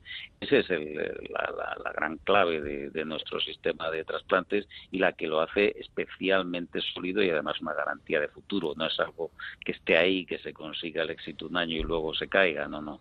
Eh, es lo que significa estar 24 años arriba y yo estoy convencido de que muchísimos más en el futuro lo seguiremos estando. Bueno, en cuanto a la lista de espera, señor Matesán, de esas personas que nos están escuchando y que están ahora pendientes de esa llamada, según los datos, corríjame si no, a fecha 31 de diciembre había 56.504 enfermos europeos pendientes y de ellos 43.363 estaban pendientes de un trasplante renal en España. Parece que se realizan 13 trasplantes diarios, sobre todo hepáticos. ¿Cuáles son los eh, trasplantes más eh, demandados ahora mismo por esa lista de espera? Bueno, en España las listas de espera totales están entre 5.000 y 5.500 y además eh, somos de, las, de los países o el país el que las tiene más eh, limitadas y sobre todo lo más importante en el que menos tardan los pacientes en conseguir un órgano porque realmente a un enfermo le da lo mismo estar acompañado en la lista de 5 de 5.000, lo que le importa es que el órgano le llegue rápidamente. El, más demandado es con diferencia el riñón, el riñón en España pues está en alrededor de 4.000, 4.000 y algo es la lista de espera y cada año, el año pasado hicimos cerca de 3.000 trasplantes renales y este año vamos a superar con creces eh, esa cifra. A continuación viene el hígado, el hígado se hicieron en España 1.100 y pico el año pasado y este año pues, vamos a andar más o menos por la misma por la misma cifra y después en cifras decrecientes pues corazón, pulmón, páncreas, eh, intestino que son los más los más selectivos, los más raros habitualmente en niños y que se vienen a hacer entre 10 y 12 eh, todos los años. Pero todos los órganos, todas las donaciones son necesarias y evidentemente salvan muchas vidas eh, para todos los pacientes que reciben estos trasplantes. Hay algo que no me gustaría dejar de comentar y es que cada día se registran 120 personas como nuevos donantes de médula. El Plan Nacional de Médula ha conseguido alcanzar los 200.000 donantes un año antes, además de lo previsto. ¿Cómo han evolucionado, señor Matesán, también los los trasplantes de médula en los últimos tiempos? Pues la médula es un trasplantes de progenitores hemopoyéticos, trasplantes de células madres sanguíneas, que de todas estas maneras se pueden llamar. Esos trasplantes de médula y de células de cordón umbilical son unas técnicas muy útiles para tratar leucemias, linfomas, todo tipo de enfermedades eh, tumorales de, la sangre y de otros, y de otros tejidos, enfermedades congénitas, y han experimentado en los últimos años, décadas, un, crecimiento espectacular en España y en el mundo. ¿no?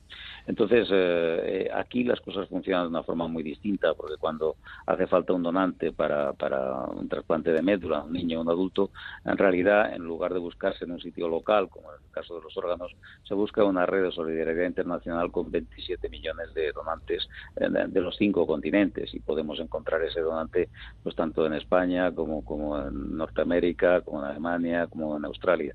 Y sí, en España hemos pisado el acelerador en este campo de una forma muy espectacular. En el caso de la médula, pues eh, conseguimos llegar, eh, teníamos 100.000 hace tan solo tres años, eh, llegamos a los 200.000 pues con, con, un año de antelación y este año lo vamos a acabar ya con un cuarto de millón, es decir, con 250.000 donantes. Y en el caso del cordón umbilical, que es la, la otra pata, bueno, pues España tiene 60 50.000, te- tiene uno de cada diez cordones de bancos públicos que hay en el mundo está en España. Somos el, el segundo país solo después de Estados Unidos, que tiene mucha más población que nosotros, el número de cordones umbilicales guardados, de manera que también aquí eh, España da muestra de una solidaridad espectacular y de un muy buen funcionamiento de su sistema sanitario. Pues eh, otra puerta más que se abre de par en par con esa donación de médula y con esos trasplantes que están siendo sin duda la esperanza de muchos enfermos, eh, tanto niños como adultos. Eh, de estas 24 medallas de oro, de este ranking, de este podium al que se ha subido la Organización Nacional de Trasplante y evidentemente eh, pues eh, con el nombre de España, con la marca España, tiene mucho que ver sin duda don Rafael Matesanz. es una persona que llegó a esta organización en el año 89 y la verdad, señor Matesanz, que sería injusto que yo no le hiciera a usted también un pequeño homenaje porque al principio no fue muy reconocido y usted además ha sobrevivido a 13 ministros. ¿Está esperando que venga uno nuevo? He leído para dejar la Organización Nacional de Trasplantes. Sí, estoy esperando a que haya un bueno, pues un gobierno estable y que y para simplemente para que haya una transición, bueno, pues poder contarle cuál es la situación y que haya una sucesión ordenada y adecuada, que es fundamental. Eh, bueno, eh, yo tuve la, la gran fortuna de crear la ONT en el año 89 y la verdad es que me gustaría dejarla pues en buenas manos y con todo perfectamente estructurado. Allá Y por el bueno, pues, 89 es cierto que hubo un cardiólogo que le dijo al ministro de la época que la Organización Nacional de Trasplante no iba a funcionar. Sí, sí, sí. Bueno, y, y cosas mucho más gordas. el, el el escepticismo era, era total, como muchas otras parcelas de, de la vida española, pues también aquí había un escepticismo total. Lo que pasa es que también había un, grupo de personas mucho más constructivas que empezamos a trabajar pues eh, en toda España y, en realidad lo que hicimos con la ONT es coger lo mejor que había pues en Madrid, en Cataluña, en el País Vasco, en Andalucía, sumarlo todo y extenderlo pues comunidad por comunidad y los resultados eh, están ahí cuando se trabaja de una forma coordinada y cooperativa. Usted ha tenido, ya le digo, sobrevivir a 13 ministros. Creo que debería usted ponerse otra medalla también de oro, señor Matesanz.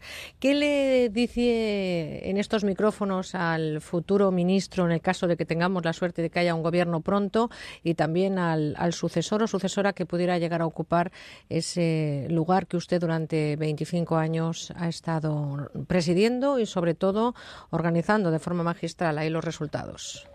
Bueno, ante todo que mi sucesor o sucesora en la ONT tiene que ser una persona con un gran conocimiento técnico y que salga de dentro de la organización. Hay que tener en cuenta que esto no, lo hemos aprendido en ninguna parte, lo hemos desarrollado nosotros.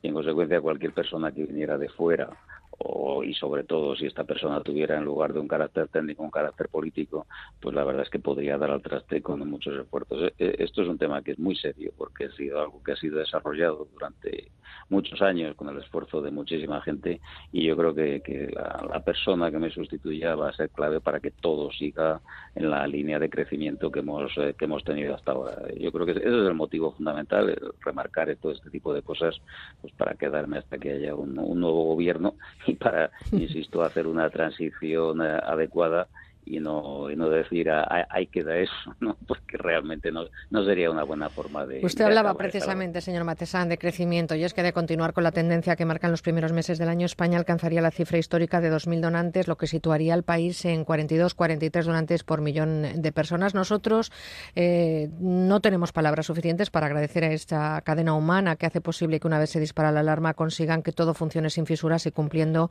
con un objetivo que es el de salvar una vida. Todo es gracias a esa labor del equipo, pero indudablemente a la persona que puso en funcionamiento el protocolo de actuación y está al frente de la Organización Nacional de Trasplantes, don Rafael Matesán. Gracias por este tiempo compartido y ojalá que, como usted está diciendo, su sucesor o sucesora sea capaz de mantener ese podium, esas cifras y sobre todo ese compromiso con la vida. Le doy un abrazo y le deseo lo mejor de lo mejor para su próximo eh, destino. Pues un fuerte abrazo y muchísimas gracias. Un saludo.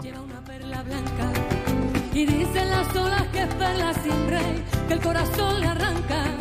Soy almirante en una barca errante y a golpe de remo me nombro yo rey. Yo seré un rey emigrante y allá cada cual con su ley. Que yo soy rey por un día, allá cada cual con su ley. Que yo me debo la mía.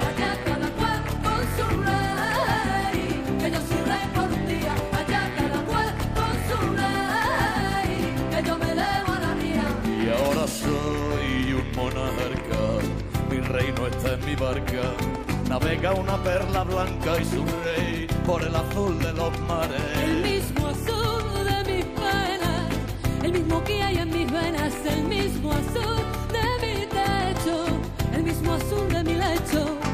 En una barca lleva una perla blanca.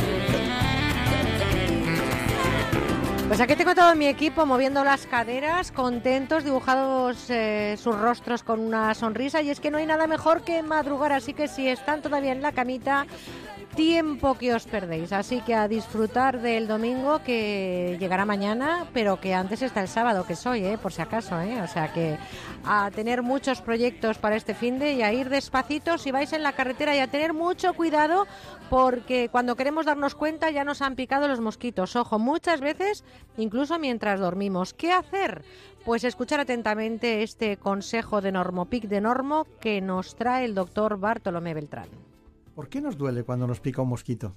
Los mosquitos tienen una parte especial en la boca que usan para chupar la sangre, que diluyen con la saliva para poder bebérsela. Es esta saliva precisamente lo que nos provoca alergia. La zona de la picadura se inflama y como resultado nos pica.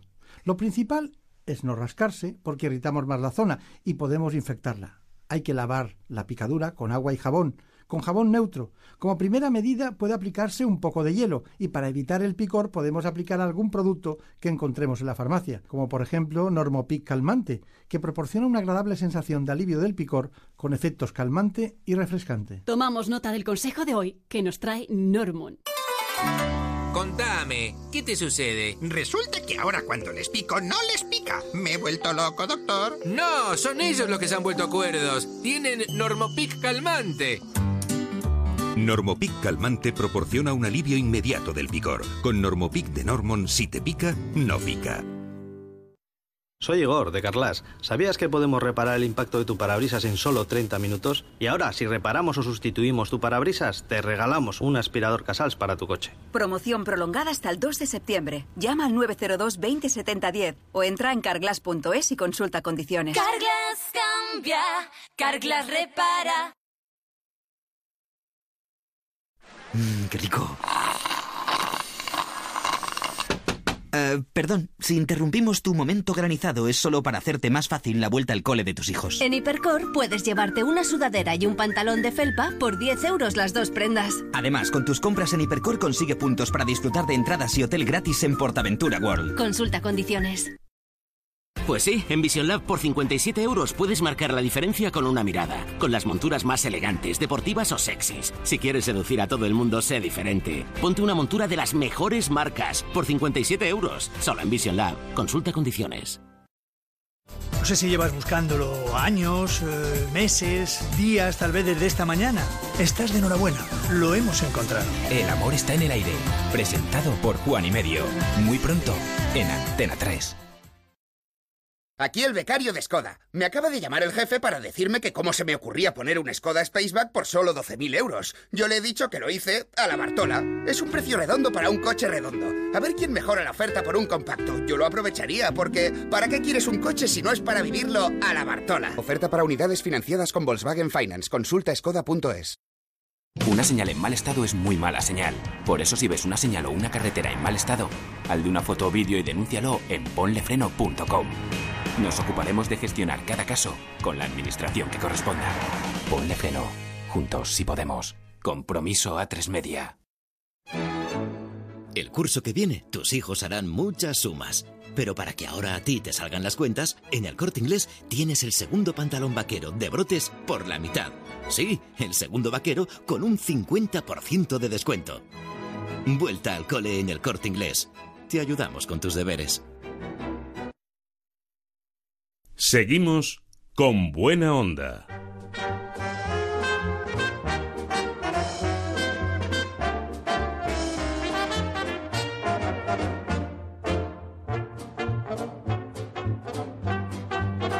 Inventos sin fronteras. Seguro que ustedes han firmado o le han firmado en esa escayola de yeso que han tenido que ponerles por una fractura o una intervención quirúrgica. Una imagen habitual en esos espacios de traumatología que podría pasar a mejor vida si estos nuevos inventos cuajan y sobre todo si se convierten en realidad. Se puede reescribir la historia de la unión de huesos con un invento español que utiliza la impresión en 3D para curar huesos rotos. Jordi Tura es CEO de Esquelet. Jordi, buenos días. Hola, buenos días. Eh, ¿qué, qué es lo que proponéis tú y tu socio Ricardo Veiga? Que creo que además él sufrió un accidente de moto y a partir de ahí se convierte todo eso en un proyecto que ya es prácticamente una realidad. ¿Cuál es el trabajo que estáis haciendo para enterrar definitivamente a la escayola?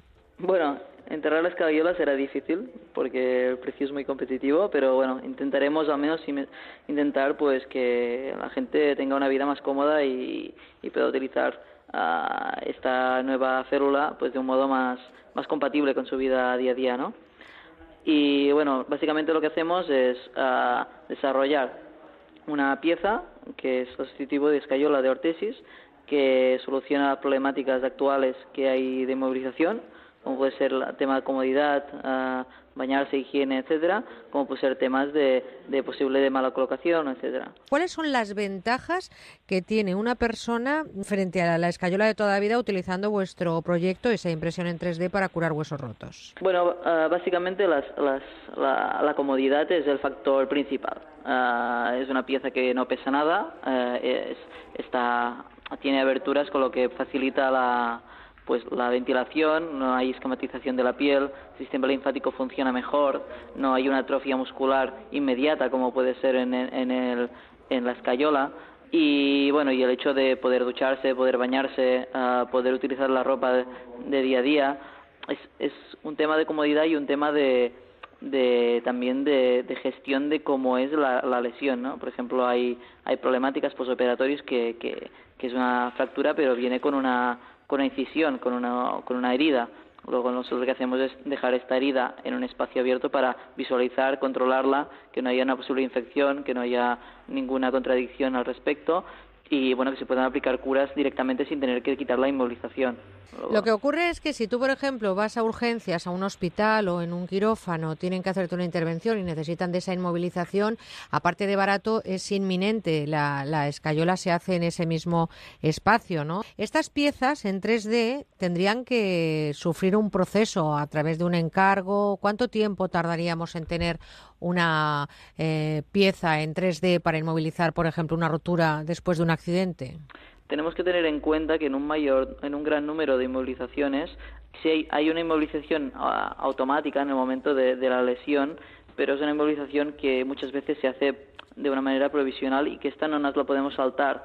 Luego, estas inmovilizaciones provisionales es un protocolo que ya se utiliza y, y se está, y se está estandarizado y, y funciona, eh, va entre 3 y 8 días eh, respectivamente. A partir de este tiempo es cuando nosotros entramos cuando se retira esta escayola y nosotros aplicamos la, nu- nuestra célula. Lo que está claro es que tienen muchísimas ventajas, como bien nos está diciendo. Hay menos alergias, está el aire, por lo que puedes, eh, además, incluso enterrar, ¿no? Esa aguja de hacer punto que se utiliza tanto, ¿no? En esas eh, grandes eh, eh, piernas escayoladas. Hay más seguimiento por parte de los médicos que pueden ver incluso esas lesiones que se han producido al mismo tiempo, esas heridas, y también algo que no hemos comentado, que permite al fisioterapia continuar con las sesiones de rehabilitación, en muchos casos llevando la pieza a 3D. Importantes reconocimientos ya, y hasta el, 2000, eh, hasta el 2017 no estará disponible, pero ya son cinco años los que llevan trabajando con muy buena aceptación en este sistema 3D para inmovilizar los huesos. Jordi Tura es CEO de Esquelet. Muchísimas gracias por estar esta mañana con nosotros y espero que a tu socio, a Veiga, se le haya curado ya la pierna definitivamente. Sí, no, Ricardo ya, ya baila y todo, ya no hay ningún problema. Bueno, pues a bailar con estos inventos y por supuestísimo a tenerlos muy en cuenta, especialmente porque son el futuro. Muchas gracias, hasta luego.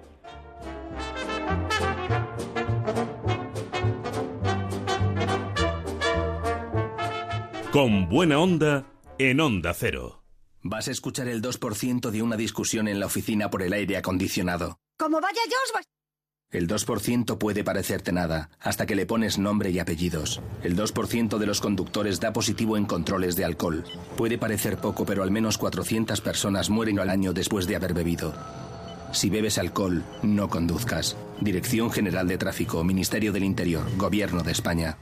¡He sacado sobresaliente! ¡Qué bien! ¿Cómo lo has conseguido? Aprendí a estudiar en el Instituto Pascal. ¿Y cómo y cuándo puedo hacerlo yo? Ahora, en verano, el Instituto Pascal imparte su programa de técnicas de estudio en casi toda España. Con el programa del Instituto Pascal, sacar mejores notas es más fácil. ¿Y cómo puedo informarme? A través de la web institutopascal.es o en el teléfono 91 5 19 49 69. Date prisa, porque ahora el Instituto Pascal celebra su 35 aniversario con una oferta muy especial. 91 519 49 69. Pues sí, en Vision Lab por 57 euros puedes marcar la diferencia con una mirada, con las monturas más elegantes, deportivas o sexys. Si quieres seducir a todo el mundo, sé diferente. Ponte una montura de las mejores marcas por 57 euros, solo en Vision Lab. Consulta condiciones. Agosto es el mes de las Perseidas. Esas estrellitas fugaces que se ven solo una noche y que no te puedes perder. Como tampoco te puedes perder el día sin IVA de Hipercor, porque es tan fugaz que dura solo hoy y te descuentan el importe del IVA en electrónica y electrodomésticos. Y todo de las mejores marcas. Día sin IVA en electrónica y electrodomésticos, solo hoy en Hipercor. Aprovechalo. Consulta condiciones en tienda o en hipercor.es. Tu afición es sentimiento. Llegamos a tu radio, a Onda Cero. Somos los mismos que durante mucho tiempo hemos disfrutado el deporte juntos contigo cada noche. Y tengo la sensación de que ahora empieza lo mejor. El 4 de septiembre, José Ramón de la Morena llega a Onda Cero. Todos los días, a las once y media de la noche, El Transistor. Llega Sanse Fun Run, la carrera más divertida y refrescante del verano. El próximo 27 de agosto a las 20.30 horas recorre el circuito de los populares encierros de las fiestas de San Sebastián de los Reyes. Habrá premios para los más rápidos y también para los disfraces más divertidos en una carrera donde el agua será la protagonista. Apúntate ya en sansefunrun.com. Te esperamos con el patrocinio de The Style Outlets de San Sebastián de los Reyes. En Carrefour todo cuenta. Por eso queremos celebrar las 21 etapas de la vuelta con 21 ofertas imbatibles. Solo este fin de semana tienes el chuletón de buey por 9 euros con 50 el kilo. Carrefour, patrocinador principal de la vuelta. Ocasión. 900 coches para todos los gustos. Plus. Cuatro tiendas en Madrid. Ocasión. Financiación total en el acto. Plus. Coches con hasta dos años de garantía. Ocasión Plus. Coches seminuevos. Coches como nuevos. En Getafe, Las Rozas, Rivas, Collado Villalba y en ocasiónplus.com. Onda Cero, Madrid. Gilmar le ofrece 12 exclusivos chalets en Las Lomas, Boadilla del Monte, desde 470 metros y 6 dormitorios en parcelas individuales de 1000 metros con piscina privada de agua climatizada y pádel. Infórmese en el 91 209 3280 o en gilmar.es. Gilmar, de toda la vida, un lujo.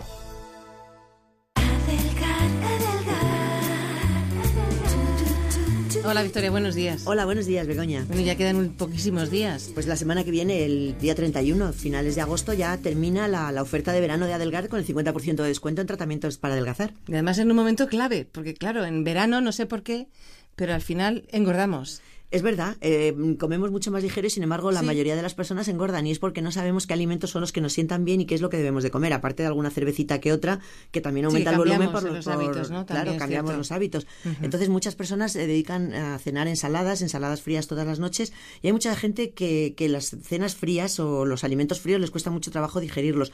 Yo doy un consejo, por ejemplo, a las personas que les gustan las ensaladas y que les Ujú. cueste digerirlas, que les pongan una ración generosa de vinagre, pero que sea vinagre de manzana. Anda. Pero aún así no recomiendo que las cenas se- sean frías, no recomendamos que las cenas sean frías. Pues ya saben, generalmente. para aprender estas cosas y para adelgazar, en Adelgar 91 577 44 77. Es el momento de cambiar los muebles de su oficina. Por eso en Mercaoficina disponemos de dotaciones completas tanto en muebles como en sillería para que usted pueda dar un aire nuevo a su oficina acorde con el impulso económico en el que estamos y con los mejores precios. Mesa 1,60 por 80 más cajonera más silla giratoria ergonómica por tan solo 90 euros. Infórmese en el 91 875 1050, 91 875 1050 y en mercaoficina.es. Seguimos con buena onda.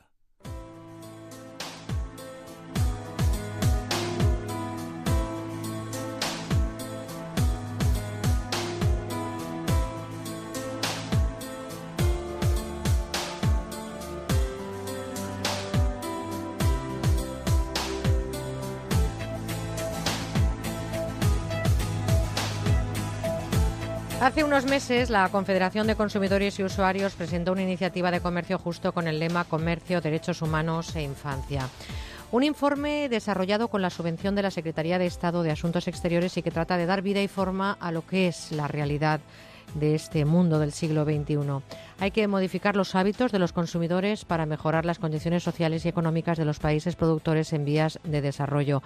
Eh, vamos a hablarles de este informe, vamos a hablarles de este trabajo que nos debe hacer no solo reflexionar, sino abrir los ojos de par en par. Fernando Moner, presidente de CECU y además representante de los consumidores en el Consejo de Dirección de Ecosam. Fernando, buenos días. Hola, muy buenos días.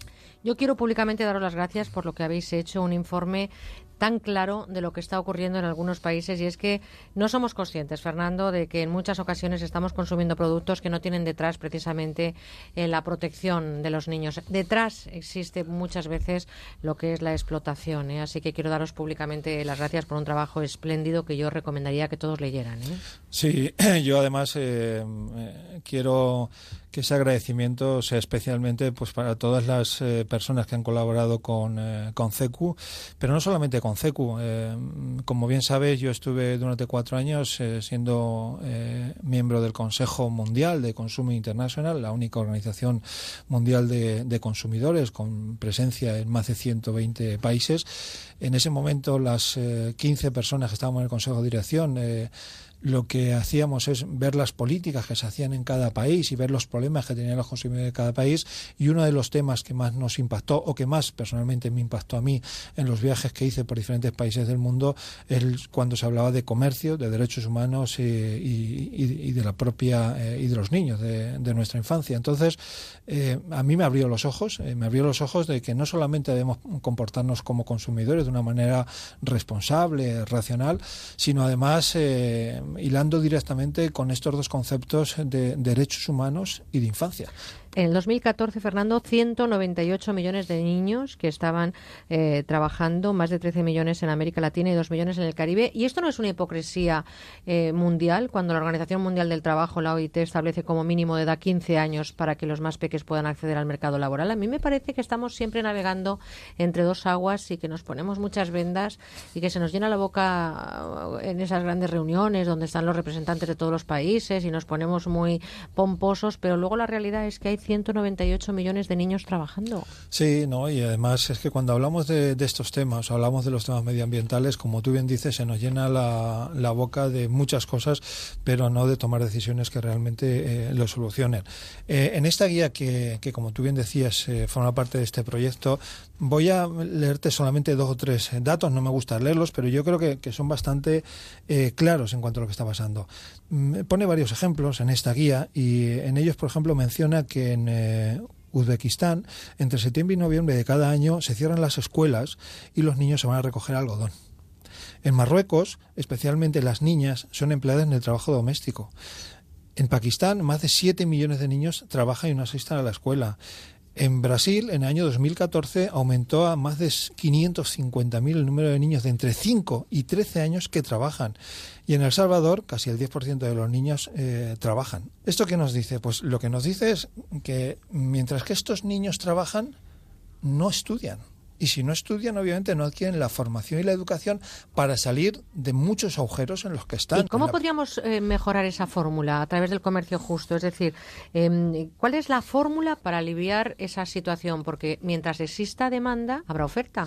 Claro, estos son pequeñas soluciones. Es decir, desde CECU no podemos dar la gran solución al problema. Lo que tenemos que dar son pequeñas dosis de solución. Una de las que nosotros eh, hemos puesto encima de la mesa con este proyecto es la de la compra de productos comercio justo. Es decir, dar conocer a los consumidores la compra de comercio justo. Hay unos datos por ahí que hablan de que, por ejemplo, cada español se gastaba, creo que en el año 2015, no sé si eran 70, 80 o 90 céntimos al año en productos de comercio justo. Cuando en el resto de Europa estamos hablando de 18 euros pues a lo mejor tenemos que comprar mucho más de eh, productos de, de, comercio justo. ¿Y qué es esto del comercio justo?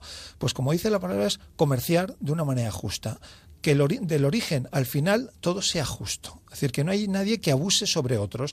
Eh, y esto está, por ejemplo, eh, en productos de, alimenticios, en productos textiles, donde nosotros, a través de, mm, de, Fair Trade, que es la organización de comercio justo, vamos a esos países de origen y mm, miramos que todo el que esté trabajando, siempre que sea mayor de, de 15 años, lo haga en unas condiciones justas para que pueda eh, vivir su familia y él en unas condiciones perfectas y puedan en el origen solucionar todos estos problemas de educación, etcétera. Porque claro, si tenemos una familia de cinco miembros, donde el padre está trabajando y la madre también, pero unas condiciones mm, de abuso completamente, no tienen la capacidad suficiente para sacar la familia adelante. Por lo tanto, tienen que poner a trabajar a los niños. ¿Cuáles serían esos problemas más usuales a los que se enfrentan los países productores para resolver esta injusticia con los niños, Fernando? ¿Cuál sería quizá la clave para, para resolverlo? ¿Cuáles ver. son los problemas El principal problema es el abuso de las grandes empresas. Hay que tener en cuenta que muchos de estos productos del café, etcétera, están en manos de muy pocas empresas que son muy grandes. Entonces, mm, suele haber un abuso bastante importante en ese sentido. Entonces, nosotros lo que intentamos es que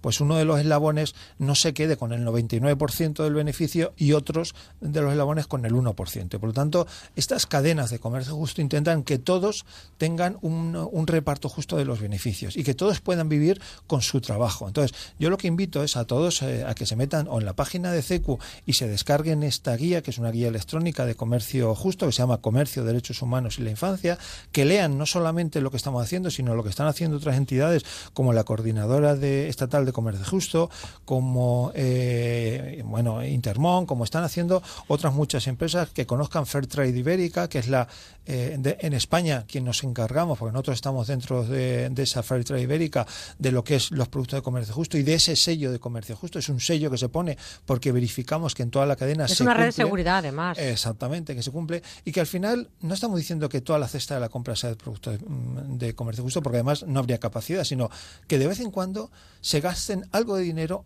en productos de comercio justo. Que este año, por ejemplo, vamos a poner, hagan dos compras, que el año que viene hagan tres compras. Y de esa manera es la mejor, eh, poquito a poco es la mejor manera de intentar ayudar a estos cientos de mi- miles de familias en tantos países de Sudamérica, de África, a que vayan saliendo poco a poco de esa situación de pobreza que provoca, entre otras cosas, el abuso infantil en cuanto al tema de, de trabajar en unas condiciones eh, penosas y sobre todo a esos menores de 15 años. Pues fíjense ustedes, ese último dato con el que nos vamos este verano. En el año 2014 había 198 millones de niños trabajando, una cifra desde luego espeluznante. No miremos hacia otro lado.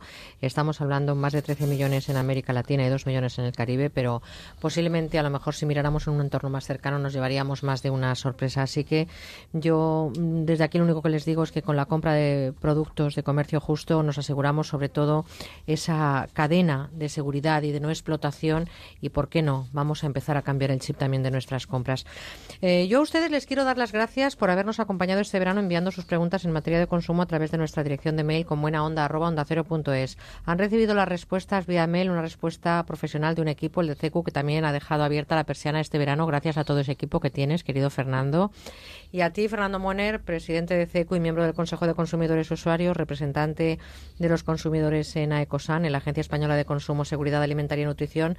Quiero darte de nuevo una temporada más, ocho ya, las gracias por tu verano compartido con nosotros, que ha sido un placer y un lujo y que hablar de consumo significa hablar de impulsar lo que es la economía y la sociedad de un país. Así que no vamos a dejar nunca de hablar en estos micrófonos de consumo. Eh, yo os lo agradeceré y agradeceremos eh, también la labor desde AECOSAN, desde el Consejo de Consumidores y Usuarios, desde CECU a, a Onda Cero, porque además estos programas que llegan a tantos eh, cientos de miles eh, de familias son la base para que el consumidor sea cada día más racional, más crítico, más exigente con su entorno y que al final las relaciones sean todo mucho más justas. Por lo tanto, pues el agradecimiento de los consumidores a Onda Cero.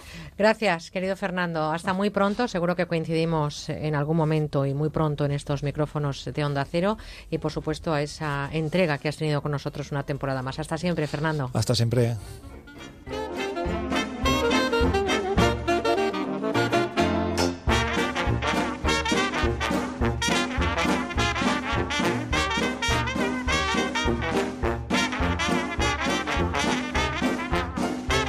Hablaba con Fernando que hemos estado recibiendo mails este verano y que les hemos dado respuesta gracias a esa labor del equipo de CECU, pero no bajamos la persiana de nuestro correo electrónico con buena onda onda cero Todavía nos queda mañana y en esos eh, eh, momentos del final del programa mañana recordaremos algunos de esos mensajes que ustedes nos dejan en nuestro correo electrónico. Repito, con buena onda onda cero.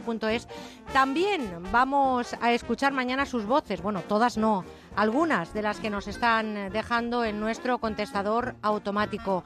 96 391 53 47, repito, 96 351 96 391 5347. Hay que ver ¿eh? lo que cuesta a veces aprenderse algunos números.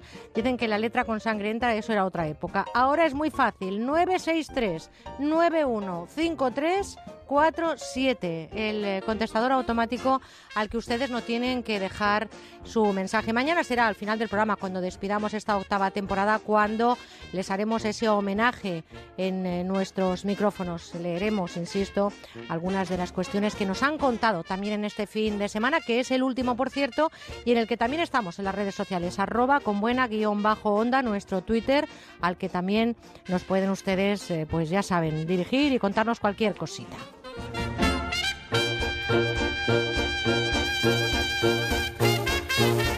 Que nos vamos, ¿eh?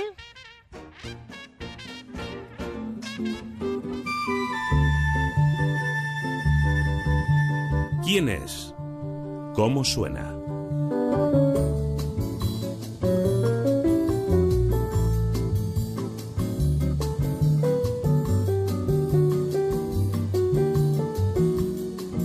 Ya saben que es un clásico esa música que a mí me gusta en mi ámbito privado, la comparto con ustedes, con vosotros a la hora de despedir el programa.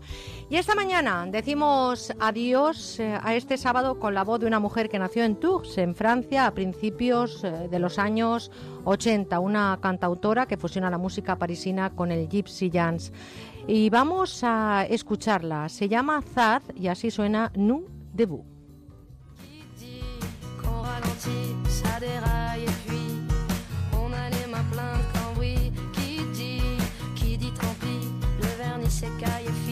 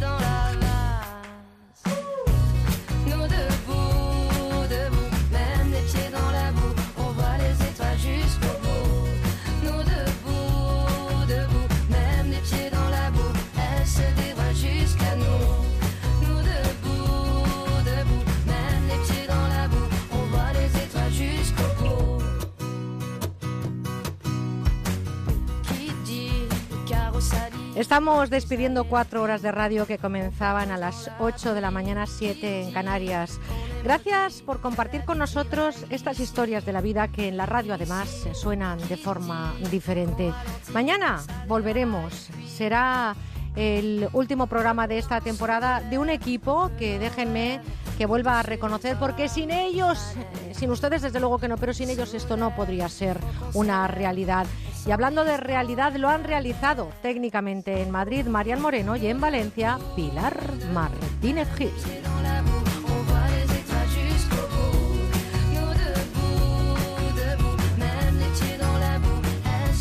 Y ya lo saben ustedes que la producción de este programa desde sus comienzos además tiene un nombre. Quédense con él, María Rech.